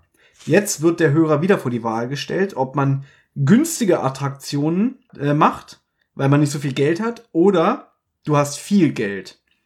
Wenn du günstige Attraktionen wählst, geht Tony in die Freakshow, aber er fühlt sich um sein Geld betrogen, weil der Betreiber über die Show gelogen hat. Also der macht irgendwelche Versprechungen, die nicht stimmen. Und dann geht äh, Tony wütend nach Hause und sagt auch noch, ah, der Fall House of Horrors interessiert mich nicht. Und das wäre hier ähm, eines der ersten Dead Ends. Ich habe natürlich viel Geld. Wer sagt das House of Horrors interessiert mich nicht? Tony. Genau. Aha, und die drei Detektive, vielleicht haben die ja Lust. Ja, das interessiert aber nicht, weil Tony ist die Hauptfigur und wenn Tony stirbt oder wenn Tony sagt, ähm, ich gehe jetzt weg, dann ist der Fall offiziell vorbei und du musst wieder von vorne anfangen. Hattest du das Gefühl, dass Tony die Hauptfigur ist? Ich eigentlich nicht. Ja, habe ich. Gut. Aber Weiter. ich muss ja dazu sagen, ich habe auch das Buch gelesen vor sieben Jahren. Gut. Vor sieben, acht Jahren. So, wenn man den Track wählt, ich habe viel Geld, Track 14. Erstmal hat man wieder eine gute Soundkulisse, nämlich so ein Breakdance-Sound. Und ich finde schade, dass du es nicht gehört hast, weil es würde dir, glaube ich, sehr gefallen. Das ist so diese so. Ja. Und dann verlässt Tony schwindelig den Breakdancer. Aber er sagt dann, oh Gott, Baba folgt mir die ganze Zeit. Und dann wird man wieder vor die Wahl gestellt, ob man Baba abschütteln soll oder vor Baba sich verstecken soll. Wenn man Baba abschüttelt, dann fasst er Toni und offenbart sich als sein Onkel. Was ich ein bisschen witzig finde. Also er sagt dann, er war im Gefängnis und so und er hat jetzt Toni wiedererkannt und er ist sein Onkel und äh, seine Mutter hat ihm verboten, mit ihm Kontakt aufzunehmen. Wow, was für eine Geschichte doch. Pass auf, es wird noch besser. Toni ist dann überglücklich und will Baba mit zu sich nach Hause nehmen, um ihn wieder mit seiner Mutter zu versöhnen. Und dann sagt die Offsprecherin, du hast keine Lust auf eine Familienzusammenführung, dann beginn bei Track 1. Finde ich persönlich sehr amüsant. Ja. Und dadurch, dass ich das nur einmal gehört hatte, wusste ich das alles nicht mehr. Und da habe ich ein bisschen gelacht. Jetzt gibt's immer noch eine Option. Man kann sich vor Baba verstecken. Das ist Track 4. Toni glaubt, er hätte Baba abgeschüttelt, geht in einen Burgerladen. Also schade, dass du das alles nicht gehört hast. Dann bestellt er sich einen Viertelfünder. Weißt du, was ein Viertelfünder ist? Hast du Pulp Fiction Tintenfisch. gesehen? Nee. Gut. Und dann kommt Baba doch einfach. Es ist witzig, er geht in den Burgerladen, sagt einen Viertelfünder bitte. Und auf einmal kommt wieder Baba. Ah, der, den würde ich nicht kaufen. Der wiegt 30 Gramm weniger als angegeben und die Cola ist voller Eis. Und dann sagt der Burgerverkäufer, der hier übrigens von Manu Lubowski alias Klößchen aus TKKG gesprochen wird, ob er Lust hätte, eine Runde in seinem Fleischwolf zu drehen. Weil er das Essen schlecht macht. Tony flieht und stößt vor dem Burgerladen mit den drei Fragezeichen zusammen. Und man hat wieder die Wahl zwischen Joey und Marilyn. Wofür hast du dich entschieden? Wow. Das war jetzt ein ziemlicher Exkurs. Es tut mir auch leid, dass es wieder so lang geworden ist. Macht ja nichts. Ich kann ja kurz erzählen. Bei mir ist es ja so, dass äh, Justus weggelaufen ist vom Baba wegen der Schätzung. Und bei mir geht es eigentlich ganz schnell. Toni läuft dann hinter Justus her und sagt so, sei doch nicht sauer auf Baba, der verdient doch sein Geld damit, mit dem Schätzen, mit dem Gewicht schätzen. Genau. Und dann kommt schon die Entscheidung, Marilyn oder Joey. Joey. Du hast dich für Marilyn entschieden. Ich habe mich entschieden für Frau mit Bart. Gut, dann würde ich sagen, diese Joey-Story, die habe ich nämlich in der Vorbereitung hier nicht gehört. Und die erzählen wir dann jetzt auch mal nicht. Weil wir können es ja nicht. Gibt es da wirklich eine? Ja, ja, dann folgst du Joey und ähm, ich kann mich aber leider nicht mehr erinnern. Ich glaube, man ist in so einer Ringkampf-Arena dann. Irgendwie so war das, genau. Aber das können ja unsere Hörer mal selber nachhören. Wir wollen ja nicht alles spoilern. Jedenfalls geht es jetzt zu Marilyn, Track 21 auf der CD. So, sie gehen zum House of Horrors. Am, spät, zwar- am späten Abend. Genau, durch einen Hintereingang. Und dort sitzt eine Frau am Tisch. Und die Frau ist Ja, bitte? Stopp. Bevor wir das sagen, fand ich wieder ein bisschen holprig im Hörspiel. Sie treffen sich vor dem House of Horrors und betreten durch den Hintereingang, wie du gerade gesagt, gesagt, hast. ja. Nee, weißt du warum? Weil sie gehen rein und da habe ich mich erst gefragt, warum gehen die denn jetzt in das House of Horrors? Was hat denn die bärtige Frau damit zu tun? Das habe ich nicht so ganz verstanden. Und dann gehen sie rein und dann sagt plötzlich Peter, oh, da sitzt ja eine Frau. Und da habe ich so gedacht, ja, wo sitzt sie?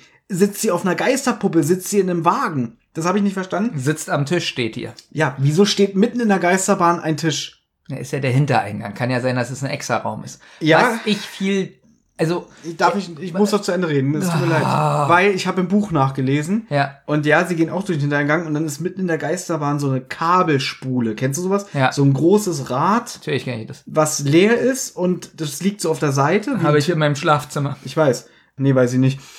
Und um die Kabeltrommel sind sechs Stühle. Und da sitzt die Frau. Ich habe mich erst gefragt, die Wahrsagerin, die war ja nicht in dem, stand ja nicht vor dem House of Horrors, sondern ganz woanders. Ja. So, und ich fand jetzt doof, warum die jetzt ausgerechnet zur Geisterbahn reingehen. Und dann dachte ich mir so, naja, hier, SpongeBob ist ja schlau. Die wollen ja was über die Geisterbahn erfahren. Also ist es ja vielleicht mystischer oder unheimlicher, wenn sie es auch in der Geisterbahn machen. Und Ja. deswegen hat äh, hier SpongeBob Frau Marilyn. Ja, Mrs. Luzi oder Lizi. Ah, Luzi, gesprochen von Katja Brügger. Genau. Und deswegen haben die gesagt, komm, wir machen das mal in der Geisterbahn. Deswegen finde ich es doch wieder logisch, so ein bisschen.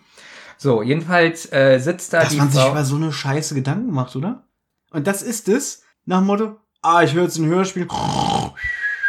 Geht doch gar nicht, ich muss doch mal aufpassen, sonst verstehe ich doch nicht, worum es geht. Es heißt ja nicht, dass ich mit einem Hörspiel einschlafe, sondern ich höre es zum Einschlafen. Okay. Gut. So, Marilyn macht eine Kerze an. Wichtig, oder? Nein, Marilyn will die Kerze machen, dann sagen, das ist Luzi, lass mich das machen. Es wird noch wichtiger. Gut. Und dann sagt auch hier, äh, der Santiago Ziesmer sagt dann auch, hier, mein Schatz. Sie will Tote herbeirufen. Hier die Mar äh, Luzi. Jetzt kommt Aber gegen bare Münze. So, und jetzt kommt wieder was, wo ich finde, diese Folge hat einen merkwürdigen Humor. Das ist gar nicht so schlecht. Jedenfalls geben die ihr die Münze. Sie geben Nach mir so ein einen bisschen- Dollar. Ich genau. habe jetzt bare Münze gesagt, dass sie dafür Kohle Genau, haben. nach so ein bisschen Diskussion, weil sie dann auch sagt äh, zu äh, Marilyn, na toll, die haben nur einen Dollar. Du hast mir erzählt, die Jungs hätten Geld. ja, ja, habe ich auch gedacht. Finde Ja, ich ein bisschen witzig. Ja, aber da kommt eine Sache, die, ich habe ja eingangs gesagt, ich nehme der Folge ganz viele logische Sachen nicht krumm. Unlogische Sachen meine ich. Aber jetzt schiebt Marilyn die Schuld, dass die Jungs so wenig Geld haben, auf die Börsenzeitung, die sie in der Hand hat. Da steht nämlich drin, dass äh, Jugendliche gehören ja zur arbeitslosen ähm, Bevölkerung, dass sie die quasi am meisten Geld haben. Und deswegen haben die wahrscheinlich gehofft, ah, wir nehmen jetzt die Jungs hier aus. Und dann sagt Justus sehr interessiert, ah, kann ich die Zeitung mal sehen? Marilyn schenkt die Zeitung Justus. Und da kommt gleich ein Punkt, da muss ich wieder kritisieren. Das ist schon ein bisschen albern, muss ich sagen, mit der Zeitung, wie er die Zeitung bekommt. Ja, aber erstmal müssen wir das jetzt mit den beiden Grazien hier abhandeln. Ich find's witzig so, sie ruft jetzt die Geister oder will die Geister Mhm. rufen und tut so. Und jetzt bricht Peter im Stuhl ein. Ja. und sie sagt, oh, die Geister, das waren die Geister. Finde ich extrem lustig, wenn ich ehrlich bin. Naja, die Detektive finden es nicht so lustig, die sagen, Ja, äh, Justus sagt, der Stuhl war angesägt, das Ja. kann man deutlich sehen, das ist alles Betrug, sie wollen nur unser Geld. Er reißt ihr den Dollar aus der Hand und sie gehen und die brüllen dann noch hinterher, wartet doch, wartet doch. Also ich habe jetzt rausgehört, dass du die Szene wohl im Ganzen sehr witzig fandest. witzig, teilweise aber auch von der Luzi ganz schlecht gesprochen. Ich mag die Sprecherin nicht. Äh, die hat auch in der Zeitreisenden, die Folge, die ich mit Olli besprochen habe, hat sie diese mexikanische Putzfrau gesprochen. Auch unterirdisch schlecht. In meinen Augen, in meinen Ohren. Ich gehe immer nur von mir aus. Ach, jetzt ein bisschen wieder politisch korrekter. Da müssen wir politisch korrekt sein. Ach, da ja. Ja? Ich finde nämlich, dass sie, ähm, das passt gar nicht zu so einer Frau, wie sie dargestellt wird. Also die Stimme ist so, Ja, so, so Nicht toll. Es fehlt so ein bisschen so dieses Unheimliche, dass man denkt so, oh, ähm, der nehme ich das jetzt ab, dass die wirklich Geister beschwören kann. Und die immer ist so ein bisschen wie, uh, ich, ich berufe euch. ich finde am Anfang, wenn sie das erste Mal spricht, geht's noch und es wird immer schlechter. Die ganze Szene, wie sie spricht, wird immer schlechter, immer billiger. Wieder einmal Santiago Ziesmer, hier SpongeBob. Super, der kann ja wirklich Das ist ja ein äh, Allround-Talent. Der ist immer wieder eine Bereicherung für jede Produktion. Obwohl man auch sagen muss, dass er immer gleich klingt. Das liegt aber an seiner Stimmfarbe. Du klingst ja auch immer gleich. Nee. So, Benjamin, einmal bitte wütend. Apropos wütend. Justus sagt, die Zeitung ist der Schlüssel für das weitere Vorgehen. Das ist jetzt der Punkt, wo ich sage, das ist völlig bescheuert, das ist nur ein Mittel zum Zweck, um weiterzukommen. Er erkenne Hinweise, wenn er sie sieht. Da habe ich mir notiert, wieso? Die Marilyn hat eine Börsenzeitung und Justus sagt, ah, darf ich mal sehen? Und dann sagt er, ah, durch die Zeitung kommen wir weiter. Das ist ja so, wie als wenn ich dir sage, hier dein leerer Kaffeebecher. Oh, das ist der Schlüssel, dass wir heute noch reich werden. Ja, aber ich, Aber ich muss den Hinweis erst finden. weil ich mich dann auch gefragt habe,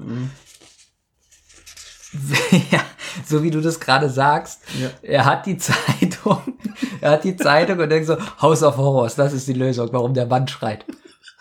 Genau. Ja, Irgendwie so, also, ich erkenne den Hinweis, ich muss ihn nur noch finden. Und wie wir diese Hinweise finden, da werden wir jetzt wieder vor die Wahl gestellt.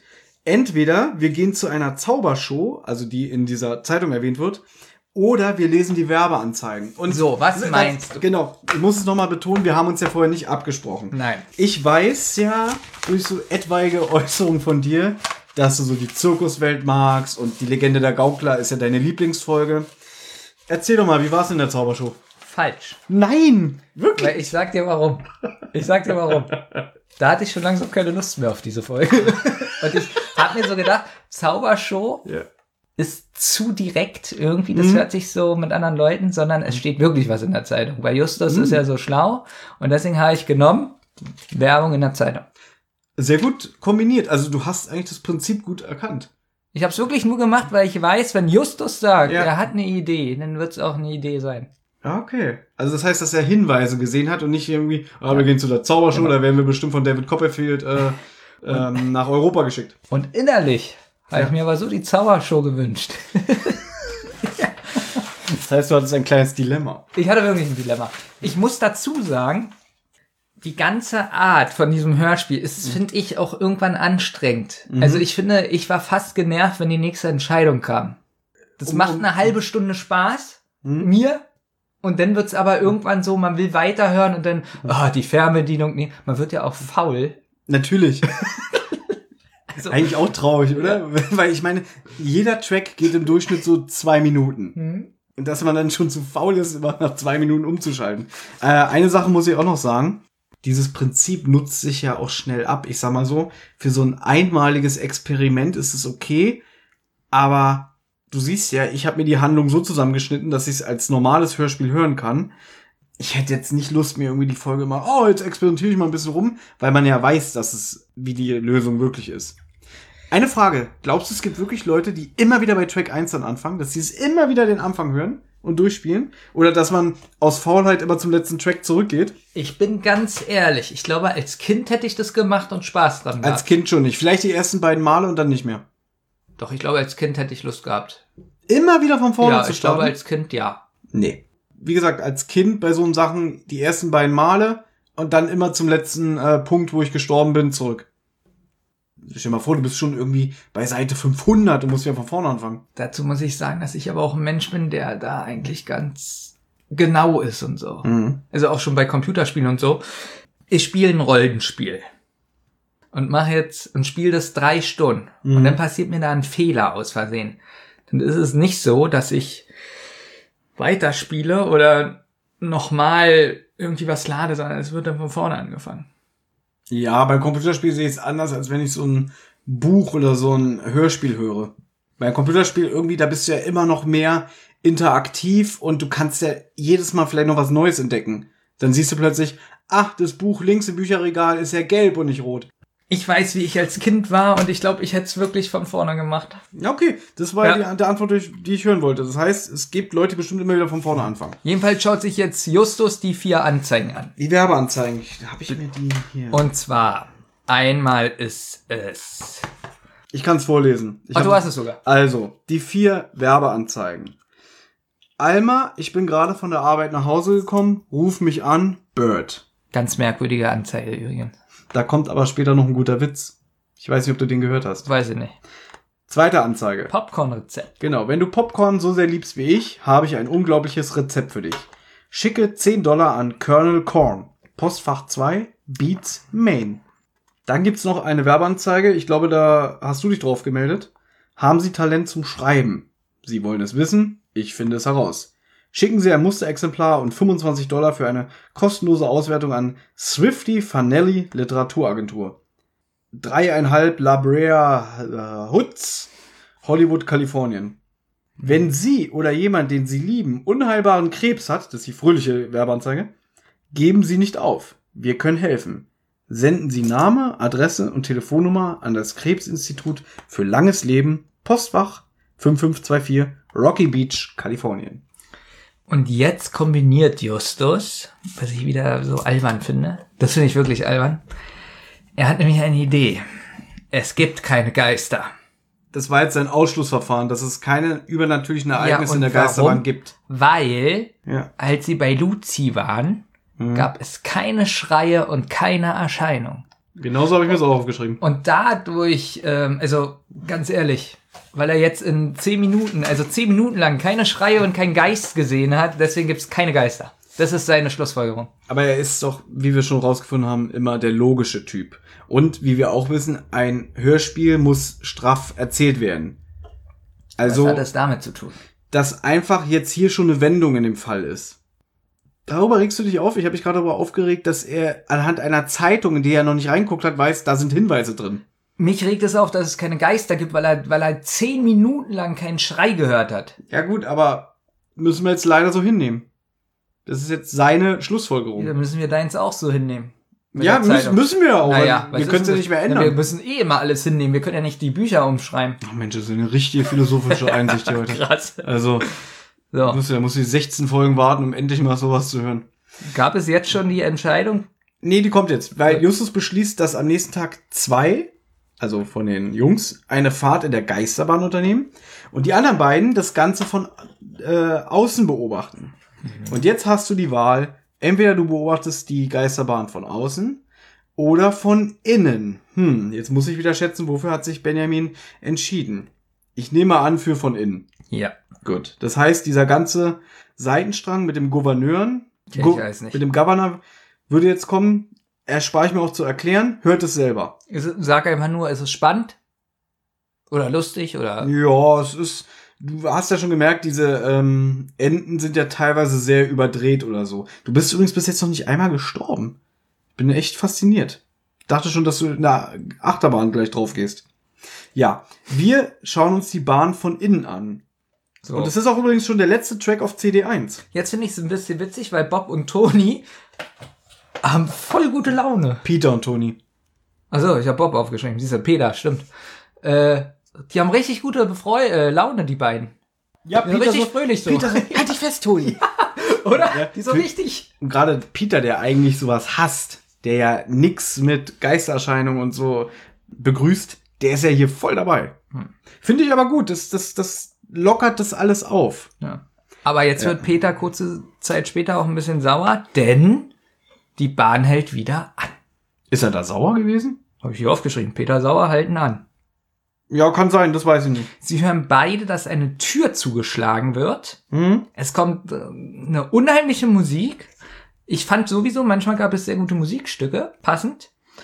Und ja, dann geht die Fahrt weiter und sie ist dann vorbei.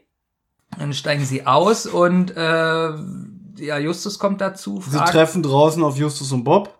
Genau, und ähm, ja, die tauschen sich dann aus und dann sagt Justus halt, dass sie eine Frau gesehen haben, die einen Wagen davor saßen. Genau, sie ist zuerst in die Geisterbahn gefahren, dann Genau. Peter und Toni.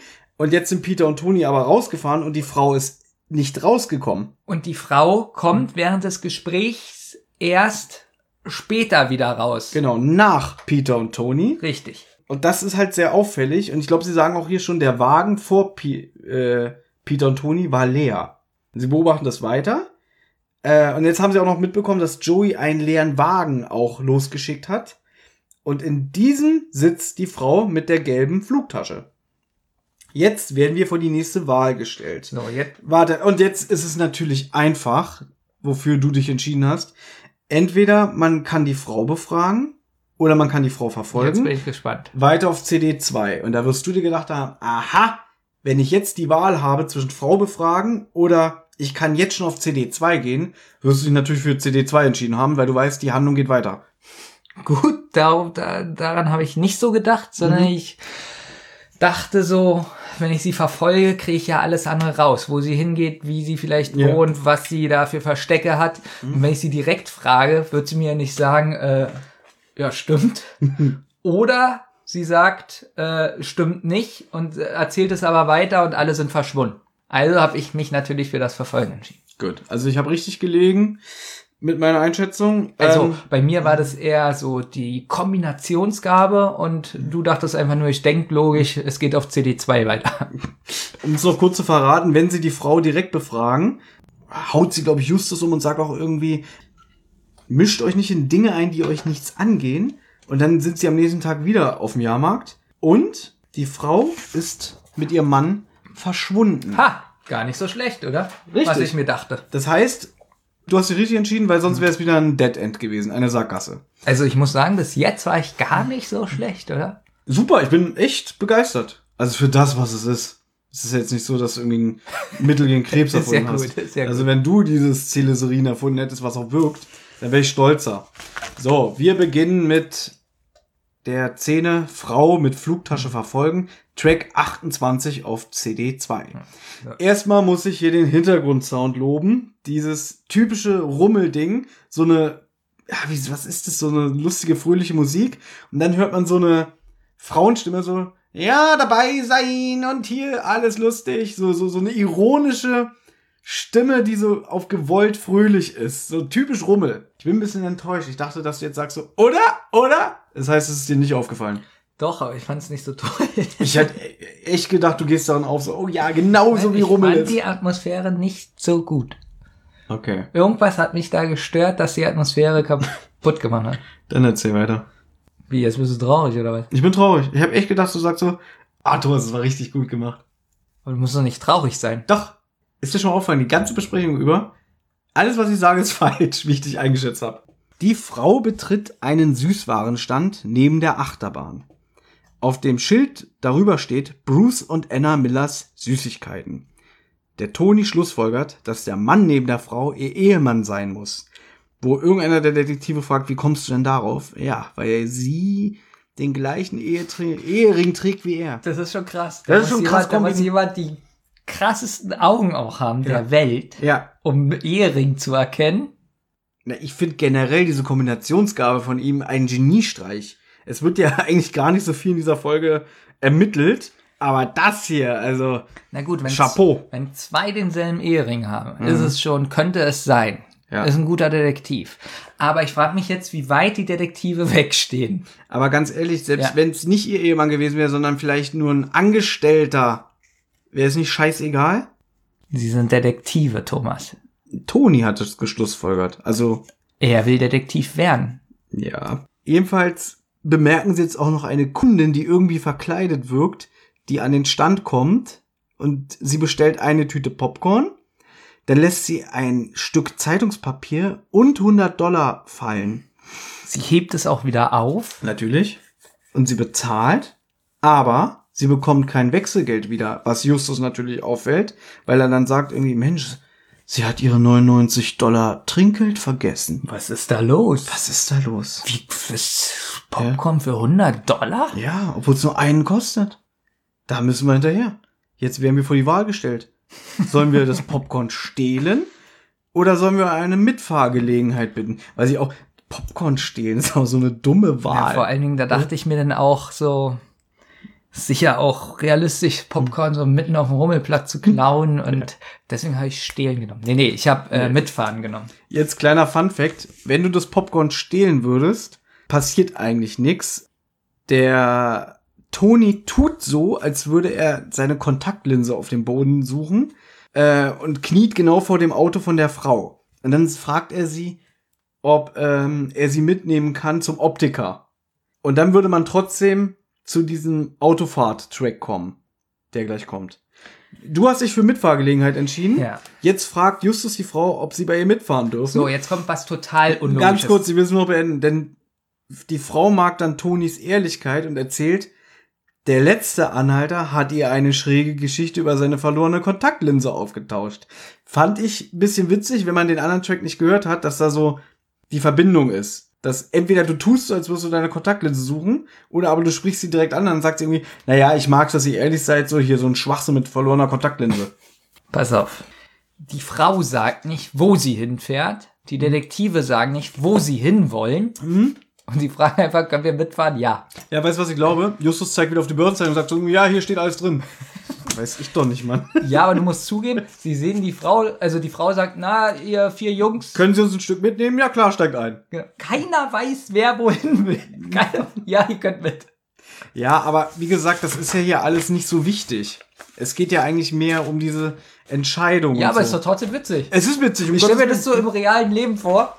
Ich, also, ähm, mich guckt jemand, nee, sagen wir mal jetzt, wir sind auf dem Rummel, wir beide. Ja. Und eine Frau guckt uns an aus dem Auto, hey Jungs, wollt ihr mitkommen? Und wir so, ja. da fahren wir nur. Genau, wir fahren einfach irgendwo hin. Ziemlich kurzer Track. Jetzt sagt die Offsprecherin, schnall dich an. Es geht weiter zu Track 33. Das finde ich ein bisschen merkwürdig. Warum? Das fand ich doof. Das, die Stimme sagt jetzt nämlich, die Off-Stimme sozusagen, ja, weiter auf Track 33. Mhm. Ja, es Warum gibt- sagt die das? Weil es keine Auswahlmöglichkeit gibt, sondern weil du direkt zum nächsten Track Ja, da geführt finde ich wirst. es aber, würde ich es schöner finden, wenn das einfach weitergegangen wäre. Ja, geht aber nicht, weil wenn du nämlich Popcorn stehlen genommen hättest, würdest du ja auch zu Track 33 kommen. Das heißt, es ist ja in dem Sinne keine Ach Sackgasse. so, ich dachte jetzt beim Popcorn stehlen wäre jetzt auch Nein. die Szene. Da sagt die Sprecherin auch ab zu Track 33. Wenn geht das natürlich. Genau. Nicht. Während sie bei ihrem Auto mitfahren, äh, spricht Justus die Frau auf diesen äh, Geruch an, der im Auto herrscht. Und dann sagt sie, äh, ja, das ist Lilly, mein Parfüm. Lilly heiße auch ich. Und dann sagt Justus aber, nee, ich meine eher hier die Popcorn-Tüte. Wollen wir die mal rumgehen lassen? Ich muss generell sagen in dieser Folge, Hm. dass die Detektive ziemlich direkt immer die Leute ansprechen. Hm. Mit den Ideen, die sie haben. Ja, weil, wie gesagt, das Prinzip ist, hier schnell auf den Punkt zu kommen. Hier ist nichts mit stundenlang ermitteln oder. Ja, so. aber ich finde, das hat auch was. Hm. Das würde ich mir manchmal auch bei den drei Fragezeichen wünschen, weil durch dieses Direkte hat man so richtig Spannung. Wie reagiert sie jetzt? Ja. Also ich habe richtig das Gefühl, also wie soll ich das sagen? Justus sagt es dann so ein bisschen so, ähm, so wie, äh, können wir mal das Popcorn rumgehen lassen und so. Und ziemlich schnell eskaliert ja die Szene, sagen wir mal. Und ich finde es aber gut, bevor er das, also er spricht dies aus und man hat selber eine Spannung, wie reagiert sie jetzt? Wird Ähm. sie sauer, eklig, gibt sie das Popcorn rum? Ja, und er, er sagt ja dann auch noch direkt irgendwie, ja, die muss ihnen ja ganz schön viel wert sein, die Popcorn-Tüte, wenn sie dafür 100 Dollar ausgegeben haben. Dann gibt es eine Vollbremsung. Ähm, da finde ich Peters Reaktion ein bisschen billig, so, wow, tolle Bremsen. Ja, das ist wieder so. Ja. Toni konfrontiert die Frau damit und Justus sagt, sie wollen doch nur helfen. Aber die Lilly weint und sagt, ihre Mutter sei schwer krebskrank, die Jungs hätten keine Ahnung und sie soll jetzt sofort das Auto verlassen. Übrigens finde ich die Sprecherin von der Lilly für das, was es ist, sehr gut. Also ich fand die, auch wenn sie so, so ein Klischee-Ausländer irgendwie vertont, so mit so einem leichten Akzent, fand ich die sehr sympathisch, die Stimme. Na, jedenfalls steigen sie dann aus. Und Justus beschließt, in die Zentrale zu gehen. Ja, und nach vorher fassen sie nochmal zusammen, was wichtig ist. Das und machen da sie- sagt Justus, es ist wichtig, die Machen- Zeitung ist wichtig und die Pillen sind wichtig. Ja, also diese machen- beiden Sachen sind jetzt noch wichtig.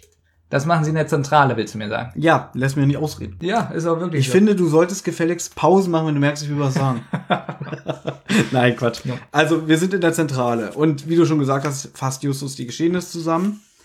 Sie glauben, dass Anna Miller, Anna Miller ist übrigens die Popcornfrau mit der Flugtasche, in der Geisterbahn ihren Wagen verlassen hatte. Das war dann der Moment, wo sie die Tür in der Geisterbahn gehört haben.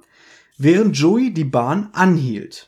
Justus weist auf den Kommentar von Lilly mit dem Krebs ihrer Mutter hin. Und jetzt kramt er die Zeitung wieder hervor und weist auf die Popcorn-Anzeige und die Krebsanzeige hin. Es läuft jetzt wieder auf die nächste Wahl hin, wofür wir uns entscheiden müssen. So, was denkst du? Mhm. Wie habe ich mich entschieden? Na warte, er schlägt vor, mehr über Celeresin herauszufinden. Jetzt kommt wieder dieses Fläschchen, was er vor der Geisterbahn gefunden hatte, ins Spiel.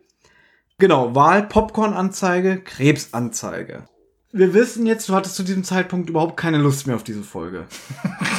Du hattest bis jetzt einen sehr guten Run, finde ich. Du bist noch nicht einmal gestorben, du hast dich eigentlich immer richtig entschieden. Du hast sogar diese Baba-Story übersprungen. Also du bist jetzt relativ gut durchgekommen. Und ich glaube, ah, eigentlich würde ich sagen, du hast dich für die Krebsanzeige entschieden, aber da hast du wahrscheinlich so gedacht, ist für ein drei Fragezeichen Hörspiel ein bisschen krass mit dem Krebs. Und die sind ja keine John Sinclairs. Du hast dich für die Popcorn-Anzeige entschieden.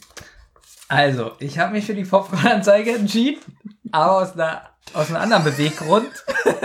Ich bin einfach kein guter Detektiv.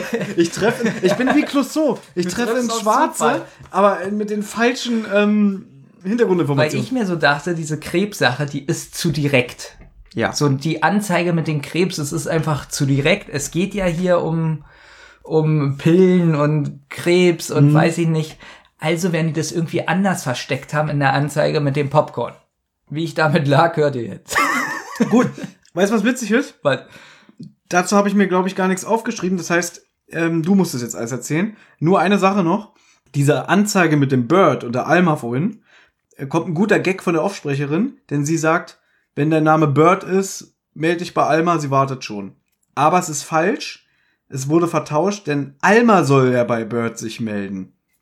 Im Buch ist es korrekt. danke für die Info. Das lieben die Leute an unserem Podcast über diese Fakten. Ich die weiß, danke für die Info. Das Ja. war ja auch ernst Weiß gemeint. ich, dass es ernst gemeint So, war. jedenfalls kommt jetzt 80er Jahre Pop. Also richtig gute Musik, wahrscheinlich Pop-Musik Weil wegen, wegen, Popcorn. wegen dem Pop, ich wollte den Witz gerade machen, wegen Ja. dem Popcorn kommt jetzt so, pass auf. Ich lehne mich zurück, weil Also sie schreiben jetzt dahin, also zu den Rezeptentypen und denken jetzt, dass sie da irgendwas kriegen, um was rauszubekommen. Und äh, sie kriegen zwei Seiten Popcorn-Rezepte ach, das habe ich doch gehört. aus. Habe ich mir nicht aufgeschrieben. Sackgasse.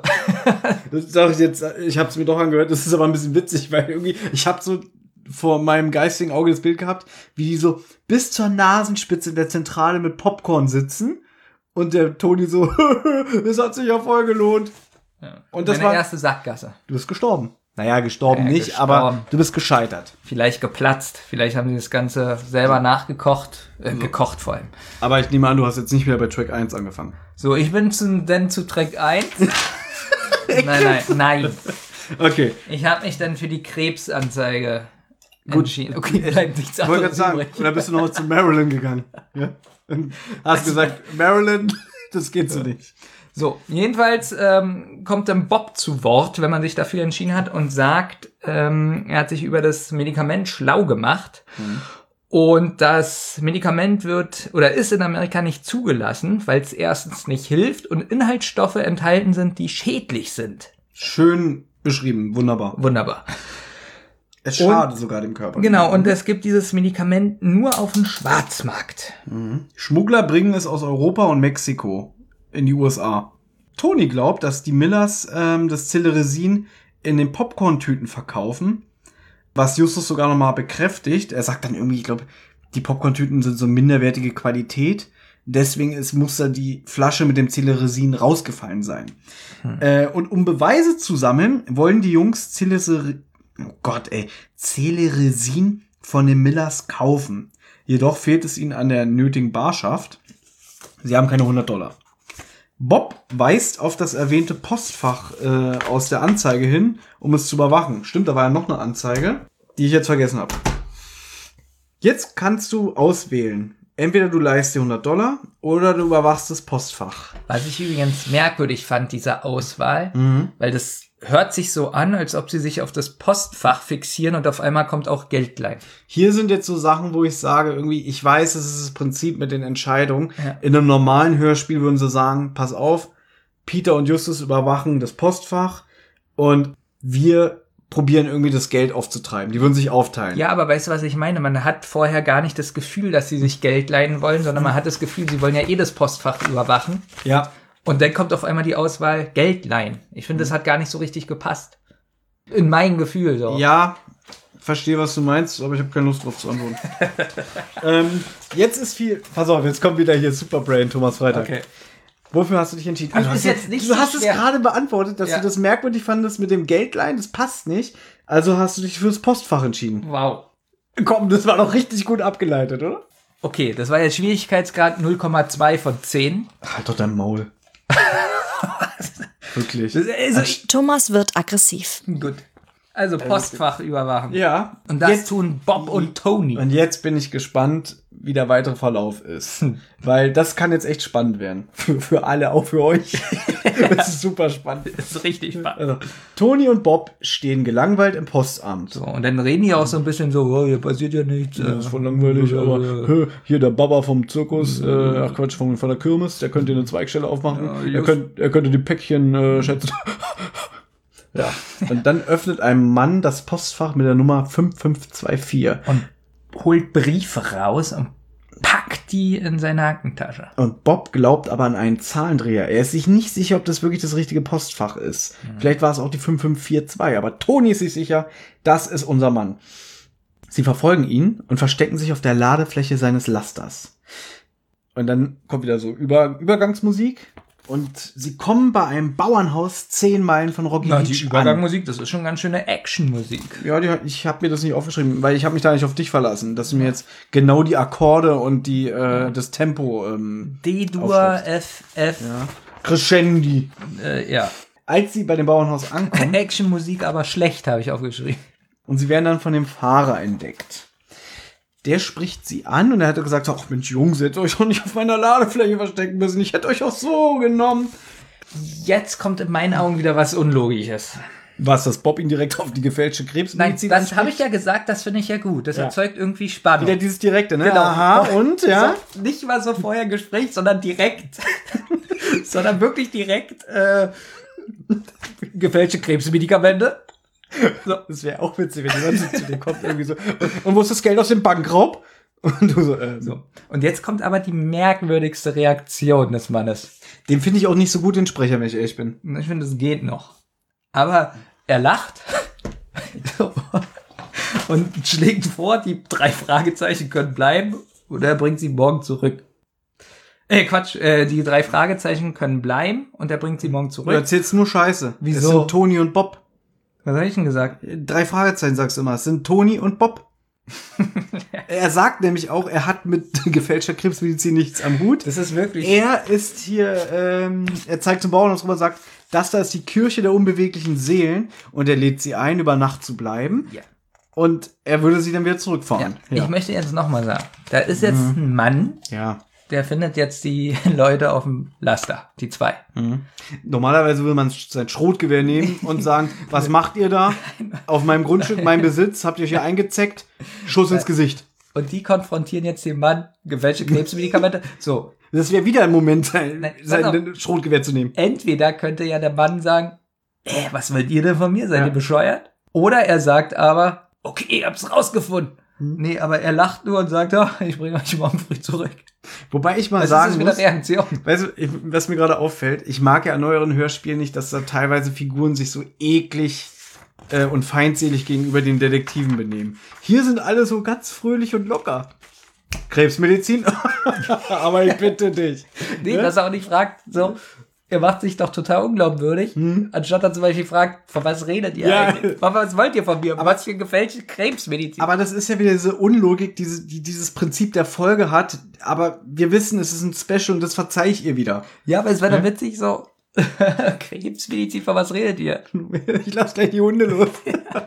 so, auf jeden Fall, äh, jetzt kommt's ja wirklich knüppeldicke, wenn wir mal ehrlich sind. Wir werden vor die Wahl gestellt, A, wir wollen gehen, oder B, wir wollen bleiben. So, es wird jetzt wieder interessant. Erstmal, jetzt fängt das Beste an des gesamten Hörspiels. Gut, ich. dann bist du geblieben. Ja. Super. Ich mag jetzt alles, was Spoiler kommt. doch nicht, ich wollte das Ich rausfinden. sag doch nur, ich mag jetzt alles, was kommt. Denn das Problem ist, das ist gerade das, was mir am meisten Spaß macht, rauszufinden, wie du dich entschieden Ja. hast. Und jetzt machst du es mir kaputt. Weil sagst, ich sage, mir gefällt jetzt, was alles kommt. ja, und da- dann weiß ich doch, aha, Belmin ist geblieben, weil jetzt kommt nämlich die Sekte. Ja. Naja. Wie kommt diese, ich dachte, die kommt immer. Nein. Soll ich dir erzählen, was gewesen wäre, wenn du gegangen wärst? Es ist sehr lang. Auf die paar Minuten kommt es jetzt auch nicht mehr an. Gut, erzähl mal was. Also, witzig ist, dass ich Bob und Toni mit B und T abgekürzt habe. Und jetzt wollte ich gerade lesen, Benjamin und Thomas. Benjamin und Doro.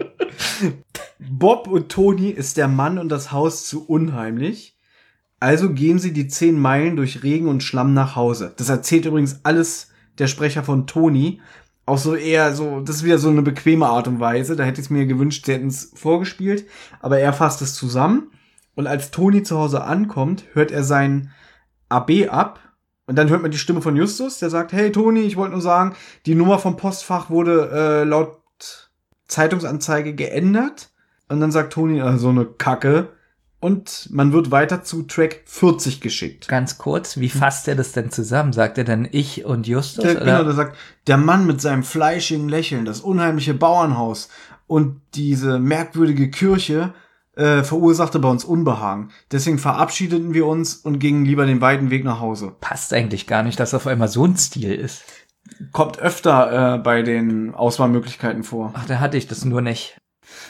Also, du hast dich entschieden für wir wollen bleiben. Wenn man bleibt, bittet einen der Fahrer von dem LKW in das Haus hinein, der stellt sich dann als Max vor. Äh, Toni und Bob treffen dann auf Millie und hier muss ich wieder kritisieren, die Sprecherin von der Millie fand ich Das ist, das ist, ich muss sagen, das ist die schlechteste Leistung, die ich je in einem Drei-Fragezeichen-Hörspiel gehört habe. Und da schreibe ich auch zu diesem Zeitpunkt ja. Es, also wenn wir irgendwann mal weiter fortschreiten in unserer Folgenbesprechung. Aber sie ist wirklich nicht gut. Ich habe mich wirklich gefragt, ob wirklich ähm, irgendeine Person gefehlt hat und da jemand im Studio war und die gefragt haben, Genau. würdest du das machen? Richtig. Ah, wir brauchen noch eine Rolle. Dafür jetzt aber eine bekannte Sprecherin zu buchen, ist zu teuer. Nimm mal die Putzfrau. Ja, jedenfalls mag ich ähm, die Sprecherin auch nicht, aber nur anhand ihrer Leistung. Ich gucke gerade mal, wie die heißt. Ulrike Knief. Kenne ich nicht. Bob flüstert dann Toni zu, dass sein Vater mal einen Bericht über diese Kirche der unbeweglichen Seelen ähm, für die LA Post angefertigt hat. Bobs Vater ist ja Journalist. Ähm, und dass es irgend so eine komische Sekte ist, die nur an sechs Tage in der Woche glaubt. Und dann sagt Toni, glaube ich, auch so, oh Gott, wo sind wir hier gelandet? Und dann kommt so lustige Musik, wo ich mich jetzt frage, hat der Baby sich die aufgeschrieben, weil er ja normalerweise so musikaffin ist? Die geht so don, don, don, don, die ich persönlich sehr mag. Fand ich sehr gut, habe ich auch aufgeschrieben. Sehr atmosphärische Musik. Leider wieder viel zu schnell vorbei. Ja, da habe ich mir auch gewünscht, dass die länger geht, weil das eine richtig gute Atmosphäre hat alles. Mhm. Ich habe Ulrike Knief gefunden. Ja. Und zwar die Ulrike Knief. Jetzt wird's ein bisschen lustig hat zwei, also ich bin einmal auf der Seite Hörspiel Request, kennst du die Seite? Nein, Und auf hörspiel3.de. nein. Und auf beiden Seiten steht, Millie. hat Millie gesprochen, House of Horrors. Hm? Und auf der anderen steht Millie House of Horrors. Na gut, dann Denn haben wir ja vielleicht mit unserer Theorie gar nicht so unrecht, dass sie gar keine Synchronsprecherin ist. Genau, sondern wahrscheinlich der Schwippschwager von irgendeinem Typen, der André Minninger kennt. Ist ja auch nicht schlimm. Doch. Jetzt hat die Off-Sprecherin zum ersten Mal einen etwas längeren Part in diesem Hörspiel. Und zwar macht sie mit dem Hörer einen Schnelltest. Und jetzt bin ich ganz ehrlich, ich wette, unsere Meinung gehen jetzt wieder auseinander. Man kann ja jetzt von der Stimme halten, was man will, aber das finde ich witzig. Ich mochte das. Hast du dann eben erzählt, dass die Kirche, Kirche, Kirche, dass sie nur an sechs, dass, dass der Glaube, ähm, dass sie nur sechs Tage in der Woche daran glauben? Ich könnte jetzt einen beleidigenden Witz machen, weil du gerade mit deiner Ulrike Knief beschäftigt warst. Aber ich kürze es ab. Ja, habe ich. Wie war das so die Info? Also dafür, dass es, es ist ja eine Sekte. Ganz ehrlich, es ist ja immer noch für Kinder. Ich glaube, das war die einfachste Lösung, einfach sozusagen, ja, das ist so eine komische Sekte, die glauben nur an sechs Tage in der Woche, ist ja sehr harmlos. Was wäre denn jetzt gewesen, wenn sie gesagt hätten, ja, die glauben irgendwie, dass im Erdinneren irgendwelche Echsenwesen leben, die ähm, die Menschen mit Kristallkugeln steuern? Sie reden ja ganz oft von den Wanderfüßen. Ja. Das habe ich, Das hast du nämlich alles das habe ich mir alles gar nicht aufgeschrieben. Mensch, wer mir erzähl mal. Natürlich. Und zwar äh, erzählen die beiden, just, nee, wer ist da? Bob und Weißt du, warum ich das hier aufgeschrieben habe? Warum? Weil ich grottenschlechte Sprecherin aufgeschrieben habe, wegen der Millie. Und dann war mir das alles zu doof. Aha.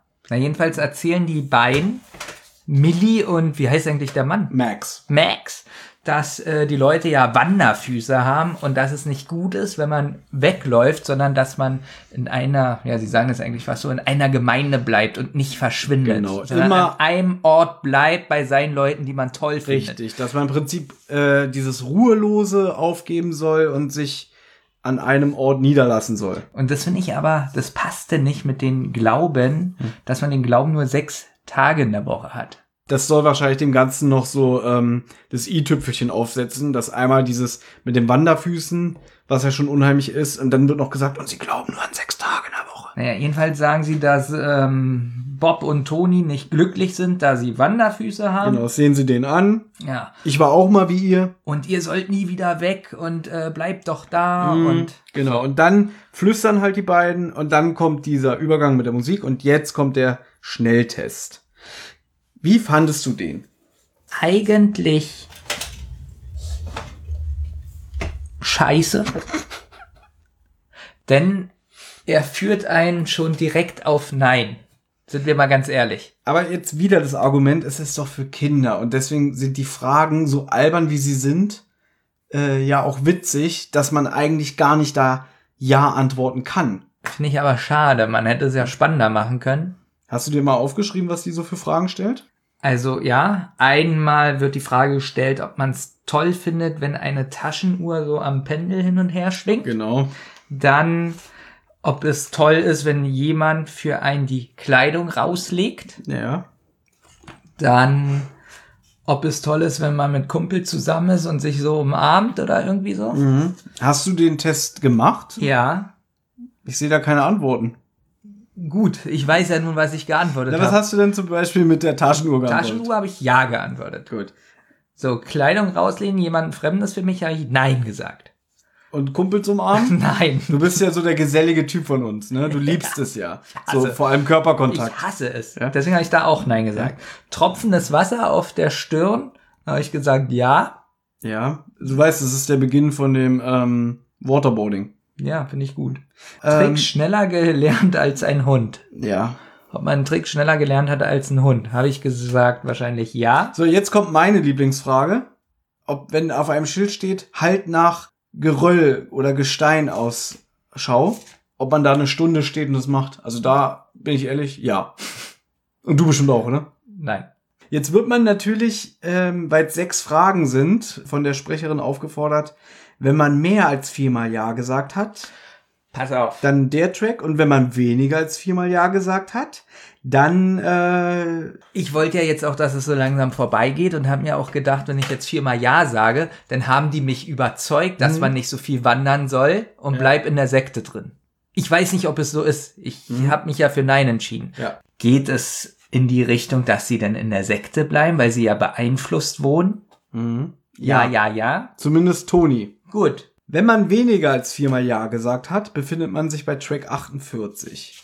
Der Max sperrt Toni und Bob in so ein Zimmer ein, weil sie sich anpassen sollen. Er sagt dann auch noch so, wer sich unseren Regeln nicht unterwirft, der wird eingesperrt. Also quasi, er nimmt sie gefangen und dann sagt er auch noch irgendwie, ihr bleibt jetzt mal hier über Nacht, mal sehen, wie ihr morgen denkt. Das ist ein ziemlich kurzer Track, denn jetzt sagt Toni, er will hier raus, raus aus dem Fenster. Also das ist jetzt der nächste ähm, Trackpunkt, den man wählen kann, weil er ist so wütend, er könnte sogar fliegen. Willst du wissen, was passiert, wenn man die Tür öffnet, oder wollen wir das auch den Hörern überlassen? Du weißt ja gar nicht, was ich genommen habe. Ach so, stimmt. Was konnte man denn wählen? Entweder man öffnet die Tür oder man flieht zum Fenster raus. Ich habe mir gedacht, und jetzt kommt gleich den Warte, ich muss es rausfinden. Ah, Der Benjamin. Er wollte, dass es vorbei ist. Und du hast bestimmt gedacht, na gut, wenn ich jetzt die Tür probiere zu öffnen, dann stehen die direkt hinter der Tür, machen die auf, machen ah, ah, ah, ah, ah, ah. Und oh, dann, Jurassic Park. genau. Also wirst du die Wahl ähm, auf das Fenster, ähm, Ja. Fällt dir das Wort nicht ein. Gut, aber ich kann dir sagen, ich habe das Fenster nicht genommen, du hast die Tür genommen. weil ich mir dachte, Draußen sind so, Nee. so, so Pfeile im Boden. man muss so. dazu sagen, dass sie ja gesagt haben, dass sie im ersten Stock, glaube ich, nee, im zweiten Stock sogar, oder? Kann sein. Im ersten oder zweiten Stock sind. Und ich habe mir jetzt so gedacht, naja, sie steigen aus dem Fenster, fallen runter, tot. Schade. Aber gute, gu, gute Und deswegen Kombination. dachte ich mir so, na ja, die werden irgendeinen Trick haben, warum sie denn ähm, aus der Tür raus. Ja, dann äh, erzähl mal den Trick, den sie Ja, haben. der Trick. Das ist auch ganz merkwürdiger Humor, der jetzt äh, entsteht, finde ich. Und zwar sagt Bob, es ist doch gut, Toni, es ist doch gut, Toni, wenn du einen Anfall äh, vortäuschst. Und dann kommen die zwei und äh, ja, wir überwältigen sie und hauen ab. Ja, und dann sagt Und Toni, er sagt- kann eine äh, sterbende, kotzende Katze imitieren. Ganz merkwürdig finde ich das. er sagt, er kann wirklich, eine, er sagt das auch wirklich so, eine sterbende, sagt er wirklich kotzende Ich glaube, kotzende Katze oder so. oder ja. würgende? Oder würgende. Was Irgendwie so. Jedenfalls, er kann ganz gut eine Katze nachmachen, die so wirkt. Gut, aber eigentlich ist es witzig. Stell dir mal vor, wir beide sind irgendwo gefangen und du sagst, stell dich mal krank, damit die kommen. Und dann sage ich, äh, ich kann einen ähm, sterbenden Igel nachmachen. Kommt es auch so im Buch vor? Mir Bestimmt, Kommt das, mir kommt das aber fast so vor, als ob das so ein Gag ist von Ich den glaube, sie Sprechern. haben diese ganzen Sachen eins zu eins übernommen. So, jedenfalls macht er denn die kotzende Katze nach und Bob schreit, Hilfe, Hilfe, Toni hat einen Anfall. Und dann kommt der Max Ja.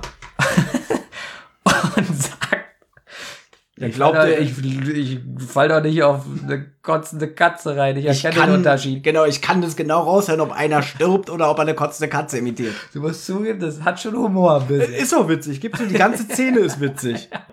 Und da sind wir wieder an dem Punkt, wo ich sage, ich verzeih dem Hörspiel das auch. Ich kann mir fast nicht vorstellen, dass das so im Buch vorkommt. Es würde jetzt Zeit brauchen, das rauszusuchen. und Darauf habe ich jetzt gar keine Lust. Wir machen ja einen Podcast. Man könnte jetzt Gut, Pause machen. Machen wir jetzt Pause, aber ich lasse es weiterlaufen. Ich muss es suchen. Jetzt sind Leute seid krank. Aggressive Thomas.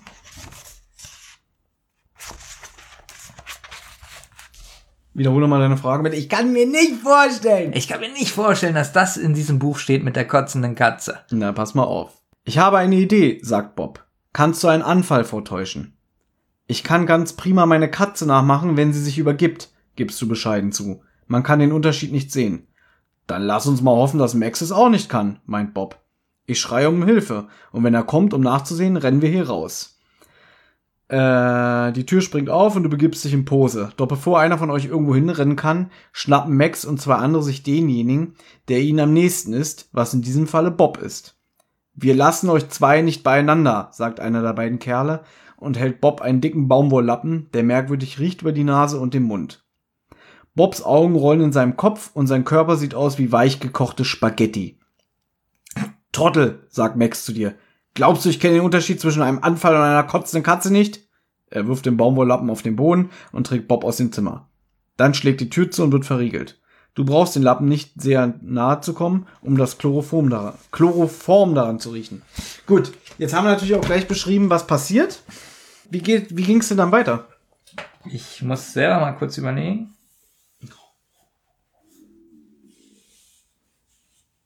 So, jetzt kommt was sehr Merkwürdiges. Das habe ich nicht so richtig verstanden. Also sie sind jetzt gefangen, Bob und Toni, und dann kommt Celeste an.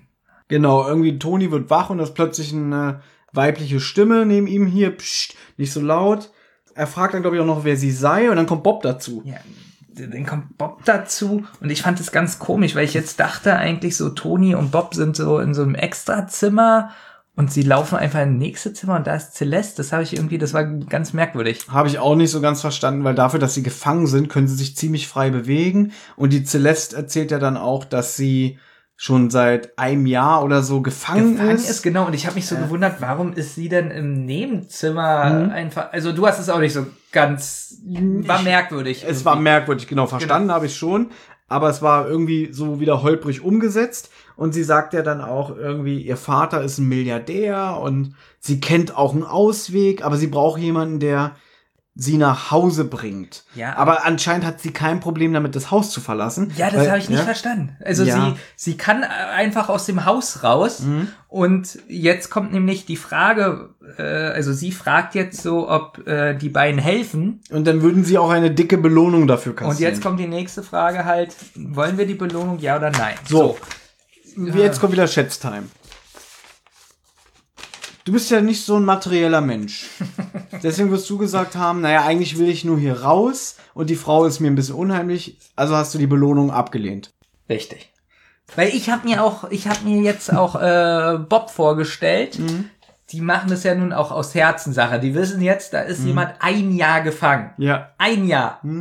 Und würden sie jetzt sagen, ja, wir retten dich nur, wenn wir die Belohnung kriegen, sonst nicht? Sonst bleibst du da gefangen? Das drei Fragezeichen denken, sehr gut. Oder? Also, jetzt ganz ehrlich. das passt nicht. Aber wie gesagt, es ist eine Sonderfolge. Du Und- darfst diese Maßstäbe nicht ansetzen. Genau, aber das ist jetzt was, wo ich sage, das ist so ein bisschen ähm, Glückssache. Mhm. Jetzt habe ich genommen, nein. Ja, und jetzt kommt's, man kommt aber aus der Sache nicht raus. Denn jetzt kommt wieder die Offsprecherin Das fand ich jetzt ein bisschen witzig, weil sie ein, eigentlich so ein bisschen beleidigt. und kritisiert, also sie nimmt so Ja. quasi den Hörer so, so, komm mal, komm mal ein bisschen näher.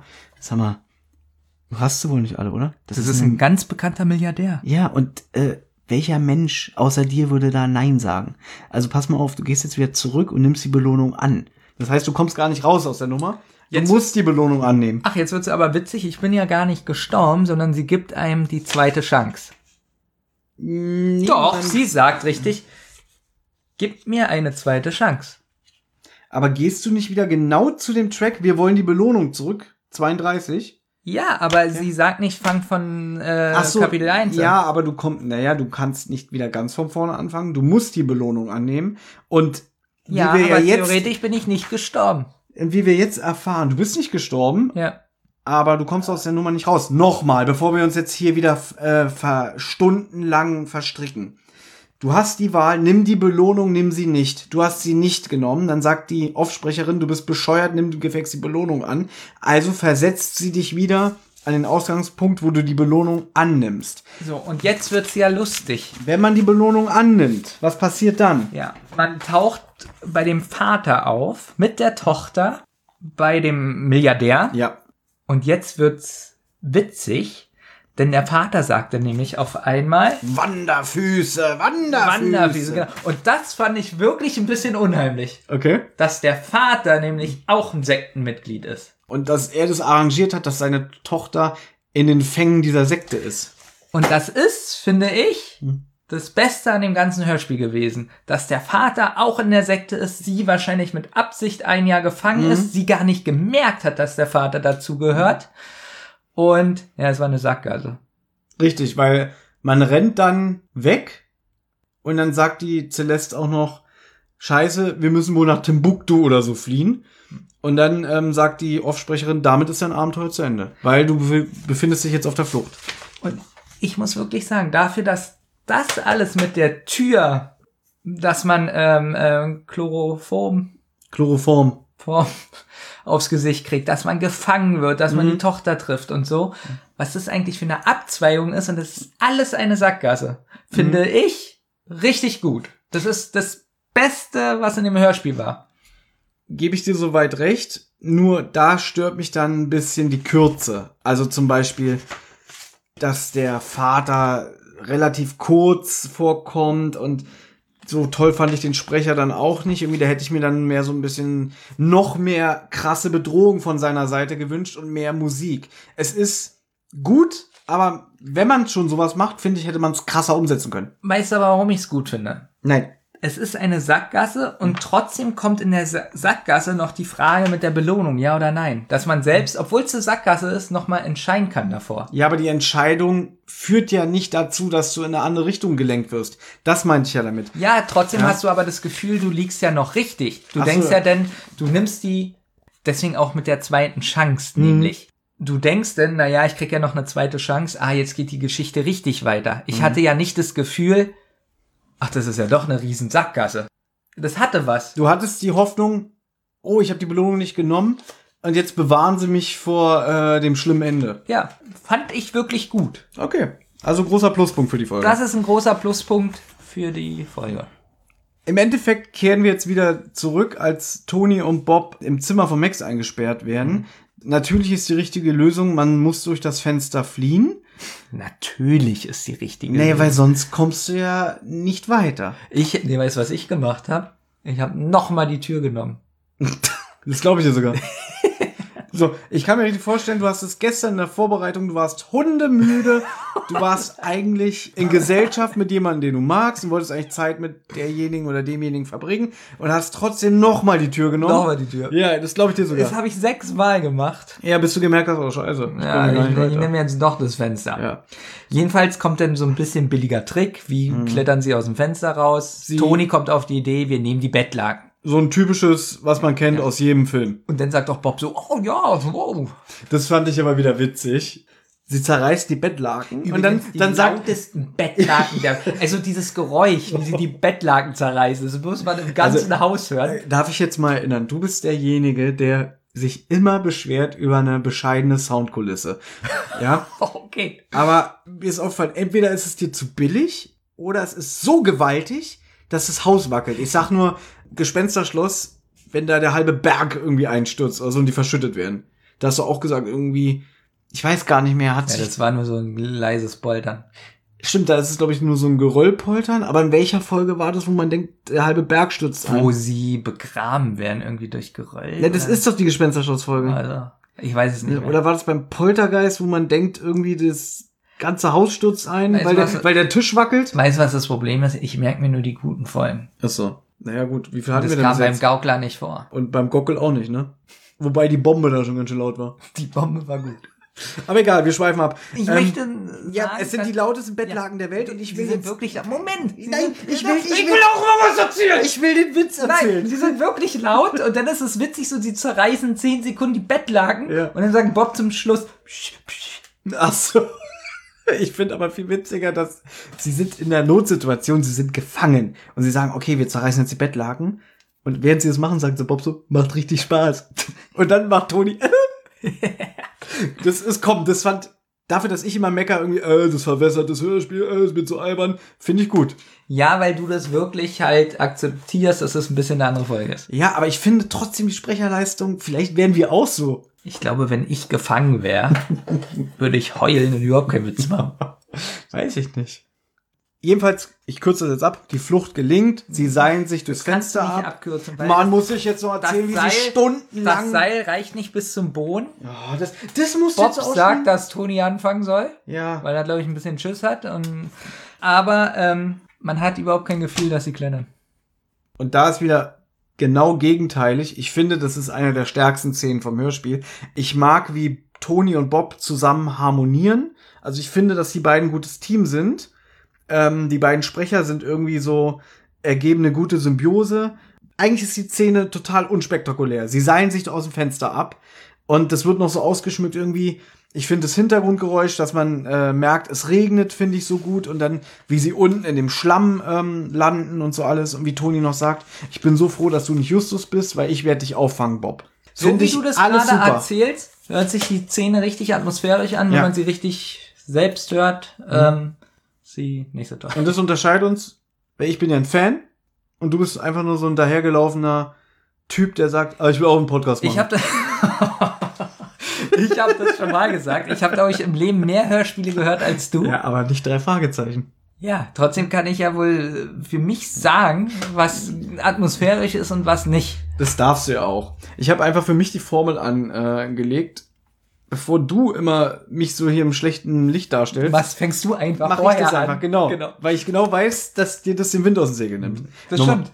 Ja. Du merkst, ich konnte mich gar nicht wehren. Finde ich super. Nee, weil du hast es gerade so schön erklärt, wie was du für ein Gefühl hast in der Szene, dass ich gar nichts dagegen sagen kann, weil ich will das dir nicht kaputt machen. Aber ich gebe dir jetzt noch mal kurz die fünf Sekunden, dich zu erklären. Ja, also ganz ehrlich, was du da rausgehört hast, ist wahrscheinlich in deinen Traumvorstellungen passiert, denn da ist null Atmosphäre. Man hat nicht das Gefühl, dass sie vom zweiten Stock runterklettern. Es ist billig. Punkt. Also billig. Gehe ich nicht mit dir d'accord. Es gibt wirklich Ich- Hörspiele, wo ich sage, okay, das war nicht so Ich gut, sage das war billig. mal- Hier Nee, finde ich es gut pass gemacht. auf. Gehen wir noch mal ganz zurück zu Kapitel 1, wie sie einsteigen in die Geister in das Geisterbahnauto. Mhm. Das scheint anstrengender gewesen zu sein und weiß ich nicht, bis sie da sitzen, als wie wenn die da aus dem Gut, wenn du jetzt vor allem- wieder so ja. anfängst. Ja. Na, sie brauchen zehn Minuten, um in diesen Wagen und Fenster runterklettern. ist kein Problem. Ich hab's verstanden. Du hast mir gesagt, du gibst mir fünf Sekunden. Jedenfalls gelingt die Flucht und Bob sagt dann auch noch zu Toni, pass mal auf, äh, wir haben zehn Meilen Fußmarsch vor uns. Bis zum Morgengrauen werden wir nicht zu Hause in Rocky Beach sein und morgen sind wir mit Justus verabredet. Und sie machen los. Dieser ganze Seidenstrang mit der Sekte und mit dem Postfach, das hätten wir uns alles sparen können. Wir hätten nämlich direkt die 100 Dollar auftreiben können. Hier geht es jetzt weiter. Tony betritt am nächsten Morgen die Zentrale. Ist ein bisschen unrealistisch. Normalerweise würde ich ihm jetzt äh, abkaufen, dass er so entspannt und ausgeschlafen ist. Wenn ich aber diesen Seitenstrang mit der Sekte gerade hab, hatte, würde ich ja denken, der muss so hundemüde sein. Der ist die ganze Nacht durchgelaufen.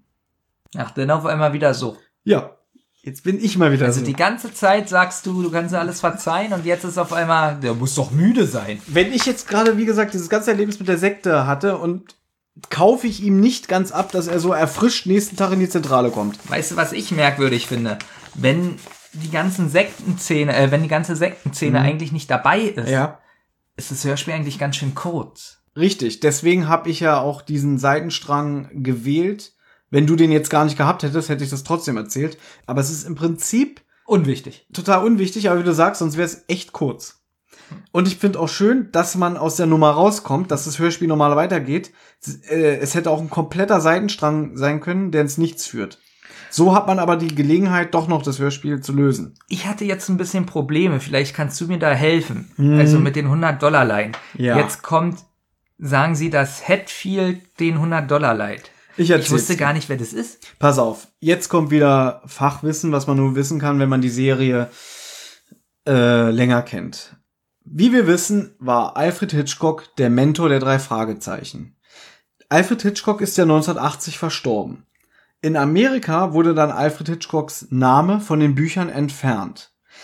Da die Detektive dann aber keinen Ansprechpartner mehr hatten, weil sie sind ja immer am Ende von allen Büchern bei Alfred Hitchcock im Büro und erzählen ihm, wie äh, der Fall ausgegangen ist. So, das war also das Konzept der Urserie. Da aber Alfred Hitchcock gestorben ist, hat man die Figur von Albert Hitfield eingeführt. Ich glaube, der heißt auch nur im Deutschen Albert Hitfield. Ich glaube, der heißt im Original Hector Sebastian.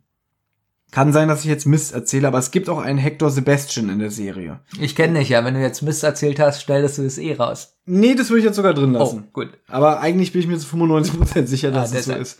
Albert Hitfield wird in der Folge die drei Fragezeichen und das Narbengesicht eingeführt. Der war früher Privatdetektiv in New York, hatte dann aber irgendwie einen Unfall und geht seitdem am Stock und ist Journalist. Nee, nee, Quatsch, Entschuldigung. Er ist nicht Journalist geworden, er ist Buchautor geworden und schreibt Krimis. Und in der Namengesicht-Folge finden die Detektive sein Portemonnaie, seine Brieftasche und bringen ihm das zurück. Äh, und dann lernen die den kennen und ab da ist er quasi der neue Alfred Hitchcock, was die Mentoreigenschaft eingeht. Also quasi, sie gehen dann immer am Ende jeder Folge zu ihm und erzählen ihm über die Fälle. Und Alfred Hitchcock ist ja in der Urserie quasi derjenige, der die Fälle von den drei Detektiven als Buch rausbringt. Und das macht dann Albert Hitfield.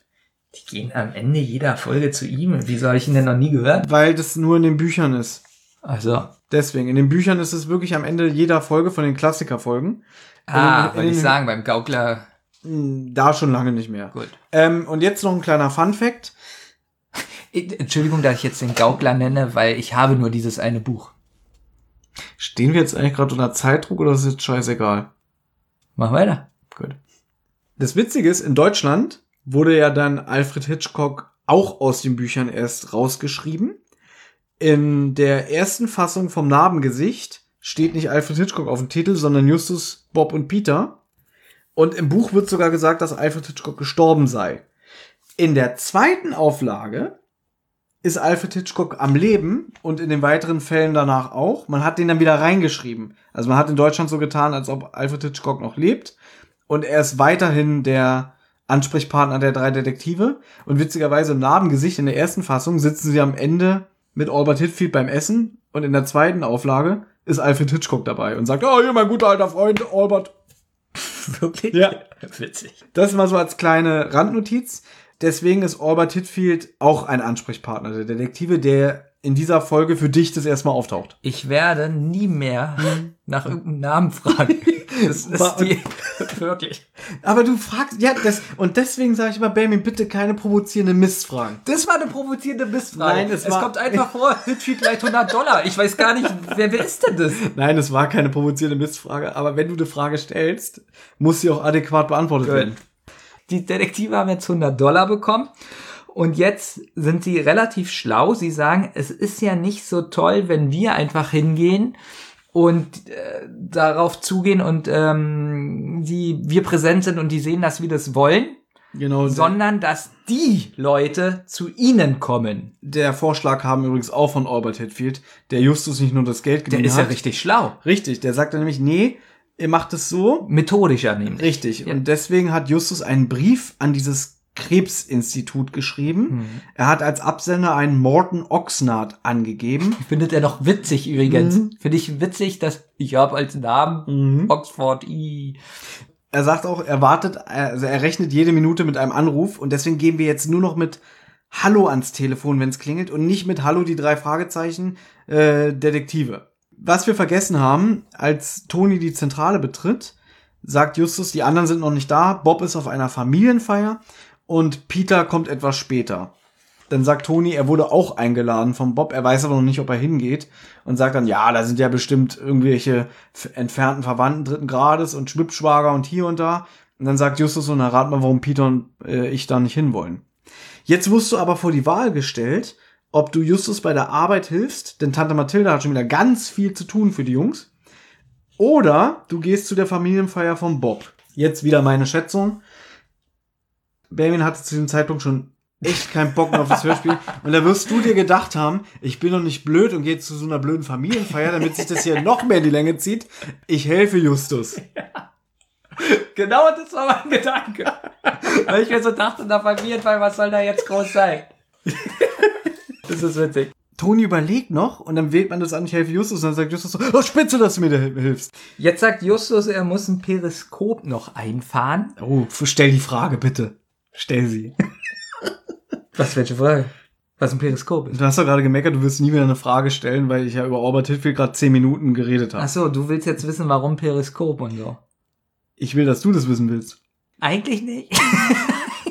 Also um es abzukürzen, äh, in dem Wohnwagen der Zentrale gibt es ein Periskop, mit dem die Jungs den ganzen Schrottplatz überwachen können, um zu gucken, wie ist die Lage, äh, wo ist Tante Mathilda oder wenn sie irgendwelche Eindringlinge beobachten. Ich dachte mir so, er guckt sich damit, weiß ich nicht, irgendwelche, Nackten Weiber und so. irgendwie so. Okay.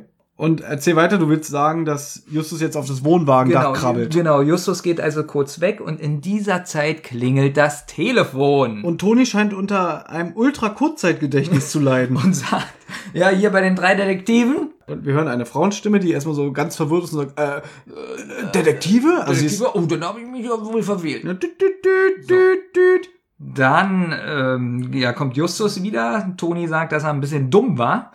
Und sagt aber, dass er glaubt, dass er die Stimme erkannt hat. Und zwar war das Frau Miller. Die Anna Miller, richtig. Und wer war Miller?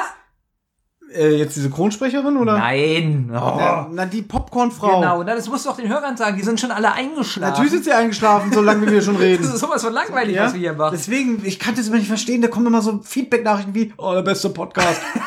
ich wünsche mir, dass sie noch länger geht, weil ich denke ich immer so, warum? Ähm, übrigens, Anna Miller wird gesprochen von, wie heißt sie? Peter Bond. Christine Pappert. Ja, Christine so war Pappert das. war Carrie in King of Queens, was du nie gesehen hast. Jedenfalls klingelt es danach nochmal. Mhm. Justus geht ran. Ja. Und dann sagt die Stimme, ähm, Mr. Oxnard, sind Sie's? genau, Justus schaltet ganz schnell und verstellt seine Stimme. Und hier, hier muss man jetzt sagen, die sind ja 14. Wie alt war Oliver Rohrbeck da? Ich glaube Ende 40. Als Ende 40-Jähriger kann er den Erwachsenen sehr gut imitieren. Aber ich glaube, als 14-Jähriger würde er nicht so klingen. Genau. Das ist jetzt keine Kritik, sondern es ist nur eine witzige Randbemerkung. Finde ich ein bisschen witzig. Aber Justus wird ja seit Anfang an der Serie als Stimmenimitator vorgestellt. Jedenfalls wird dann gefragt nach dem kranken Vater. Hm? Und ähm, dass äh, Justus Geld mitbringen soll. Die 100, den 100-Dollar-Schein. Genau. Kommen wir jetzt nicht zur nächsten Entscheidung. hat das, genau, die Entscheidung ist nämlich, dass man sich entweder mit der Mrs. Miller trifft oder nicht trifft. So, jetzt ist ja das Logische natürlich. Ach, Nein, so. sag's nicht, ich muss das so wieder rausfinden. Wofür hast du dich entschieden? Gut, wenn ich jetzt schon sage logisch. Ja, natürlich ist es logisch, sich mit Mrs. Miller zu treffen und nicht zu sagen, ah, nee, doch nicht. Das ist ja Schwachsinn. Nee. Total anders. Ah, wegen dem, wegen der, weil Toni Mist gebaut hat, hast du gedacht, okay, es wäre jetzt dumm, sich mit der zu treffen, weil die hat bestimmt den Braten gerochen. Also man merkt richtig, dass ich doch mehr Intelligenz besitze als du. Warum musst du immer vergleichen? Ne, weil das ja so ist. Weil, weil es ist doch klar, wenn die Frau anruft und hört Detektive, dann will sie Vielleicht doch hat sie gedacht, ich habe mich dann will sie verwählt. doch nat natürlich beim nächsten Anruf äh, die Detektive in einen Hinterhalt locken. Nein, sie hat gedacht, was war das denn? Ich check das nochmal und plötzlich hat sie den Typen am Apparat, der den Brief geschickt hat. Nee. Und vielleicht hat sie dann gedacht, ach, ich bin so dumm, ich habe mich verwählt. Nee. Nein, ich kann deine Entscheidung nachvollziehen, äh, so nett, wie du es gerade erklärt hast, auch so wertschätzend wie mir wieder gegenüber. ähm, Aber du merkst, dass ich auch ein guter Detektiv wäre, oder? Möchtest du wissen, was passiert, wenn man sich mit ihr trifft? Ja, wahrscheinlich äh, wird man niedergeschlagen und die hauen ab. Ja, so unspektakulär, wie du es äh, ausdrückst, ungefähr so ist es. Sie treffen sich an der angegebenen Adresse abends ein. Das ist so ein heruntergekommenes Haus. Da habe ich mir aufgeschrieben, düstere Musik, klingt wie Resident Evil 3 Nemesis, also das Computerspiel. Äh, hast du alles nicht gehört, deswegen brauchst du eigentlich gar nicht erzählen. Es ist ein ziemlich verwahrlostes Haus, die Tür ist abgeschlossen, aber Peter entdeckt ein Licht durch den Türspalt. Und hier ist dann die nächste Entscheidung. Entweder man geht hinein oder man wartet auf die Mrs. Miller. Wenn man hineingeht, explodiert eine Bombe und alle sterben. Wenn man nicht hineingeht, sagt Justus, wir sollten uns an die Anweisung von der Mrs. Miller halten. Die Bombe geht trotzdem hoch, Polizeisirenen ertönen und die Jungs flüchten. Also, äh, flüchten und dann ist es auch eine Sackgasse? Jetzt, nee, pass mal auf. Erzähl mal, was passiert bei dir, wenn du dich nicht mit ihr triffst. Also bei mir ist es jetzt so, dass Justus äh, denkt, es ist eine Falle, wir Mhm. dürfen da nicht hin. Justus, guck mal, Justus ist ja extrem intelligent, oder? ja, das haben wir schon tausendmal festgestellt. Und wenn er erkannt hat, dass es eine Falle ist, Mhm. und ich habe das ja auch erkannt, Bist du Justus? wie ich bin genauso Warte mal, dann kann ich jetzt dein Gewicht Ja. schätzen. 78 Kilo und 830 Gramm. Weißt du, was witzig ist? Es kommt wirklich hin. Super. Also, Justus sagt, sie werden sich morgen in der Zentrale treffen. Am nächsten Tag. Sag mal, hast du dich ihm gekratzt? Ja. Das juckt. Gut. Ähm, dass sie sich in der Zentrale treffen. Am nächsten Morgen, und das tun die dann auch. Und Justus hatte eine wunderbare Idee. Und zwar, dass sie Morten mit einspannen. Ja. Das ist der Chauffeur. Richtig. Da, da staunst du, oder? Hast du das selbst erkannt oder weil Natürlich hab Justus das das sagt? Gut. Weil du mir das ja in der ersten oder zweiten Folge ausführlich erklärt hast, warum die einen Chauffeur haben. So bin ich. War völlig uninteressant. Ähm, und zwar sagen sie, dass er Popcorn kaufen soll. Und man soll jetzt zu Track 58 springen. Wenn man die Bombe umgeht, passiert genau das Gleiche, was du gerade erzählt hast, dass Justus das mit Morten erzählt. Also das ist deckungsgleich. Jetzt kommt der nächste Track, der heißt Mortens zweite Chance, Track 58. Wir kommen jetzt auch endlich dem Ende entgegen, jetzt passiert nicht mehr so viel. Morten trifft die drei Detektive und Toni auf dem Jahrmarkt. Lustigerweise, wir wissen ja, Morten war der Sprecher Andreas von der Meden, David Hasselhoff. Gleichzeitig hat Andreas von der Meden aber auch Skinny Nose gesprochen. Morten spricht ja eigentlich mehr so ein bisschen äh, von oben herab, ein bisschen differenziert an seiner Wortwahl. Er spricht da so ein bisschen so wie so ein Kumpeltyp. Er hat das Rotzige von Skinny Nose in der Stimme. Entweder ist es eine falsche Regieanweisung oder aber er hat in seine Rolle nicht gefunden. Er kommt so dann so, die drei Detektive, Tony, wie geht's euch? Und so redet Morton nicht. Es ist der gleiche Sprecher, aber er spricht Skinny Nose und nicht Morton. Ist mir aufgefallen. Was ich aber auch ein bisschen witzig finde, dass er so redet, als würde er Tony schon seit Jahren kennen. Normalerweise ist Tony ja kein festes Mitglied im Drei-Fahrzeugen-Universum. Weißt du, worauf ich hinaus will? Ich hasse das, wenn du nicht sagst, stimmt, da hast du recht, Thomas. Sag doch einfach, ja, stimmt, woher soll er denn diesen Tony-Fuzzi kennen? Sag es doch mal bitte. Ich sage es gerne nochmal, dass ich Toni total unpassend finde, auch wie sie so befreundet sind und sich so, du, du fandest es ja toll, dass er sagt, Bob, ich fange dich auf und so. Ähm, Ja, ich liebe dich. ja, ich liebe dich. Ich, Ich will dich, ich will dich spüren. da passt es zum Beispiel jetzt auch alles nicht, was du gerade erzählt hast, dass Morton so den Toni so toll findet. Ja, das finde ich auch albern. Das, er Ja. könnte doch einfach sagen, die drei Detektive, seid gegrüßt und Justus Toni vorstellt. Stattdessen erkennt er ihn wie einen alten Freund. Dazu muss ich noch sagen, bei irgendeiner Sackgasse, in der ich war, oder kommt es noch, sagt Toni auch, dass er es so schade findet, dass er kein vierter Detektiv wird. Echt, sagt er das? Ja, das sagt Okay. er einmal und äh, ja, das kann er sich ja jetzt abschminken. Wo ich mir so auch gedacht habe, ja, warum sollte er der vierte Detektiv werden? Um, Es ist für also, Kinder. Lass ihm doch die Illusion. Du weißt, mit diesem Argument, da muss der andere still sein. Da gibt's keine, kann man nicht weitersprechen. Warum bist du da nicht still? Bin ja jetzt. Danke. Jedenfalls gehen sie jetzt nochmal den Plan durch, was Morton alles machen soll. Morton wurde von Mrs. Miller 20 Minuten am Telefon über die Krankheit seines äh, kranken Verwandten ausgefragt, bis sie dann endlich mal überhaupt von dem Celeresin gesprochen hat. Und die Anweisung an Morton war, er soll 100 Dollar und die Anzeige zum Süßwarenladen bringen und nach einer Tüte alten Popcorn. Ganz fragen. wichtig. Altes Popcorn. Habe ich mir sogar extra unterstrichen. ich nicht. Toni schlägt vor, die ganze Aktion vom Riesenrad aus zu überwachen, weil sie da den ganzen Kürbisplatz ähm, in Augenschein nehmen können. Die Off-Stimme schickt uns weiter zu Track 56. So, Jetzt da frage ich dich wir- jetzt aber auch. Jetzt sind wir auf dem Riesenrad. Benjamin hat gesagt, noch, es müsste noch mindestens eine Sackgasse kommen. Erstmal klären wir euch auf, was passiert. Die Jungs beobachten vom Riesenrad aus, wie Morton zum Stand geht. Da habe ich mich dann auch gefragt, wie lange sitzen die im Riesenrad? Ich finde es auch total bescheuert, im Riesenrad. äh, Das dreht sich so. Ja, und stell dir vor, die zücken eine Waffe, dann können die ja gar nicht handeln. Können sie ja auch nicht, wie sich jetzt ähm, ergibt. Mrs. Miller packt Morton so am Schlips. Ihr Ehemann Bruce schleicht sich von einem ran und verdreht ihm so die Arme hinterm Rücken und dann gehen sie mit ihm in die Geisterbahn. Jetzt kommt wieder der gute Joey ins Spiel, der entdeckt die Jungs auf dem Riesenrad, dann geht er von dem Betreiber, flüstert ihm was ins Ohr und der stellt den Hebel um und auf einmal fängt das Riesenrad an, So. sich schneller zu drehen. Und jetzt wird's witzig. Vom Gefühl her dreht sich das Riesenrad so schnell, ja, oder? dass die fast rausfallen. Wie, wie in so einem Tom und Jerry Cartoon, oder? So. So ein Riesenrad, ich gehe mal von aus, das hat so eine. Okay, es ist für Kinder. Also, es hat so eine Beschränkung, dass es nicht viel schneller fährt, so wie man es kennt. Ja, so- Aber man hat wirklich das Gefühl, sie fallen da gleich raus, sie müssen sich Wie festhalten. in so einer Zentrifuge.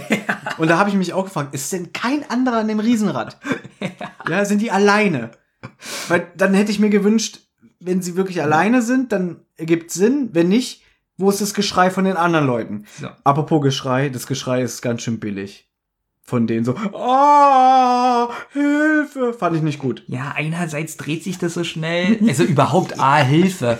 Aber komm, da war der Hintergrundsound gut, dass es so lauter und leiser wird. Ja, dass man das wirklich war denkt, wirklich jetzt sind sie oben, jetzt sind sie unten bei der Musik. Jetzt kommt theoretisch die nächste Die Auswahl. nächste Auswahl. Es So, bleibt, bin es bleibt gespannt. noch Jetzt mal bin ich spannend. gespannt. Was denkt Thomas? A. Um Hilfe rufen. B. Einen Schuh werfen. C. Etwas Einmaliges tun, beziehungsweise etwas, was die drei Fragezeichen nie vergessen.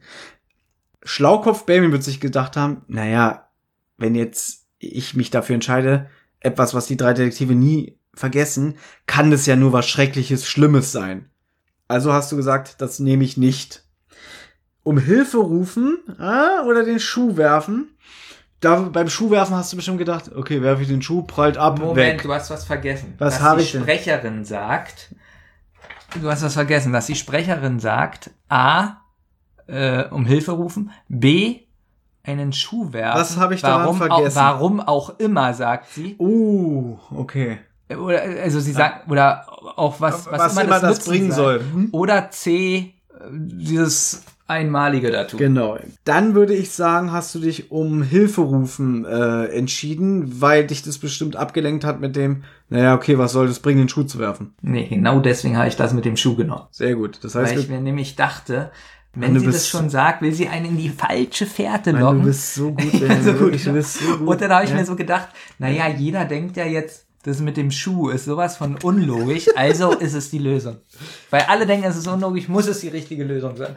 Und Belmin hat recht. Mit einem Schuh werfen ist die richtige Lösung. Es geht weiter mit Track 41.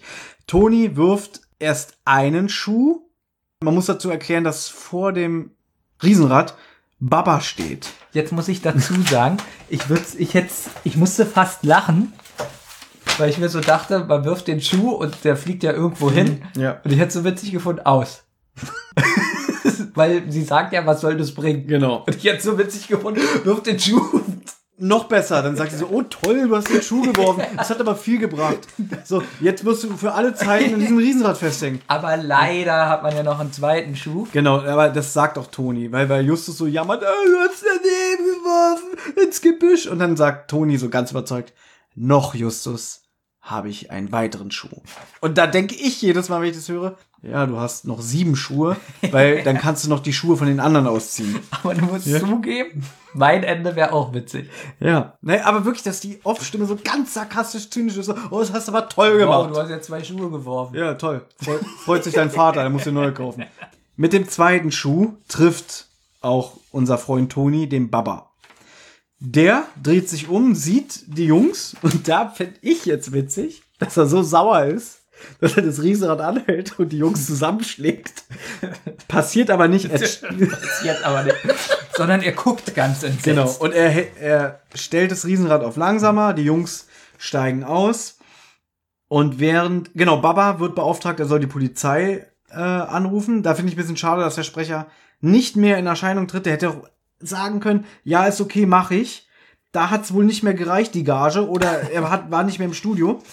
Und Peter bemerkt aber, dass Joey entkommt. Und zwar rennt er zum Parkplatz. So, Benjamin hat vorhin gesagt, es kam noch eine Sackgasse. Das heißt, du hast probiert, Joey an der Flucht zu hindern. Moment.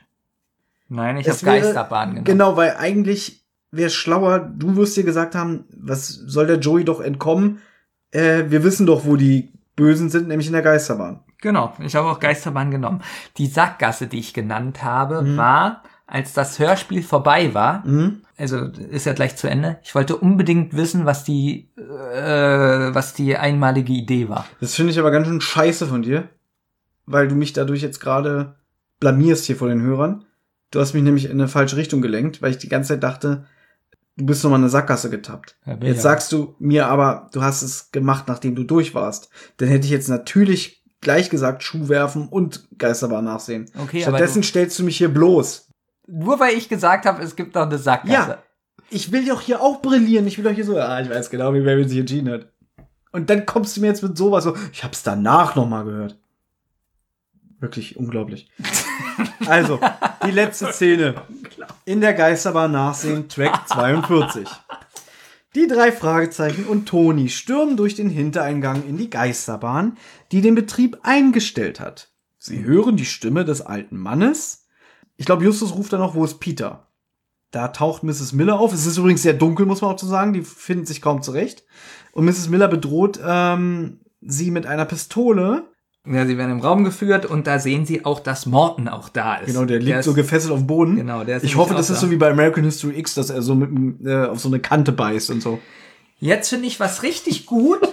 Das ist auch ein Pluspunkt. Ja, das ist auch ein Pluspunkt der Folge. Da finde ich den Twist richtig gut. Sie hat ja 20 Minuten Morten ausgefragt und hat dann gemerkt, Dass er überhaupt keine Ahnung hat von, von Krebs. Krebs. Hm? Und dass der wahrscheinlich auch Vater oder keine Ahnung überhaupt gar nicht krebskrank ist. Und deswegen hat sie ihm das Passwort gegeben, altes Popcorn. Genau. Und das ist aber das Passwort für die Leute, dass sie wissen, oh, da ist ein Betrüger. Und das finde ich wirklich gut. Dieses 20 Minuten Ausfragen, dass sie gemerkt hat, ah, der hat doch gar keine Ahnung eigentlich. Wir kommen ja gleich zum Fazit, aber ich kann jetzt schon mal sagen, dass die Bösen gar nicht so dumm sind. Also die stellen sich schon es recht ist clever schon an. alles dumm. Dumm Also ist die es ganze schon. Geschichte ist die Geschichte total ist, bescheuert. Ja gut, dann, dann heben wir uns das für die Aber das mit dem Fazit auf. Ausfragen, weil es könnte ja auch einer sein, der auf die, Mhm. Ja. Mhm. uns auf die Schliche kommt, fand ich wirklich gut mit dem. Das der ist hat auch- ja keine Ahnung von Krebs. dass es auch erwähnt wird. ja. So, ähm, und jetzt, ganz kurz, ich will eine Sache sagen. Andreas von der Meden hat jetzt auch wieder in die Rolle von Morton zurückgefunden. Er klingt jetzt wieder mehr nach Morton als nach Skinny Norris. Dass er sagt, es tut mir leid, die Herren. Stimmt, der redet ganz anders. Ganz Oder anders. jetzt, es ist Ja. ja auch, weil er ist so, so, Tony. Ich musste auch kurz überlegen, wer spricht. da. Ja, weil er plötzlich Ja. wieder anders klingt. Ja, jetzt wird's wieder ein bisschen albern, Warum? weil Peter ankommt. Nein, nein, nein, nein. Mrs. Miller hat ja Morton durchschaut, das hast du gerade erzählt. Und Bruce jammert die ganze Zeit im Hintergrund raus, ich will hier raus, ich will hier raus, ich halte es nicht aus. Und sie sagt immer, ja, geduldig noch. Und dann sagt sie, dass er an Klaustrophobie leidet. Ja. äh, Justus konfrontiert sie auch noch kurz, ja, wir haben ihr Spiel durchschaut und so. Und ähm, dann sagt sie, ja, am liebsten würde ich euch mit den ganzen Tabletten hier füttern, ihr Mistkinder. Äh, ihr habt den schönsten Plan der Welt durchkreuzt, wo ich denke, na okay, der schönste Plan der Welt. Dafür ist er dann doch wieder zu kompliziert am Ende. Jetzt kommt Peter rein, wie du sagst, mit einem Feuerlöscher. Das habe ich nicht verstanden übrigens. Hm? Weil es ist überhaupt nicht klar, dass Peter nämlich gar nicht dabei ist. Doch, habe ich eben gesagt. Ganz kurz, wenn sie jetzt erstmal in der Geisterbahn sind und alles ist dunkel, sagt Justus noch, wo ist Peter? Und dann kommt die Frau mit der Pistole. Ah, siehst du, habe ich im Hörspiel nicht aufgepasst. Das wird gesagt. Deswegen finde ich es so gut, dass du hier bist und mich aufklärst. Das ist nett. Peter stürmt jedenfalls mit diesem Feuerlöscher rein und dann hört man, wie er damit rumsprüht. Und die dann auch so, endlich auf. Jetzt kommt wieder für mich einer der schlimmsten Momente des Hörspiels. Reynolds? Ja, weil der kommt so rein. Was ist hier los? Abführen. Und jetzt alle wieder im Chor. Kommissar Reynolds. Weißt du, wie ich sowas hasse? Ich Das habe mich so- eigentlich gefragt, wieso ist er überhaupt da? Weil Baba die Polizei gerufen hat. Justus weist ihn an, hol die Polizei. Und deswegen kommt der Kommissar. Das hat er gesagt? Holen Sie die Ja. Polizei? Definitiv, glaub Du mir. merkst, da bin ich schon wieder fast eingeschlafen bei der Folge wahrscheinlich. Hm. Es Weil kommt du wusstest, ah, jetzt kommt eh Lösung, jetzt brauche ich nicht mehr ähm, drücken. Den ähm, nächsten Track. es kommt noch mal 80er Jahre Musik. Dann können wir ganz kurz nochmal dieses äh, besprechen. Kommissar Reynolds. Ja, was willst du da besprechen? Findest du das gut oder albern? Du weißt nicht, was ich meine, du verstehst mich nicht. Wieso verstehe ich dich nicht? Weil du nicht reagierst, Mann. Du guckst mich an den Stein. Ja? Ich muss darüber nachdenken, ob mir das gefällt oder nicht. Eigentlich ist mir das komplett egal. So, noch eine Frage. Ja. Reynolds sagt, ähm, wir müssen jetzt mal rausfinden, was hier alles passiert ist. Und dann sagt er, ich zitiere, wir haben die ganze Nacht. Wo ich so denke, oh, sportlich. Der will sich jetzt die ganze Nacht zum Verhör Zeit nehmen. Also, da würde ich doch zum Kommissar sagen, äh, ich muss nach Hause. Meine Eltern fragen sich sonst, wo ich bin. Okay, die ganze Zeit achtest du nicht auf Logik oder sonst was. Ja, ist ja alles scheißegal. Ist ja alles scheißegal. Und das ist ja ein Hörspiel für Kinder. Und jetzt sagt er, ah, wir werden sie äh, Ja, weil- verhören die ganze weil Nacht. ich da so denke. Und jetzt ist auf einmal, und jetzt sagst du auf einmal, nee, Justus muss doch müde sein, der muss doch auch mal schlafen. Aber dass die hier die ganzen Nächte da in der Geisterbahn sind und weiß ich nicht, das ist, Das hat mich gestört. ja, das dass so die Eltern sich nicht wundern, wo sind eigentlich die Kinder oder so. Ich finde diesen Satz, so, wir haben ja die ganze Nacht ein bisschen sportlich. Aber ich gebe dir recht. Das Abschlussgespräch nach dieser tollen 80er Jahre Musik, die ich überhaupt nicht mag, die ist mir zu unpassend an der Stelle. Ich habe auch nicht, doch, ich habe toll gesagt. Ja, du sagst immer Auf toll. meinem Zettel steht einfach nur 80er Jahre Musik. Ja, Du sagst immer 80er Jahre Musik. Ich wette, wenn dir irgendwann mal wieder Tech Techno-Musik wie ein Poltergeist kommt, sagst du, ja, schön 80er Jahre Referenz. Ich hoffe ja mal, dass Fans, ja, dieses Podcast, mal irgendwie sowas zusammenschneiden Ja. mit Sachen, die wir immer wieder nennen. Zum Beispiel, ich hatte Tränen in den Augen. 80er Ich weiß gar Jahre nicht, ob ich Musik. das in diesem Podcast so oft sage. Ja, oft genug. Ich glaube, Auch hier? Vorhin hast du es nicht gesagt, aber du hattest Tränen in den Augen an irgendeiner Stelle. Das Abschlussgespräch findet bei Mr. Hitfield Ich hoffe, statt. die schreiben Wer ist, Baby, wer ist denn Mr. Hitfield? Soll ich das nochmal erzählen? Also eigentlich war ja Alfred Hitchcock. Nein. die drei Fragezeichen geben ihm das Geld zurück. Die 100 Dollar. Guck mal, wie klein ich hier geschrieben habe, weil ich gemerkt habe, wie viel da noch kommt. Ich war eigentlich schon im Glauben. Also bei mir kommt gar nichts mehr. Die Millers hatten einen Deal mit Joey, der das Zilleresin in der Geisterbahn gelagert hat.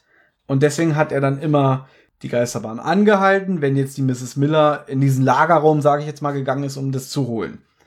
Lustig fand ich da die, die Erwähnung, deswegen hatte Joey so viel Geld. Doch. Wann, wann hat man rausgefunden, dass Joey Geld hat? Ist egal. Ähm, Was ist da? Ach so, weil da steht, deswegen hatte Joey so viel Geld. das steht da nicht, das wird gesagt. ah. Die Frage dann nämlich, warum haben die denn das Zilleresin nicht bei sich im Süßwarenstand gelagert, ähm, wird damit beantwortet, dass sie regelmäßige Gesundheitsinspektionen bekommen haben. Klar, weil sie mit Lebensmitteln handeln. Und die Geisterbahn wurde wohl nur einmal im Jahr inspiziert. So, und jetzt So. kommt die dümmste, eine dumme, richtig dumme Auflösung kommt noch. Die Schreie So, pass auf. Der erste von Bruce, Schrei, der erste Ja. Schrei ist ja schon, also der Bruce-Schrei. weil er Klaustrophobie hat. Ja, finde ich aber schon total bescheuert. Ja. Ach so, es wird, glaube ich, auch gesagt, warum er, wenn er schon das hat, warum er in den Raum geht. Ähm, er musste, glaube ich, ein- einmal ausnahmsweise rein. Normalerweise hat es die Anna gemacht. Und da finde ich es schon witzig, dass er schreit, so dass es die anderen hören. So, aber das geht ja noch. Aber der zweite Schrei, wir haben ja ganz am Anfang Ich gehört, verzeihe dass- diesem Hörspiel ganz viel. Ja, genau. Und das verzeihe ich jetzt auch dem Hörspiel. Pass auf. Es wird nämlich gefragt, woher die Frauen, der Frau, Frauenschrei kam. Komm noch mal zu Potte. Frau- ja, ich bin auch langsam. So, Oh, oh, warum der Frauenschrei kam? Ja. Sie? Weil sie eine Maus gesehen hat. Okay, sowas ist immer scheiße. Sowas mag ich nicht. Ja, sowas mag ist- ich nicht. Vor allem ist es das übelste Klischee. Eine Frau, die Angst vor einer Maus hat und Hilfe schreit. Aber vergiss nicht, das Buch ist von 1986. Und das und ist für Kinder. Sie, es ist für Kinder und sie haben es ähm, komplett im Original belassen, diese Deutschen. Ich glaube, der Mr. Hitfield sagt dann auch noch, naja, sie wird wohl ganz viele Mäuse sehen, da wo sie jetzt hinkommt, ins Gefängnis. Dann lobt er noch alle, wie toll sie diesen Fall gelöst haben. Und dann sagt Bob, naja, hat ja auch lang genug gedauert. Und alle fangen an zu lachen und es kommt die Abspannmusik.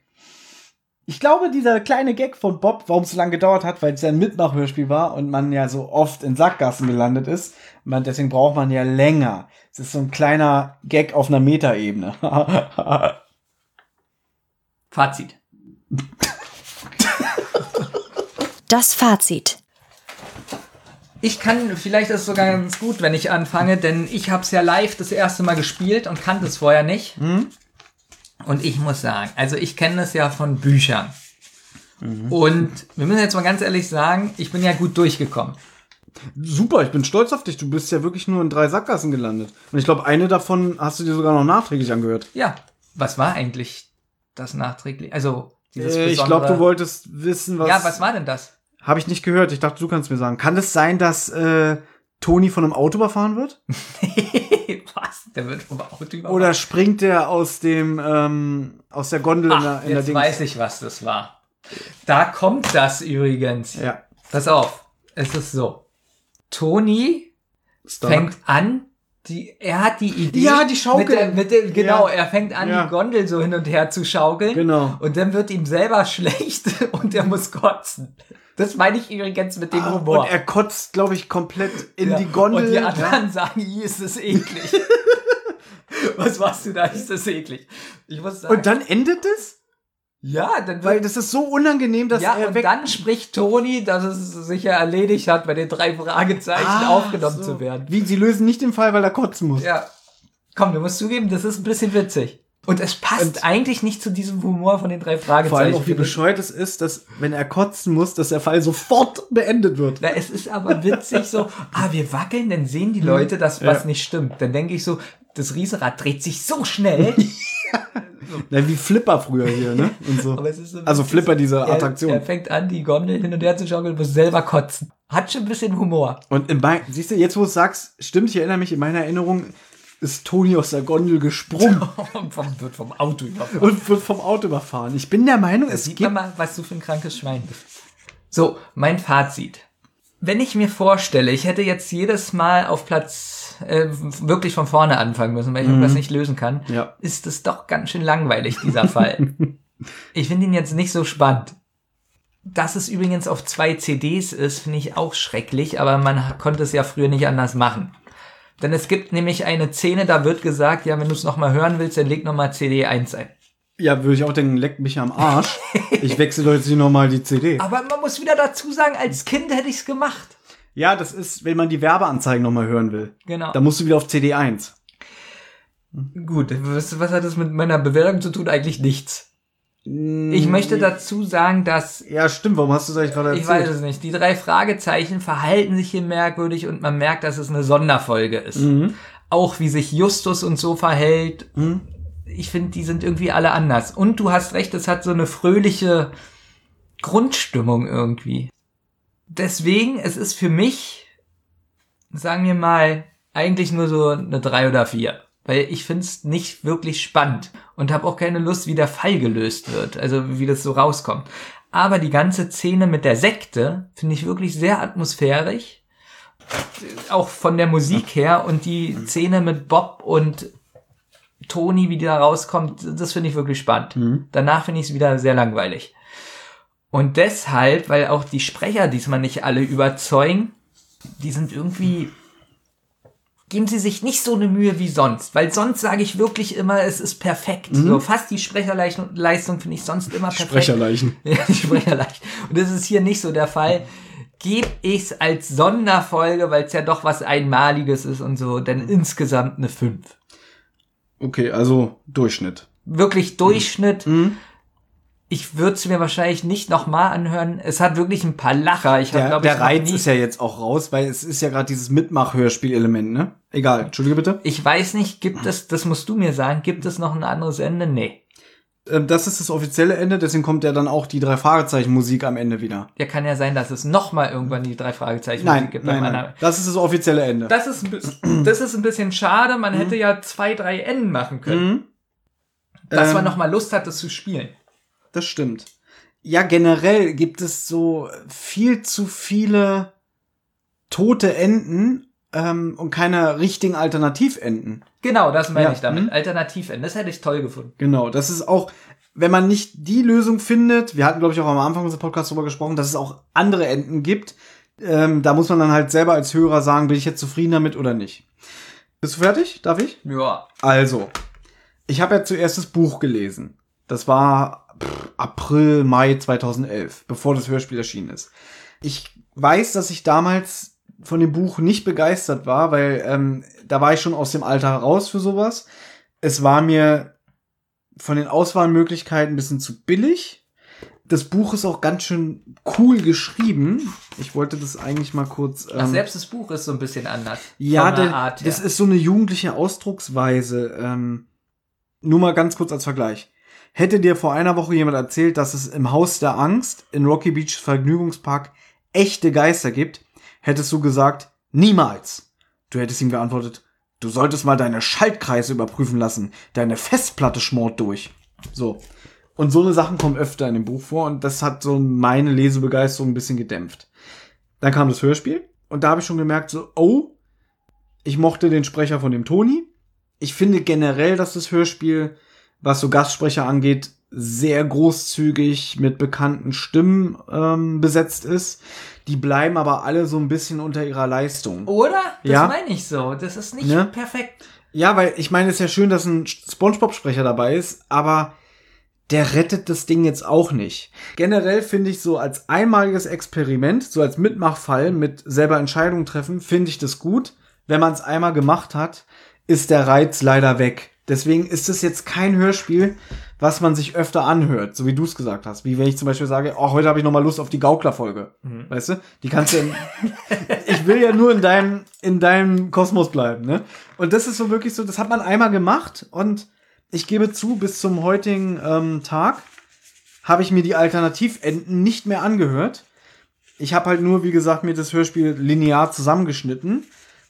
Und das habe ich letztes Jahr das erste Mal mal wieder gehört. Ansonsten Ja, war Jim.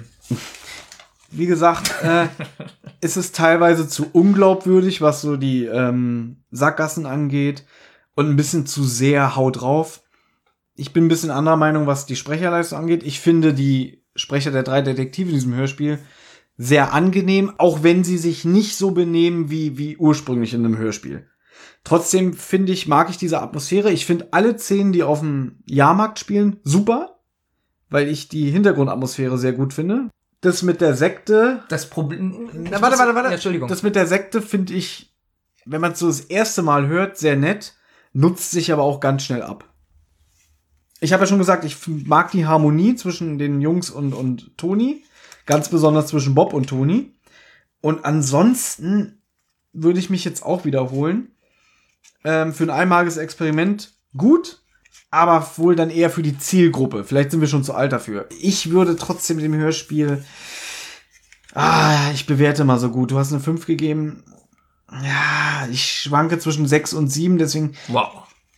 würde ich ihm eine 6 geben. Se- 6,5. Ich schwanke zwischen 6 und 7.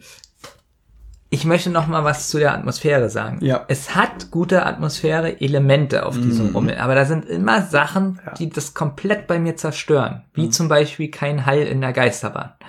Ja, das klingt eher so dumpf da, ne? Ja, Aber es ist ja dann trotzdem Effekt. Vielleicht ist es da dumpf.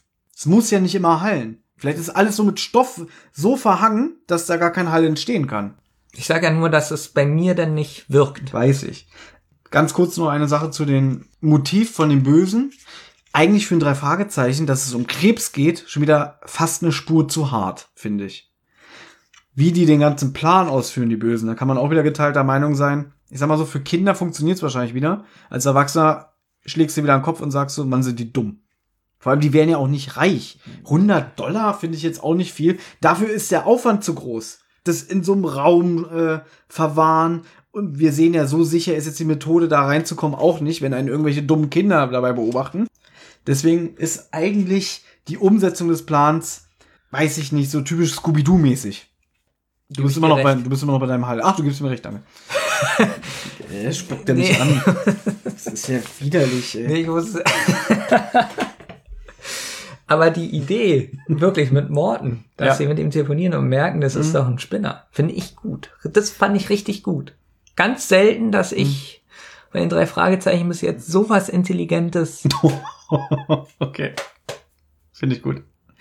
Okay, wir haben unsere Noten verteilt. Es ist bis jetzt wieder eine der längsten Aufnahmen, die wir gemacht haben. Unglaublich. Für eigentlich eine Folge, die gar nicht so viel hergibt.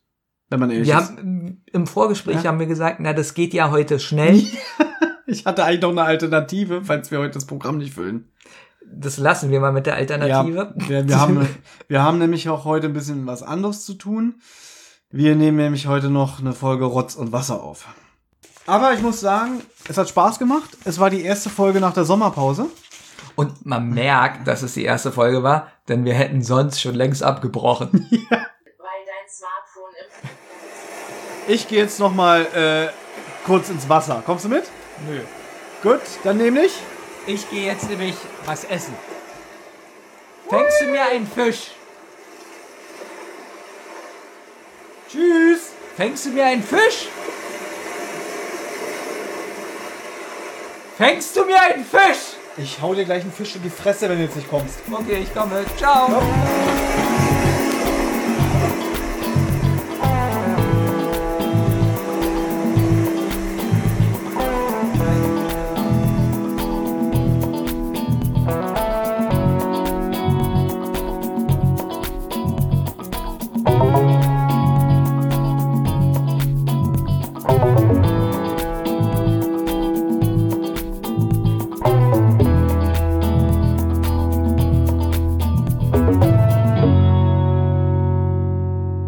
Ihr habt Anregungen, Lob oder Kritik? Dann meldet euch zum Beispiel über Twitter.